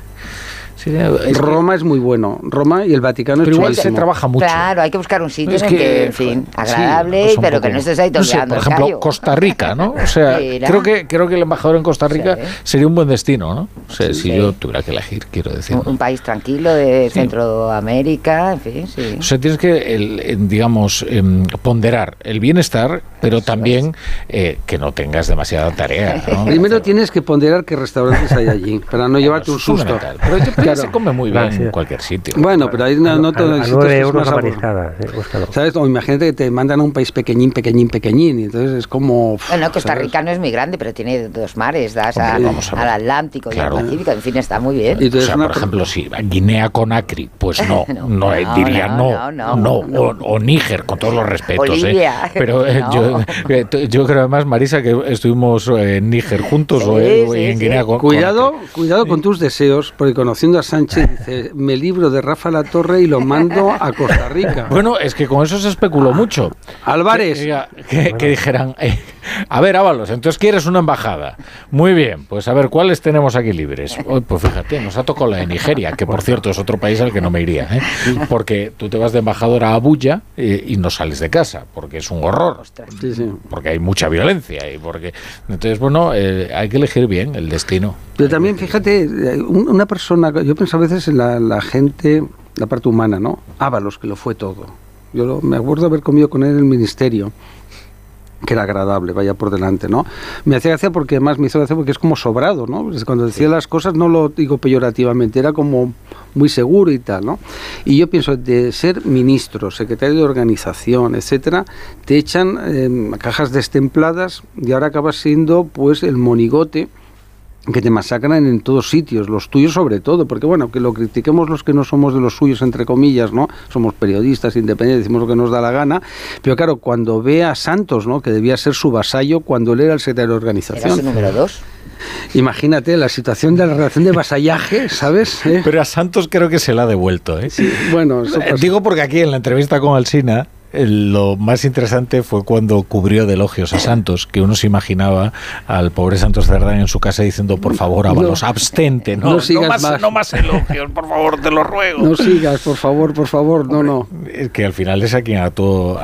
Fijaos la discreción de Santos Cerdán desde que comenzó, el, el desde que estalló toda la operación policial. Discreción total. Sí, nunca ha sido un hombre muy hablado. No, es verdad que no. Bueno, sí, y siempre ha sido un hombre como bastante discreto, Sí, ¿eh? Santos sí, Cerdán en sí, general. ¿eh? Incluso cuando ha llevado ahora las negociaciones con, con Waterloo, mm, tampoco tampoco hacía gran ostentación, creo que se limitaba a aparecer en las fotos y poca cosa más eh, contaba. No es un hombre que se prodigase en, en- en palabras, ¿no? No, En en eso, en eso estaremos de acuerdo. Yo, yo con relación a lo que, lo que decía Pa- Pa- Paco, yo creo que todos deberíamos entender la, cómo, cómo puede encontrarse una persona como Ábalos cuando ve que, bueno, que es decapitado, que hace cuatro días estaba en el núcleo duro de, Pedro Sánchez, que resulta que la persona que le comunica ah, afectuosamente, parece ser, que está, que está fuera del Partido Socialista, o sea, que van a ir a por él, es uno que era, que era Santos Cerdán, que además es quien le presenta precisamente a, a Coldo.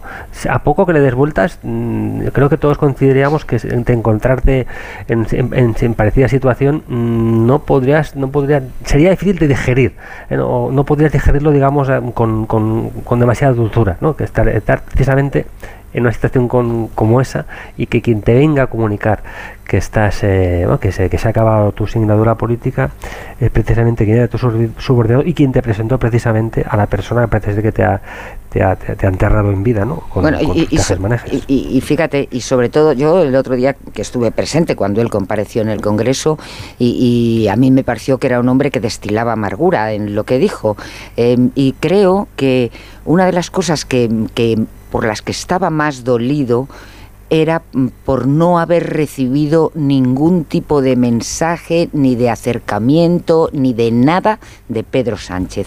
Porque recordemos que más allá de la relación que Ábalos ha tenido con Santo Cerdán, con quien sí tuvo una relación estrechísima hasta el punto de ser su principal puntal, fue con Pedro Sánchez. Es decir, Ábalos es la persona que le rinde a los pies la segunda agrupación socialista más grande del, de- del país, que es la valenciana, eh, únicamente superada por la andaluza. Eh, y es el hombre que le que está a su lado permanentemente cuando tienen la famosa travesía del desierto después de que le defenestrara su propio partido, ¿no? Más que eso, Marisa, eso lo cuenta Tony Bolaño en, el libro que recordar, en el libro Moncloa, de cuando habla de, de- de Redondo, él cuenta que es Ábalos quien se va a casa de Pedro Sánchez y le dice a Pedro Sánchez, si tú no te presentas, Claro. me presento yo. Por supuesto, por Es- supuesto. es- Es, es el él, hombre que le él. sostiene totalmente. Y claro, No, pero es que además es el que le anima. El a- que le anima y todo, Ante las sí que dudas sí. que le dice, te tienes que presentar. Sí, sí, sí, sí. Y entonces, eh, cuando estás en, en- en el momento de, de- de la caída, eh, lo mínimo que esperas es que esa persona se dirija Claro. a ti directamente, ¿no? No por intermediarios, ni Santo Cerdán, ni nada de nada. Yo creo que eso le tiene eh, eh, muy dolido a Pero- Ábalos. pero es la Claro, política. por, por ¿eh? eso, por eso apuntaba yo la- cómo íbamos a reaccionar si, nos, si, nos- si nos- si estuviéramos en esa tesitura, ¿no? Con Sí. todo lo que ha vivido él, con lo que ha sido y con lo que parece que va a dejar de, de- de ser o ahora hacia donde lo están empujando. Pero digamos, pasa en todas las actividades, eh, Sergi, porque no solamente yo lo pienso siempre, Sí, sí, ¿no? He visto tanta gente del mundo de la empresa, por ejemplo, que han sido presidentes de, de compañías, altos cargos, etcétera, que cuando pierden eso que se dice, que el teléfono deja de sonar, yo a veces cuando alguien me hace la pelota y luego digo, digo, mira, este, el día que yo deje de ser director, llevo 16 años, vamos, va a decir que yo era eh, la, la- la encarnación de Lucifer, ¿no? Por eso siempre me lo tomo todo muy a broma, porque tuve la, la, su- la suerte o desgracia, ¿no? Que subí muy rápido, caí muy rápido, no por mi culo, que cerró el medio de ¿Te acuerdas del Noticiero Universal? Y entonces ahí aprendí, ¿sabes? Rápido. Y eso es muy bien. cuando El tienes- Brusi, no, era el diario de claro. Barcelona, ¿no? Sí, el Brusi, el diario de Barcelona y Eso el es. Noti. Era el Noti, que lo había fundado la familia Peris Mencheta, luego lo tuvieron los Porcioles y luego acabó en manos de Lito Delgado y Adolfo Suárez, etcétera, ¿no? Y ahí aprendes, te das cuenta que, es- que efectivamente es muy efímero, es decir, los directores de periódico nos pasa mucho que mientras eres director de periódico, Pues si pues te has durado muchísimo. Pero tú, Paco, eres Pero, todo Paco, menos eh, efímero. bueno, pero digo cuando lo dejes, cuando lo dejes, te quedarán los amigos entre los que os incluyo. No, pero es Como verdad. si Ferguson dices que ser entrenador de fútbol de eh, no hombre pero tú ¿cu- cuánto llevas 16. 16 años Sí, sí, sí. Y estoy encantado. Creo, ¿no? creo que hay en estos momentos. Bueno, pero, pero, pero, pero ando ligero de equipaje, no te creas, no, no, tengo el despacho lleno de cosas, quiero decir, no necesitaría unas horas para vaciarlo. Pero es verdad, es el trabajo más bonito para un periodista es dirigir, o, o- o vuestro caso, ¿no? También es, decir, es muy. estoy de acuerdo. ¿no? Yo tampoco. ¿No os gusta lo vuestro? Ah, sí, sí, sí. Ah, por eso. Dirigir, Yo no dirijo nada. Yo creo Eh, que el- el- y no, hombre, se me pasaría. Pero por ser la, por ejemplo, en tu caso, ser la cronista política de un medio de comunicación tan importante Eso como sí. el mundo es una sí, preciosidad. eh, Eso me gusta mucho, pero me dices dirigir el mundo. Pero, no. bueno, pero a mí me gusta dirigir, yo Ah, reconozco bueno, que siempre me ha gustado. eh, ¿no? somos somos como Coldo somos eje- ejecutores Paco. Bueno, con Yo soy, una yo soy de información de calle. Sí, pero con una diferencia, yo he hecho lo mismo, que fue, una diferencia, vamos, comparados con Coldo, Hombre, es un insulto a la inteligencia. Una broma. No, por Dios. Oye, una cosa, eh, lo de lo de Francino Armengol eh, eh, es interesante porque ahora está se ha convertido en el blanco de, de, mm, la oposición, eh, o sea, la oposición ha decidido que ya va a dejar, porque el caso Coldo es verdad que considero que es desmerecer a toda esta a toda esta mugre, no llamarlo el caso Coldo, no, no, esto no se limita en Coldo, o sea, probablemente ahora mismo la pieza más vulnerable sea la de Francina Armengol. Eh, y mira, leía eh, una crónica que es bastante interesante de, de Fernando Garea, que dice en el español que el PSOE ha fracasado en su intento de que la salida de Ábalos sea el cortafuegos del caso. Y que dirigentes socialistas esperan gestos de Sánchez para superar la situación creada por el caso Coldo, por el fracaso en Galicia y por el bloqueo de la amnistía. Que la confluencia de ambas hace que la crisis sea ab- absolutamente mastodóntica. ¿no? Y yo creo que fíjate que esto de Francina Armengol tiene un difícil arreglo. ¿eh? Por Es todo la lo que tercera ¿eh? magistratura del Estado, ¿eh? Poca Oye, broma. Además, Fernando tiene muy buenas conexiones. Fue presidente de la agencia EFE, era cuñado de Oscar Puente, es decir, que es una persona que conoce muy bien ese, ese mundo, ¿no? Por tanto, sus informaciones siempre son enormemente interesantes. Y claro, lo que la conversación esa famosa entre que además tiene toda la pinta, vamos, hay que felicitar, pues vamos, tiene toda la pinta conociendo a los dos personajes, ¿sabes? Eh, porque Sánchez solo le preocupa una persona, Sánchez y su mujer. A Sánchez hay una cosa muy interesante, yo alguna vez que, he estado con él, es que no le importa que le critiques. Por eso él ha perdonado a mucha gente. Es decir, yo a mi buen amigo Oscar López lo perdonó, lo reincorporó y fuera, ¿no? O Antonio Hernando. ¿Sabes? Porque él eso mm, tanto le da. Mientras no te metas con su familia, todos aquellos que se han metido con su padre, el negocio que no era ningún negocio raro, porque se manipuló y tal, ¿no? Eso para él es una línea roja absolutamente que no está dispuesto a aceptar. ¿eh? Es de las cosas, ya te digo, que efectivamente él, eso, vamos, me parece muy bien, por cierto. Que A mí también, siempre y que cuando eh, no, no haya motivo para la crítica. Claro, pero, pero- cuando hay motivo para la crítica. eh, Y es- como han atacado tanto al hermano, que además es una persona inocente, ¿no? La- la- los ataques a los, al hermano de, de Isabel Díaz Ayuso, pues ha sido una cosa infecta, ¿no? Repugnante, ¿no? Y que debería dar vergüenza lo que han hecho contra él, ¿no? Eh, por cierto, que le han preguntado, hoy ha estado en el Rojo Vivo eh, Yolanda Díaz y le preguntaba a Ferreras por, eh, por la situación, por cómo veía a Pedro Sánchez y la respuesta, escuchad. sobre el escándalo Coldo, pero ¿cómo se lo ha encontrado respecto al escándalo Coldo? El presidente, Emocionalmente hablando, digo. el presidente es un político de raza y los políticos de raza se crecen ante las adversidades. Y el Gobierno de España va a seguir trabajando por el bien común, por los derechos de los trabajadores y las trabajadoras y las mujeres en nuestro país. Y vamos a seguir luchando eh, bueno, ante una situación eh, económica que es muy compleja. Lo vamos a seguir haciendo Os por el digo bien lo que país. a mí me llama la atención. Bla, bla. Primero, a Yolanda Díaz la veo descolocadísima. No solo ya desde las elecciones gallegas, ¿eh? desde la crisis de Podemos y su migración o mudanza al grupo mixto, yo creo que Yolanda Díaz no ha levantado cabeza. Y luego hay una serie de síntomas de decadencia muy evidentes. ¿no? O sea, eh, no tiene ninguna fuerza su voz en la coalición. No solo eso, sino que ante una crisis de corrupción donde ella puede marcar la diferencia, donde ella puede ponerse exigente con el presidente del gobierno, se dedica a elogiar al presidente del gobierno. Oiga, es que Ya, Pablo eso- Iglesias eso en esta una situación lógica, estaría una montando en cólera, pero bueno, sí. Pero Hay una lógica en eso, y creo que además es que Yolanda Díaz lleva mucho tiempo ejerciendo de presidenta del club de fans de, de Pedro Sánchez. Además, en buena medida, Yolanda Díaz le debe su, su situación, en general, en general sumar, ¿eh? precisamente a, a un apo- a un apoyo, a una voluntad que también en la que también ha construido, creo, el, el Partido Socialista de tener un futuro, un futuro libre, un socio de gobierno más cómodo que Podemos. Y a eso se ha prestado a Yolanda Díaz con, con gran entusiasmo. En cierta medida, pues le debe le debe mucho a conjunto de, de sumar, a lo que es, es hoy sumar, o lo, o lo poco que, es hoy sumar, le debe mucho al Partido Socialista y en particular Yolanda Díaz creo que se lo debe a Pedro Sánchez, precisamente.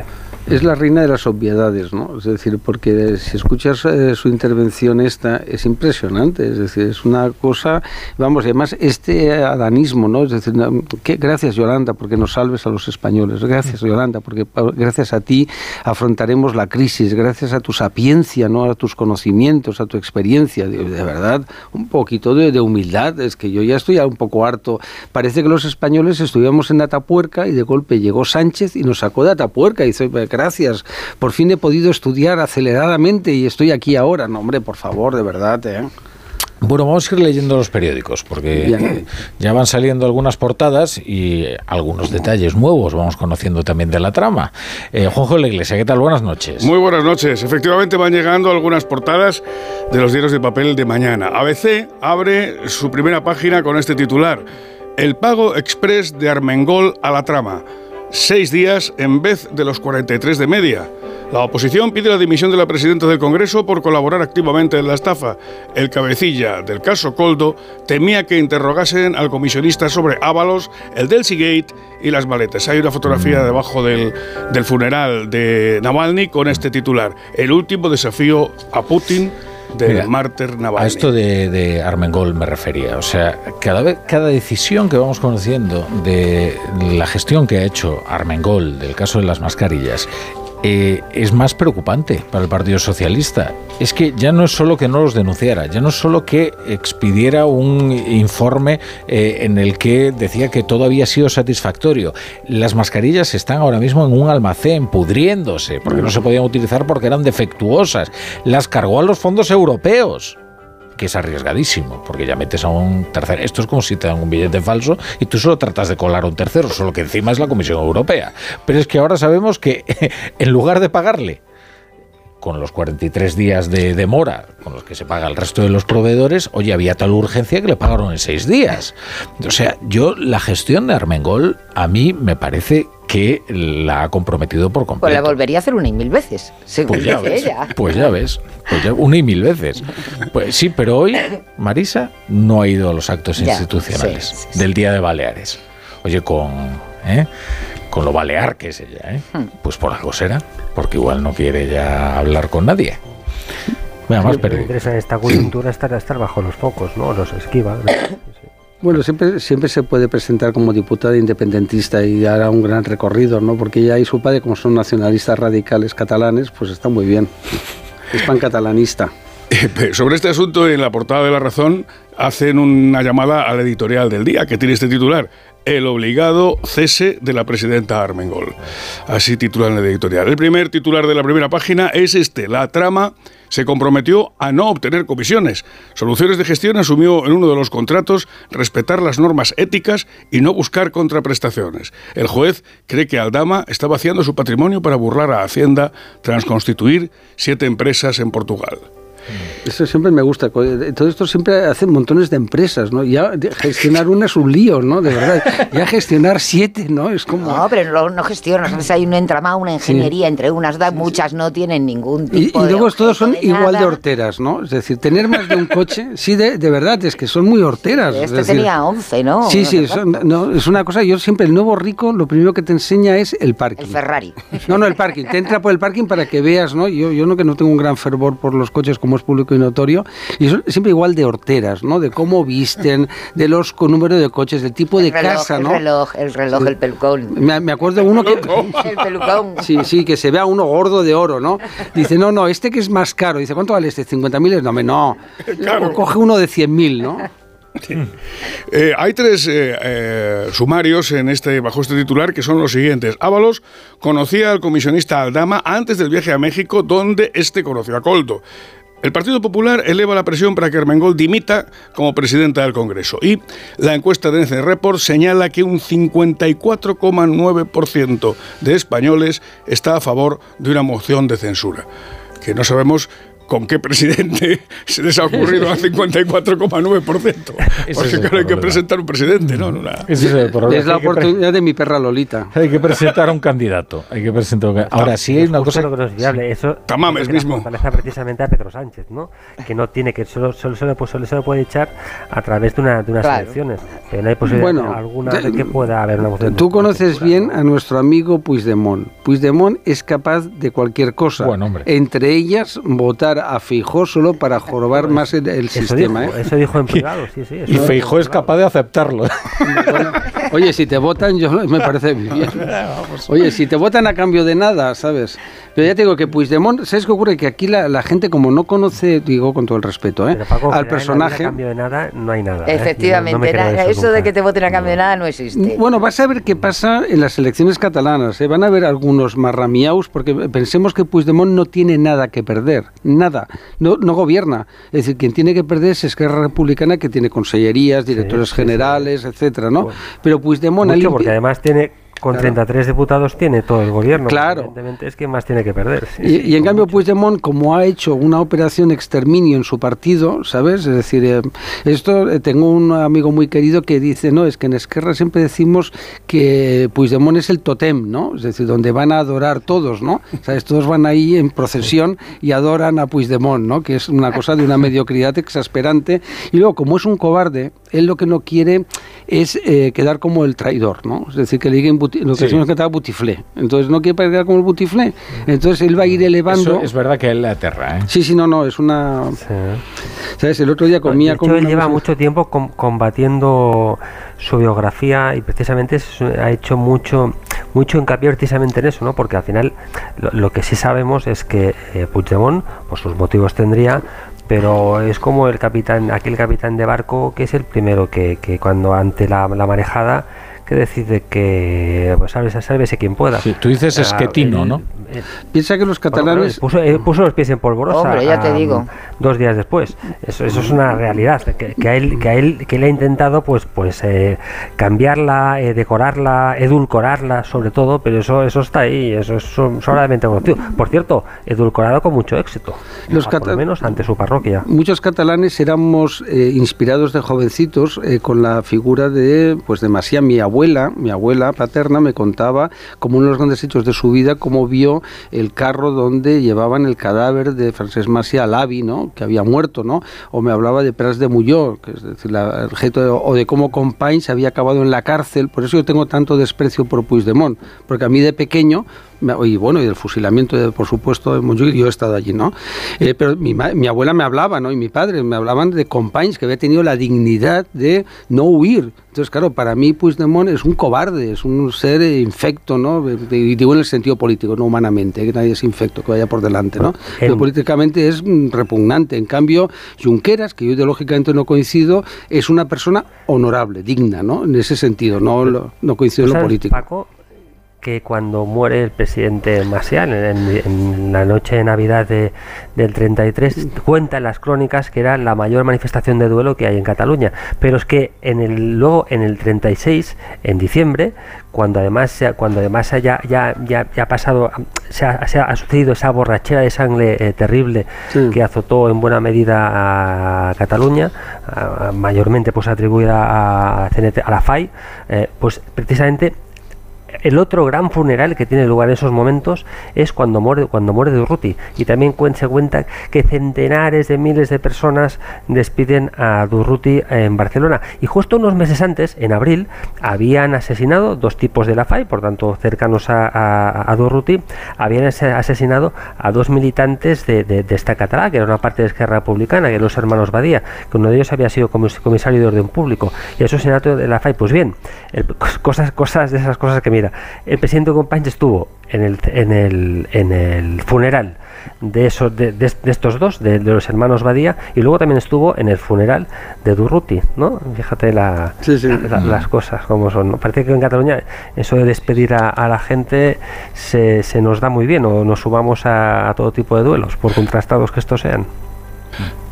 Acaba de llegar la segunda portada de ABC y abre con el barómetro de GAZ3 para ABC.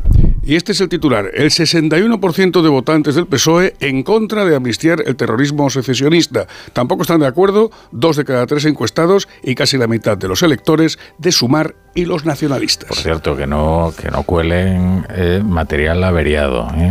Esto de la, La Comisión, Comisión de, de Venecia. Venecia, Bueno. que están hablando de un borrador que encima le han hecho ahí un editado que es verdaderamente bochornoso. Hombre, no hay que colarle a los medios amigos estas cosas que luego se van a enfadar. Pero los porque- medios amigos incluso han cambiado los titulares, Hombre. porque de los titulares iniciales de eh, eh, la Comisión de Venecia avala, se pasa a la Comisión de Venecia noveta, la Comisión de Venecia el, eh, señala el espíritu de... eh, Si se reúnen ¿eh? en marzo, Se, además. se ha cambiado un poquito la cosa. mitad de ¿eh? marzo. Cuando se ha leído bien el informe. Sí, hay un poco de desesperación aquí, pero bueno. Bueno, queridos, id a disfrutar de esa vida que os espera ahí fuera. Os queda todavía un ratito de viernes, ¿vale? Seguro que Maruenda tiene una buena reserva, así que... Yo hubiera seguido hasta las 12 sin problema, ¿eh? Bueno, quédate. Quédate, Maruenda. Aquí solo sin poder hablar, ya, no cuela. Venga, hasta luego Marisa Cruz, Paco Maruenda, Sergi Sol y hasta el lunes, Juanjo de la Iglesia. Hasta el lunes, buenas noches.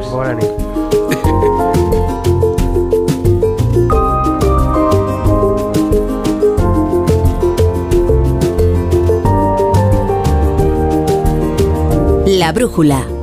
La torre.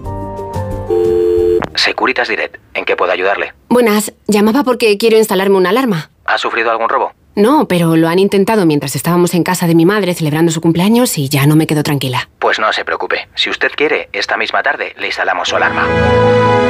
Protege tu hogar frente a robos y ocupaciones con la alarma de Securitas Direct. Llama ahora al 900-272-272. Buenas noches. El número premiado en el sorteo del cuponazo celebrado hoy ha sido 4798 04798 Serie 79 079 Puedes consultar el resto de los números premiados en juegos11.es. Mañana tienes una nueva oportunidad con el sueldazo del fin de semana. Y ya sabes, a todos los que jugáis a la 11, bien jugado.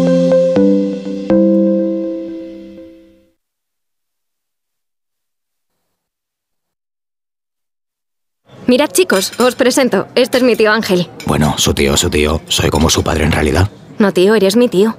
Pero soy como tu padre. A ver, si te he querido como un padre. Soy más que tu tío. Soy como tu padre. Sí, sí, tu padre. Vamos, tu padre. Bueno, pues eres mi padre.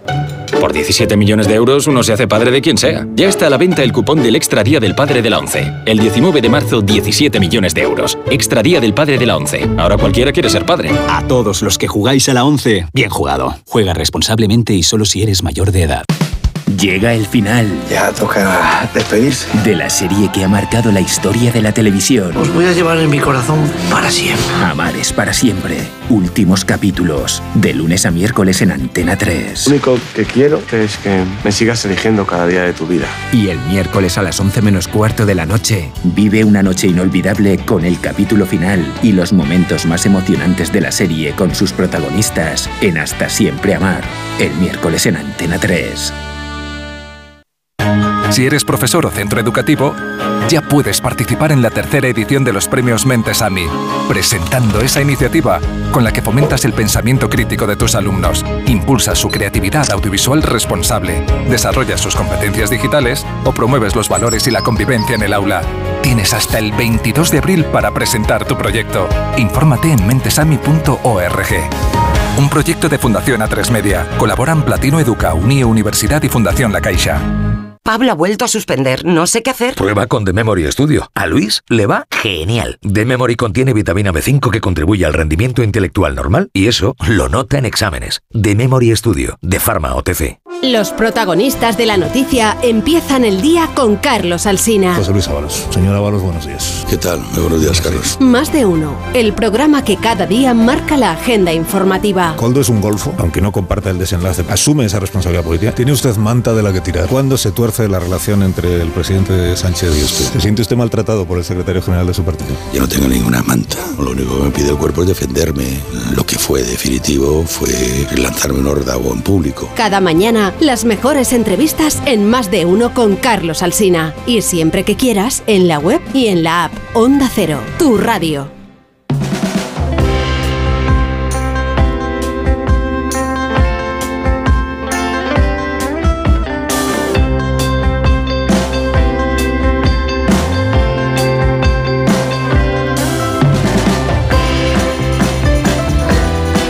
Vamos a poner fin a la semana de la brújula con nuestra habitual sección de variedades de los viernes. Pero ya han regresado aquí los de siempre. Pedro Narváez, ¿qué tal? Buenas noches. Muy buenas noches. Me encanta eso de programa de variedades. Me siento como Celia, una como, como Celia Gámez. no pasarán. no pasarán, efectivamente. Karina Sanzborgo, ¿qué tal? Buenas noches. Muy buenas noches, Rafa La Torre. Edu Galán, buenas noches. Pues muy buenas noches, Rafa. Bueno, esta sección que se llama, por cierto, Un nanosegundo en el metaverso. y en la que vamos repartiendo juego a medida que avanza la jornada. Eh, qué bonito, ¿no? Es- parezco, parezco Edu García en el Radio Estadio. Bueno, ¿Eh? conec- conectamos con las gaunas. Eh, Edu Galán, ¿qué tal? Pues estoy muy bien, estoy muy contento porque os vengo a hablar de una cosa yo creo que muy divertida. Pero bueno, tú, tú, tú eres el que ordena todo esto, el compás y todo esto. No, no, eh, yo, yo- decidido- también ellos también van a hablar de cosas extraordinarias. En mi opinión, parezco- estoy moviéndome como García Ferreras ahora mismo. No sé por qué, ¿eh? no me ven los oyentes, pero he empezado a mover las manos por el entusiasmo que me provocan mi compañera y mi compañero. Haciendo uso de la discrecionalidad sí. que da el ser el director del programa, eh, te he señalado para que comiences. Pues me parece extraordinario. Escuche usted.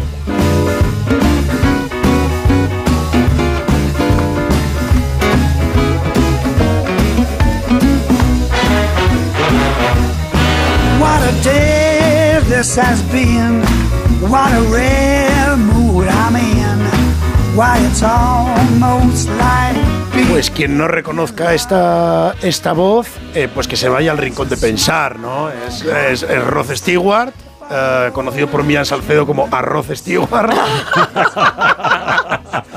y, y me falta hacer, ¿no? Como diría nuestro querido Millán. Y, saca justamente un disco que me ha hecho, me ha reconciliado, me ha hecho vuelto, me ha, obligado a volver a escuchar un subgénero musical que es el swing. El disco se llama Swing Fever y ha tenido la, grandísima idea de rodearse de uno de los tíos con más talento del universo musical que es George Holland. Es un pianista que además eh, dirige un programa ya lleva décadas en la BBC, donde Later Night with George Holland, donde pues invita a todo tipo de, de gente y toca el piano con ellos, bueno, todo tipo de estrellas, pues desde lo más desde Paul McCartney hasta yo creo que ha estado Rosalía también, o sea, va saltando. Y entonces ha tenido la gran idea que esto suele pasar cuando muchas veces eh, grandes artistas se ponen a hacer versiones y hacen unas versiones con una producción casposa, con una producción ratonera. Y entonces nuestro querido Rod ha dicho, George Holland, que sabe hacer la- la- las cocinas, porque tiene una Big Band, y son dos señores muy, muy felices, parecen muy felices. ¿Te gusta Rod Stewart? Sí, a mí me gusta Rod Stewart. En algunas épocas, en, en Faces me gusta, me gusta más que, que, de- que en Do You Think I'm Sexy, pero, pero me parece un buen vocalista y luego un gran escritor, porque él, él en su carrera, en los primeros discos en solitario, escribía, escribía él las canciones. Ya. Y yo sobre todo, más que de Rod Stewart, Rod Stewart es un poco la percha, en el caso de Rod es una gran percha porque tiene un cuerpazo a su edad. Em, Y un pelazo. y un pelazo. Eh, Eso lo apreciamos muchísimo. Eso, eso Nos parece fundamental. a mí una vez me dijo Calamaro que si no tienes pelo no vales para el rock and roll. Y tiene toda la razón.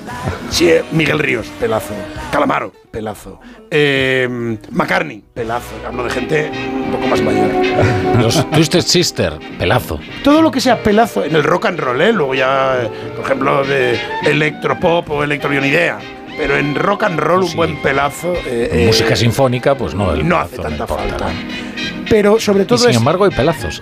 Sí, sí, claro. Porque siempre que estás en escena da más vida a un buen pelo que estar calvo. Batiendo melena. ¿eh? Es que hay que batir melena, porque para que te vea la gente sobre el escenario tienes que llamar la atención. Fíjate, por eso dura tanto el Rey León, porque tiene mucho pelo. Bueno, este chiste vaya, malísimo, este bien, momento, este momento Mario Vaquerizo Eh, del, pelo, ¿no? Es, este es interesante. Y entonces, a mí lo que me da la percha es para hablar de esto, de- del swing. Ahora mismo ten- estamos escuchando, nos está decir poniendo una aquí cosa. Benny. Goodman. Es que antes de irnos al tema Rod Stewart, o como le llamaba tu profesor a Rod Stewart, eh, eh, la línea editorial de la brújula, en, en los comienzos de la nueva temporada, eh, condenó severamente a Rod Stewart. Por- por- pero, pero si, es, tiene- si, si no es, digo que eso no está mal, porque era condenable, pero es que este disco está muy bien. Por usurpar canciones. Claro. Y hacerlas tan suyas que Claro. nadie recuerda eh, quién fue. Bueno, yo sí recuerdo quién fue el autor y el cantante original, el intérprete original de Downtown Train. Porque acabo de comprobarlo porque fíjate, hasta, hasta de repente he dudado. ¿Será error de Stewart? No, es de Tom Waits. Es de- y, claro. y, sí, y esa, y, y la interpreta muy mal Rod Stewart. Muy mal, eso es una versión súper desafortunada. Eso es, ñoña. Es de, es de lo que, de lo que estaba hablando cuando de pronto cogen y hacen versiones y la producción o porque ellos realmente son más vocalistas en este momento y escogen y hacen barbaridades como ese Downtown Train que es eh, horripilante. O sea, es, es horripilante. cómo ha ido eh, eh, alineándose. Alineándose ¿eh? en la- con la opinión del director del programa. ¿eh? Alineándose con la opinión editorial. O sea, Sí, sí, parece. Vamos, vamos. Esto ha sido puro sanchismo, ¿no? O sea, No, porque no necesito tus siete, no necesito tus siete votos para que Swing, para que Swing Fever sea mayoría absoluta de buen gusto en este programa. pero continúa, Edu, continúa. Básicamente el swing que, que, que el swing fever lo que da lo que da pie es para escuchar a Benny Goodman, a Glenn Miller también. Clasicazo del swing, pero sobre todo es muy difícil. Una de las cosas que he estado haciendo es cuando te preguntas, claro, cuando vas a hablar de algo, dices, pero bueno, ¿qué es? ¿no? ¿Qué, qué es el swing? Y el swing no está nada claro qué es el swing, porque hay swing y, y- y- y se distingue del jazz porque esto también se podría confundir con jazz. Pero parece ser que, según algunos expertos, lo que impele, a lo que impele el, el- el- el swing frente al jazz es a mover el cuerpo. Hmm. De hecho, el swing, ya sabemos que tu swing es dar un, dar un golpetazo a una bola de golf. A todos aquellos carapijos que les gusta el golf, pegan unos. unos es, efectivamente, eso es. Eso es un swing. Eso es un swing. Un buen swing. Mira, ahí está Raúl del Pozo. Venga, va. Raúl, venga, muy bueno. Que juega, juega muy bien al golf. Como Raúl juega, juega, juega golf. Sí, sí, sí, sí, con mucha. Bueno, este, pro- este programa tiene mucho swing. Es un dandy. Sí. Y, En y- Arabia bueno, Saudí yo- estaban entre fichar a Raúl o a John Ram y finalmente no se dejó comprar Raúl. Ese es el tema. O, o que, o que les ofrecieron poco. Sin embargo, fíjate, una, una cosa, que hablabas del pelazo, pero yo creo que el swing es una música para escucharla con sombrero. Sí, ciertamente. Además, como, como, la, sí, como la época álgida del swing y que luego cambió, fueron los 20 y los 30, es precisamente ese look, ¿no? El look Humphrey Bogart, el look. Frank y Sinatra. Sinatra lo trata de recuperar en esta.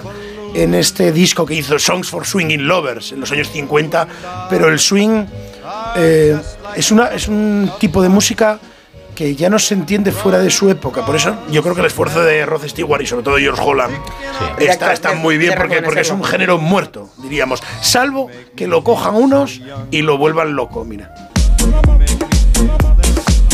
Esto es electro swing. Come da porta va bene. Está muy bien. Esto, como sabéis, los que paráis en discotecas, se ponía este electro swing en, en- en discotecas para cerrar, entiendo yo más que para abrir. Y, y nada, sobre todo El swing era el swing. música degenerada, ¿no? Era música degenerada porque eso llamaba a mover el cuerpo. El eh, El- a menear el- las caderas. A menear las caderas y luego es, es una música que, que a pesar de que eh, muchos blancos la, la han zampado, ¿no? trataron de apropiarse, no es una música negra y por lo tanto como debe ser, de ahí que cuando hay esfuerzos por hacer swing, eh, los blancos siempre queda un pelín limpia. Sí. Un pelín limpia porque no suda. Como Te refieres a los, a los Eminem del swing, ¿no? Eh, eh, ese, ese rollo. Eh, a los Eminens del swing. Está, está muy bien esa, esa, esa cosa. Esa, esa comparación. Pero bueno, Benny Goodman era un poco un, un Eminem del swing. Pero, eh, oye, al final las, esto de apropiación cultural, ya sabes Mm. que yo me lo paso por donde ya tú sabes. Desde luego, es, es fundamental, teniendo en cuenta que todo es apropiación cultural. Efectivamente, efectivamente, que no es apropiación cultural. Es algo maravilloso. Por ejemplo, el flamenco. El flamenco en realidad es apropiación cultural de, de muchas culturas, ¿no? Ay, y si es que- genera ahí una amalgama, ¿no? Si es que si yo ahora mismo empezase a dar golpes a esta mesa, probablemente estaría haciendo apropiación cultural de algo. o sea, que imagínate hasta qué punto. Pues eso, Rod Stewart y George Holland, compren el disco si quieren, escúchenlo donde lo tengan que escuchar, hagan lo que quieran y diviértanse porque es un disco divertido y bonito.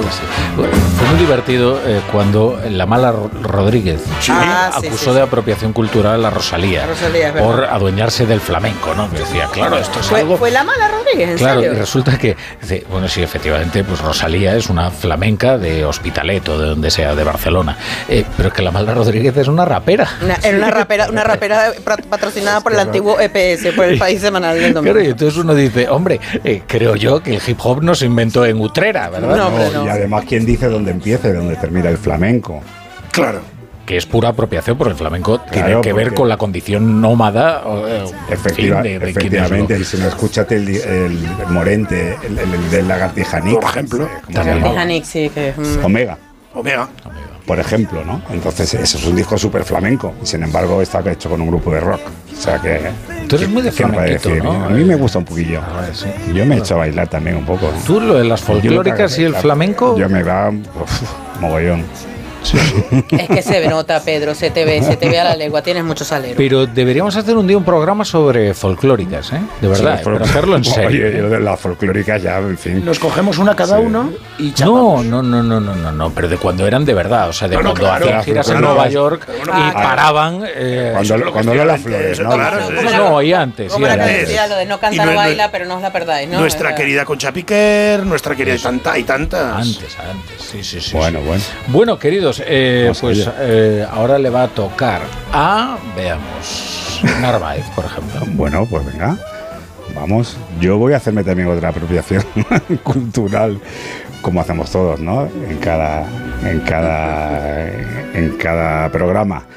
A ver, vengo a hablar de una mariconada o de una mariconez que decían los de los de Mecano, que no pongan en cólera a los guardianes de la, de la- de- del lenguaje políticamente correcto o el lenguaje inclusivo, porque así se expresa el protagonista de la serie de la que vamos a hablar, eh, Capote contra los cisnes. Está sonando el lago de los cisnes, precisamente, en los que el escritor vuelca más plumas, yo creo, que esas señoras de la alta sociedad a las que él llamaba sus, sus cisnes y de las que ahora hablaremos, ¿no? Más pluma que todo el lago de los cisnes. Efectivamente. Y entonces voy a poner en contexto esto que, que estoy contando de lo de la mariconada, dicho de nuevo a la manera de Capote, como él lo expresa en la serie y como él lo expresa también en, en- otros, escritos. La serie es una creación de Ryan Murphy, ya sabéis que le hizo Glee, eh, American eh, Horror History, eh, Dahmer, por ejemplo, y el director es Gus Van Sant, que hizo Elephant, que hizo Mi nombre es Harvey Milk. O sea, los dos eh, vienen de, o intentan hacer, o, o los, o los meten ahora dentro de lo que se llama la cultura queer, ¿no? Y entonces, por eso he empezado con esta historia de la mariconada según según, Según eh, Capote. Truman, Truman Capote. Entonces yo creo que Capote, que se lo comentaba antes a Edu, yo creo que Capote, y ahí me voy a enfadar un poco, Rafa, es más, es más que una persona eh, amanerada, que estaba muy atormentado, que al final acaba casi suicidándose, tomando pastillas, tomando alcohol, que era eh, hacía muchos chistes ácidos eh, eh, dentro de esa alta sociedad eh, norteamericana. Capote era el autor de La sangre fría, que es una obra maestra, en mi opinión, y uno de los grandes escritores americanos del siglo XX, desde Desayuno en desde- Tiffany's. Desayuno en por ejemplo. Que me gusta más que Sangre Fría, ¿sabes por qué? Porque Desayuno en Tiffany's, al contrario que a Sangre Fría, es ficción, ficción desde la primera hasta la última línea. eso Eh, sí. A Sangre Fría es eh, tres cuartos de no ficción y un cuarto de ficción, Bueno, pero- lo que lo convierte en una obra ficticia, que es peor que la de la ficción. Sí, pero, sobre es esto podríamos de hablar. De no ficción, eso para hablar, efectivamente, Y muy, porque muy ahí buen cuentista. porque eh. hace una mezcla de, de novelista y de periodista también, ¿no? Es un género. claro, dicho lo cual, eh, me parece que es un escritor eh, extraordinario, embaucador, en el mejor eh, Como, como él sentido decía, del Rafa, él decía, soy drogadicto, soy alcohólico, soy maricón, soy un genio. Sí, o sea, era una cosa que él tenía un poder eh, Sí, gigantesco. a mí me como con personaje. Capote una cosa que es, eh, yo no soporto las descripciones de paisajes. O sea, me parece que un libro que empieza describiendo paisajes. Te cansas. Yo, inmediatamente me pierde, ¿no?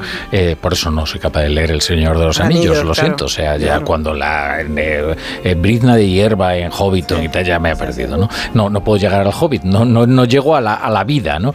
A la vida, digo, animal. Eh, entonces, eh, pero, sin embargo, eh, Truman Capote sí consigue que- engancharme con es la un descripción maestro. incluso de los paisajes. Como él describe eh, Y cómo, quedan los Clutter después de, la, de, de que, de que se los cargan eh, estos dos tíos que, y escribe el, dia- el diario de Penny. Bueno, en fin, sí, fantástico.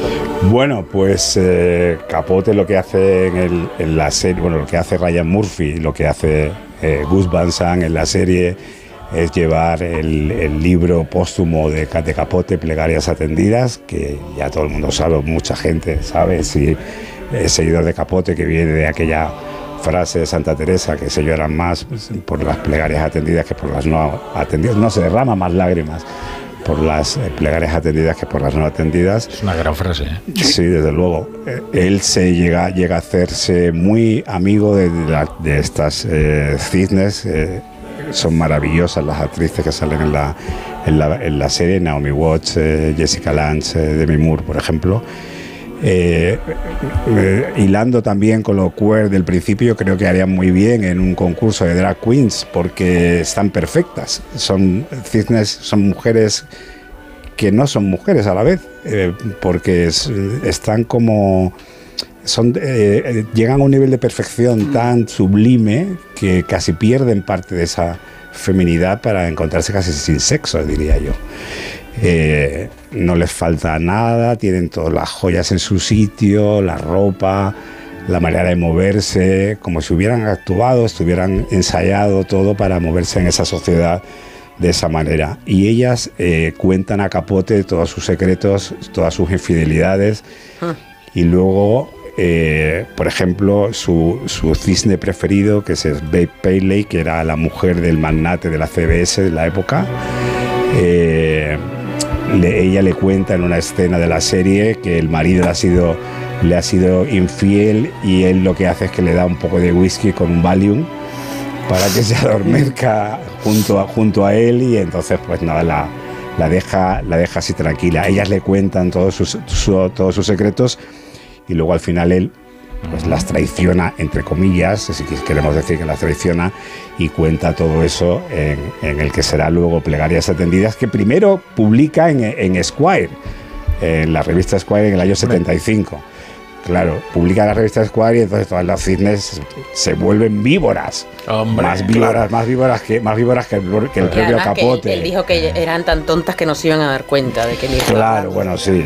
¿Qué literatura se hacía entonces en las revistas? ¿Qué literatura? Eh, tenemos una, una llamada, así que tenemos que interrumpir el teléfono de Luis. Eso no, son las opiniones atroces de, de José Antonio Montano. Querido José Antonio, ¿qué tal, querido Montano? Buenas noches. Buenas noches. Mencionaste en un programa, querido La Torre, mi método para escalar grandes cumbres de la literatura sin despeinarme. Mi lema es el típico divide y vencerás. Y eso es lo que hago con los tochazos, dividirlos en unas poquitas páginas al día y al cabo de unos meses, un año por lo general, me los he zampado tan pichi.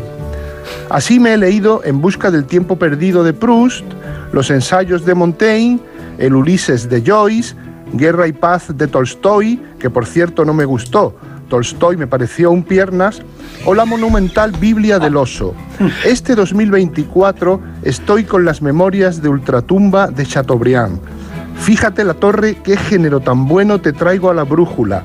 Chateaubriand, francés, por supuesto, pese a mi pronunciación, nació en 1768 y murió en 1848. En sus 80 años de vida lo vivió todo, empezando por la Revolución Francesa, que le pilló con 21 años. Es por donde voy ahora. Me he quedado asombrado con la lucidez con que percibe los acontecimientos. Chateaubriand simpatiza con los ideales de la revolución, pero no con sus crímenes. Es ilustrativo este párrafo impresionante con el que me despido. Los miembros de la convención presumían de ser los más benévolos de los hombres, buenos padres, buenos hijos, buenos maridos, sacaban a pasear a sus niños pequeños, les hacían de nodrizas, lloraban de ternura solo de verlos jugar, tomaban suavemente en sus brazos a estos corderillos a fin de mostrarles el caballito de las carretas que conducían a las víctimas al suplicio. Le cantaban a la naturaleza, a la paz, a la piedad, a la beneficencia, al candor, a las virtudes domésticas. Estos benditos de la filantropía hacían cortar el cuello a sus vecinos con una extrema sensibilidad para mayor felicidad del género humano. Es verdad, Karina, es que lo que hace Montano es se va leyendo nada, dos paginitas al día y, oye, al terminar el año se ha zampado Ya los veo, ensayos de. Montaigne. Vamos ahí olímpicamente ahí contra. Tolstoy. Venga ahí, venga ahí. No, no, pierna. oye, creo que es una de las mejores frases que se han pronunciado Un en pierna. la brújula. ¿eh? Tolstoy es un, es un piernas. Me parece un piernas. que sí, no hay que estar muy bien. Eso es, que son las opiniones ultramontanas. No, totalmente, vamos, ultramarinas, montanas. Dios lo bendiga. Bueno, querida Karina, vamos allá. Yo voy con unas opiniones eh, interesantes y yo, mm, bueno, vamos a escuchar. El madrejón desnudo yací en una sed de agua y la luna atorrando por el frío del alba. Atorrando, atorrante. Jorge Luis Borges será atorrante siempre y parece que no prescribe su atorrancia. Esta, esta semana Seis Barral publicó uh, los diálogos entre Borges y un periodista que se llama Osvaldo Ferrari. Además están, son 700, o sea, 790 páginas ¿no? de Borges dialogando sobre absolutamente todo. La política, el amor, Jesucristo y tiene cosas realmente hilarantes y que yo recomendaría leer primero porque, porque es impresionante como en 1985 se puede tener una visión tan eh, lúcida de muchas cosas, entre ellas de la política. Habla, por supuesto, eh, Borges es un anti, era un antiperonista declarado y, y su, y su apreciación de la política y de Argentina como tal, yo les digo que no tiene nada que ver, no tiene nada que envidiarle a la de Milei, ¿no? En el sentido que dice que, que em, Argentina es un invento anacrónico y que él es algo así como un inofensivo anarquista que quiere el máximo individuo y el mínimo gobierno. Pero eh, ¿saben qué es interesante? Las opiniones, por ejemplo, de feminismo que tiene. Porque se vuelve, tiene, tiene un puntito ahí misógino interesante, que hay un momento en el que el periodista le habla y le dice, bueno, la, de la relación entre, entre Virginia Woolf y, y Victoria Ocampo, que tenían una, una relación epistolar ahí muy activista, muy feminista, hablando sobre la opresión a las mujeres. Y en todo el libro que Borges está todo el tiempo repartiendo hostias, responde. Dice, le dice, en una carta a Victorio Campo le cita un pasaje de Janeire respecto al cual le dice, se oye el respirar de Charlotte Bront, un respirar oprimido y jadeante. Y agrega que esa opresión era la opresión de la época sobre la mujer. Irónico y renuente, Borges contesta, sí, bueno, ahora parece que todos tenemos derecho a la opresión y al jadeo, ¿no? Entonces, toma ya, toma tu tomate. No sale, no sale, ni, ni siquiera se libra Cervantes, que él dice algo así como que, bueno, que el Quijote está escrito como un despropósito, que es una antología de despropósitos y que no tiene ni pies ni cabeza. Y cuando le preguntan por los españoles, él dice algo así como que es imposible que los argentinos y los españoles se parezcan, porque el español tiende al énfasis y a la interjección, y el argentino más bien tiende a lo que se llama el understatement, gente que describe y habla de manera civilizada. Aparte Zurro de mierda. Sí, sí, sí, yo también. Por ejemplo, ¿no? Claro, claro, claro. Yo estaba pensando en mi ley y digo, bueno, eh, no todos. bueno. Y aparte que dice, de, de- de- le dedica a España muchas perlas. ¿eh? Entre ellas dice que la música española está llena de quejas y de ruido. Él era muy anti-español. ¿eh? Era O mucho. no sé si era Anti-cervantino, anti-español. de, de for- de forma de recuerdo una polémica con Artu- que desató unas declaraciones de Arturo Pérez Reverte que luego contestó Umbral y entonces Pérez Reverte joder, lo masacró en una en una en un artículo. Eh, y empezó por Borges porque dijo Pérez Reverte algo así como sí Borges eh, era un genio tal pero también era un poco gilipollas y, y, efectivamente, porque Borges decía que el español era un idioma insuficiente Exactamente. que él había aprendido con su mucama a hablar en inglés y que el inglés le parecía mucho más rico y con expresiones más precisas y claro, es un idiota. Es que por eso te digo que la torrancia de Borges, yo al maestro todo lo que quiera, pero en sus posiciones públicas era una cosa muy seria. Ustedes no han escuchado esas entrevistas que él tiene con Joaquín, esas entrevistas de Joaquín Soler Serrano, en las que él dice, yo me enseñé alemán leyendo Schopenhauer. Hay que tener cojones para decir eso. Y ya por cerrar, una de las últimas frasecillas que eh, no tienen, no tienen, yo de verdad que les recomiendo si se quieren reír, eh, bueno, de alguna manera reír, no, vamos a decir que, que poner en remojo algunas cosas, que él dice algo así que, que el lector no acaba de aceptar muchos de esos fantásticos al mismo tiempo, y que una persona le preguntó en Madrid que si existía la LEF, que si él había visto la LEF, y él dice que no, entonces que lo llama mentiroso, que lo llamaban de burra. Entonces dice, bueno, que algo así como que eh, ya existía en aquel momento el punto woke y ese punto literal, que era como la apropiación cultural, como no es verdad, eres un farsante. Entonces, no, por favor, no es mentira, llamémoslo ficción, dice Borges. Y nada peor que un lector literal, ¿no? Abundan, Uf, Rafa, abundan, abundan. Mientras- Insoportable. Mientras compren el género, Sí, pero es que lo- no sé si por esa turra de la literatura. Porque Sí, encima es que, es que aparte la turra del lector literal, es que además suele ser muy moralista. Muy moralista. Siempre. Muy moralista. Porque es gente incapacitada para captar la ironía, para captar los, los giros del Para lenguaje, tirarse de las los figuras pelos. retóricas. Y como están incapacitados, pues son cerriles. Insoportable. Son Eso es verdad lo de la ironía en la radio. No, Ahora que lo dices. no, no, no es verdad. Que en la radio no se pillan las ironías. Eh, se suele decir, eh, porque hay veces, entiendo que hay frases de una ambigüedad peligrosa en la radio, pero no, yo creo que sí se capta la ironía perfectamente en la radio. Yo creo que también, o sea, Yo por creo el que también se tono de voz y Claro, no se sé. ve, Sí, se ve. sí, se Yo creo que sí. Sí, sí. Pero bueno, quiero decirte, te, te digo esto como te digo que hay mucha gente que está incapacitada. Y la excepción para a la regla. o sea, que, que- que- claro. Pero hay gente incapacitada aunque la estés viendo. Eso es. Que Sí, esté sí, a tu que- lado. Mira, estamos citando mucho para Reverte, pero tenía un artículo muy bueno en el que decía que el famoso eh, monólogo de, de, eh, Marco Antonio, de, del Julio César de Shakespeare, que hoy lo leería la gente y creería que efectivamente Bruto es un hombre honrado. Y ese, es el, peligro ¿no? de esta gente. Bueno, pues nos vamos a ir. Oye, sí, ya se ha ido. Hombre, ya es viernes. Me ha ya el disfrutar del Vamos a, vamos a bailar un poco, ¿no? Venga, bueno, pues como es viernes. poquito de música generada. You make me feel so young. Todo lo que sea degenerado es bueno. Está muy bien. Feel so Bueno, queridos, Edu Galán, Narváez, Karina Sensborgo, hasta, hasta, hasta más ver. Y, y ustedes se quedan con la mejor radio, que es la programación de Onda Cero. Nosotros, los de la Brújula, regresamos el lunes. I wanna go play hide and seek. I wanna go and bounce the moon just like a toy balloon. You and I are just like a couple of tots running across a meadow, lots of forget me nots. You make me feel so young. La brújula. You make me feel there are songs to be sung, bells to be rung, and a wonderful fling to be flung. Rafa La Torre. And even when I'm old and gray.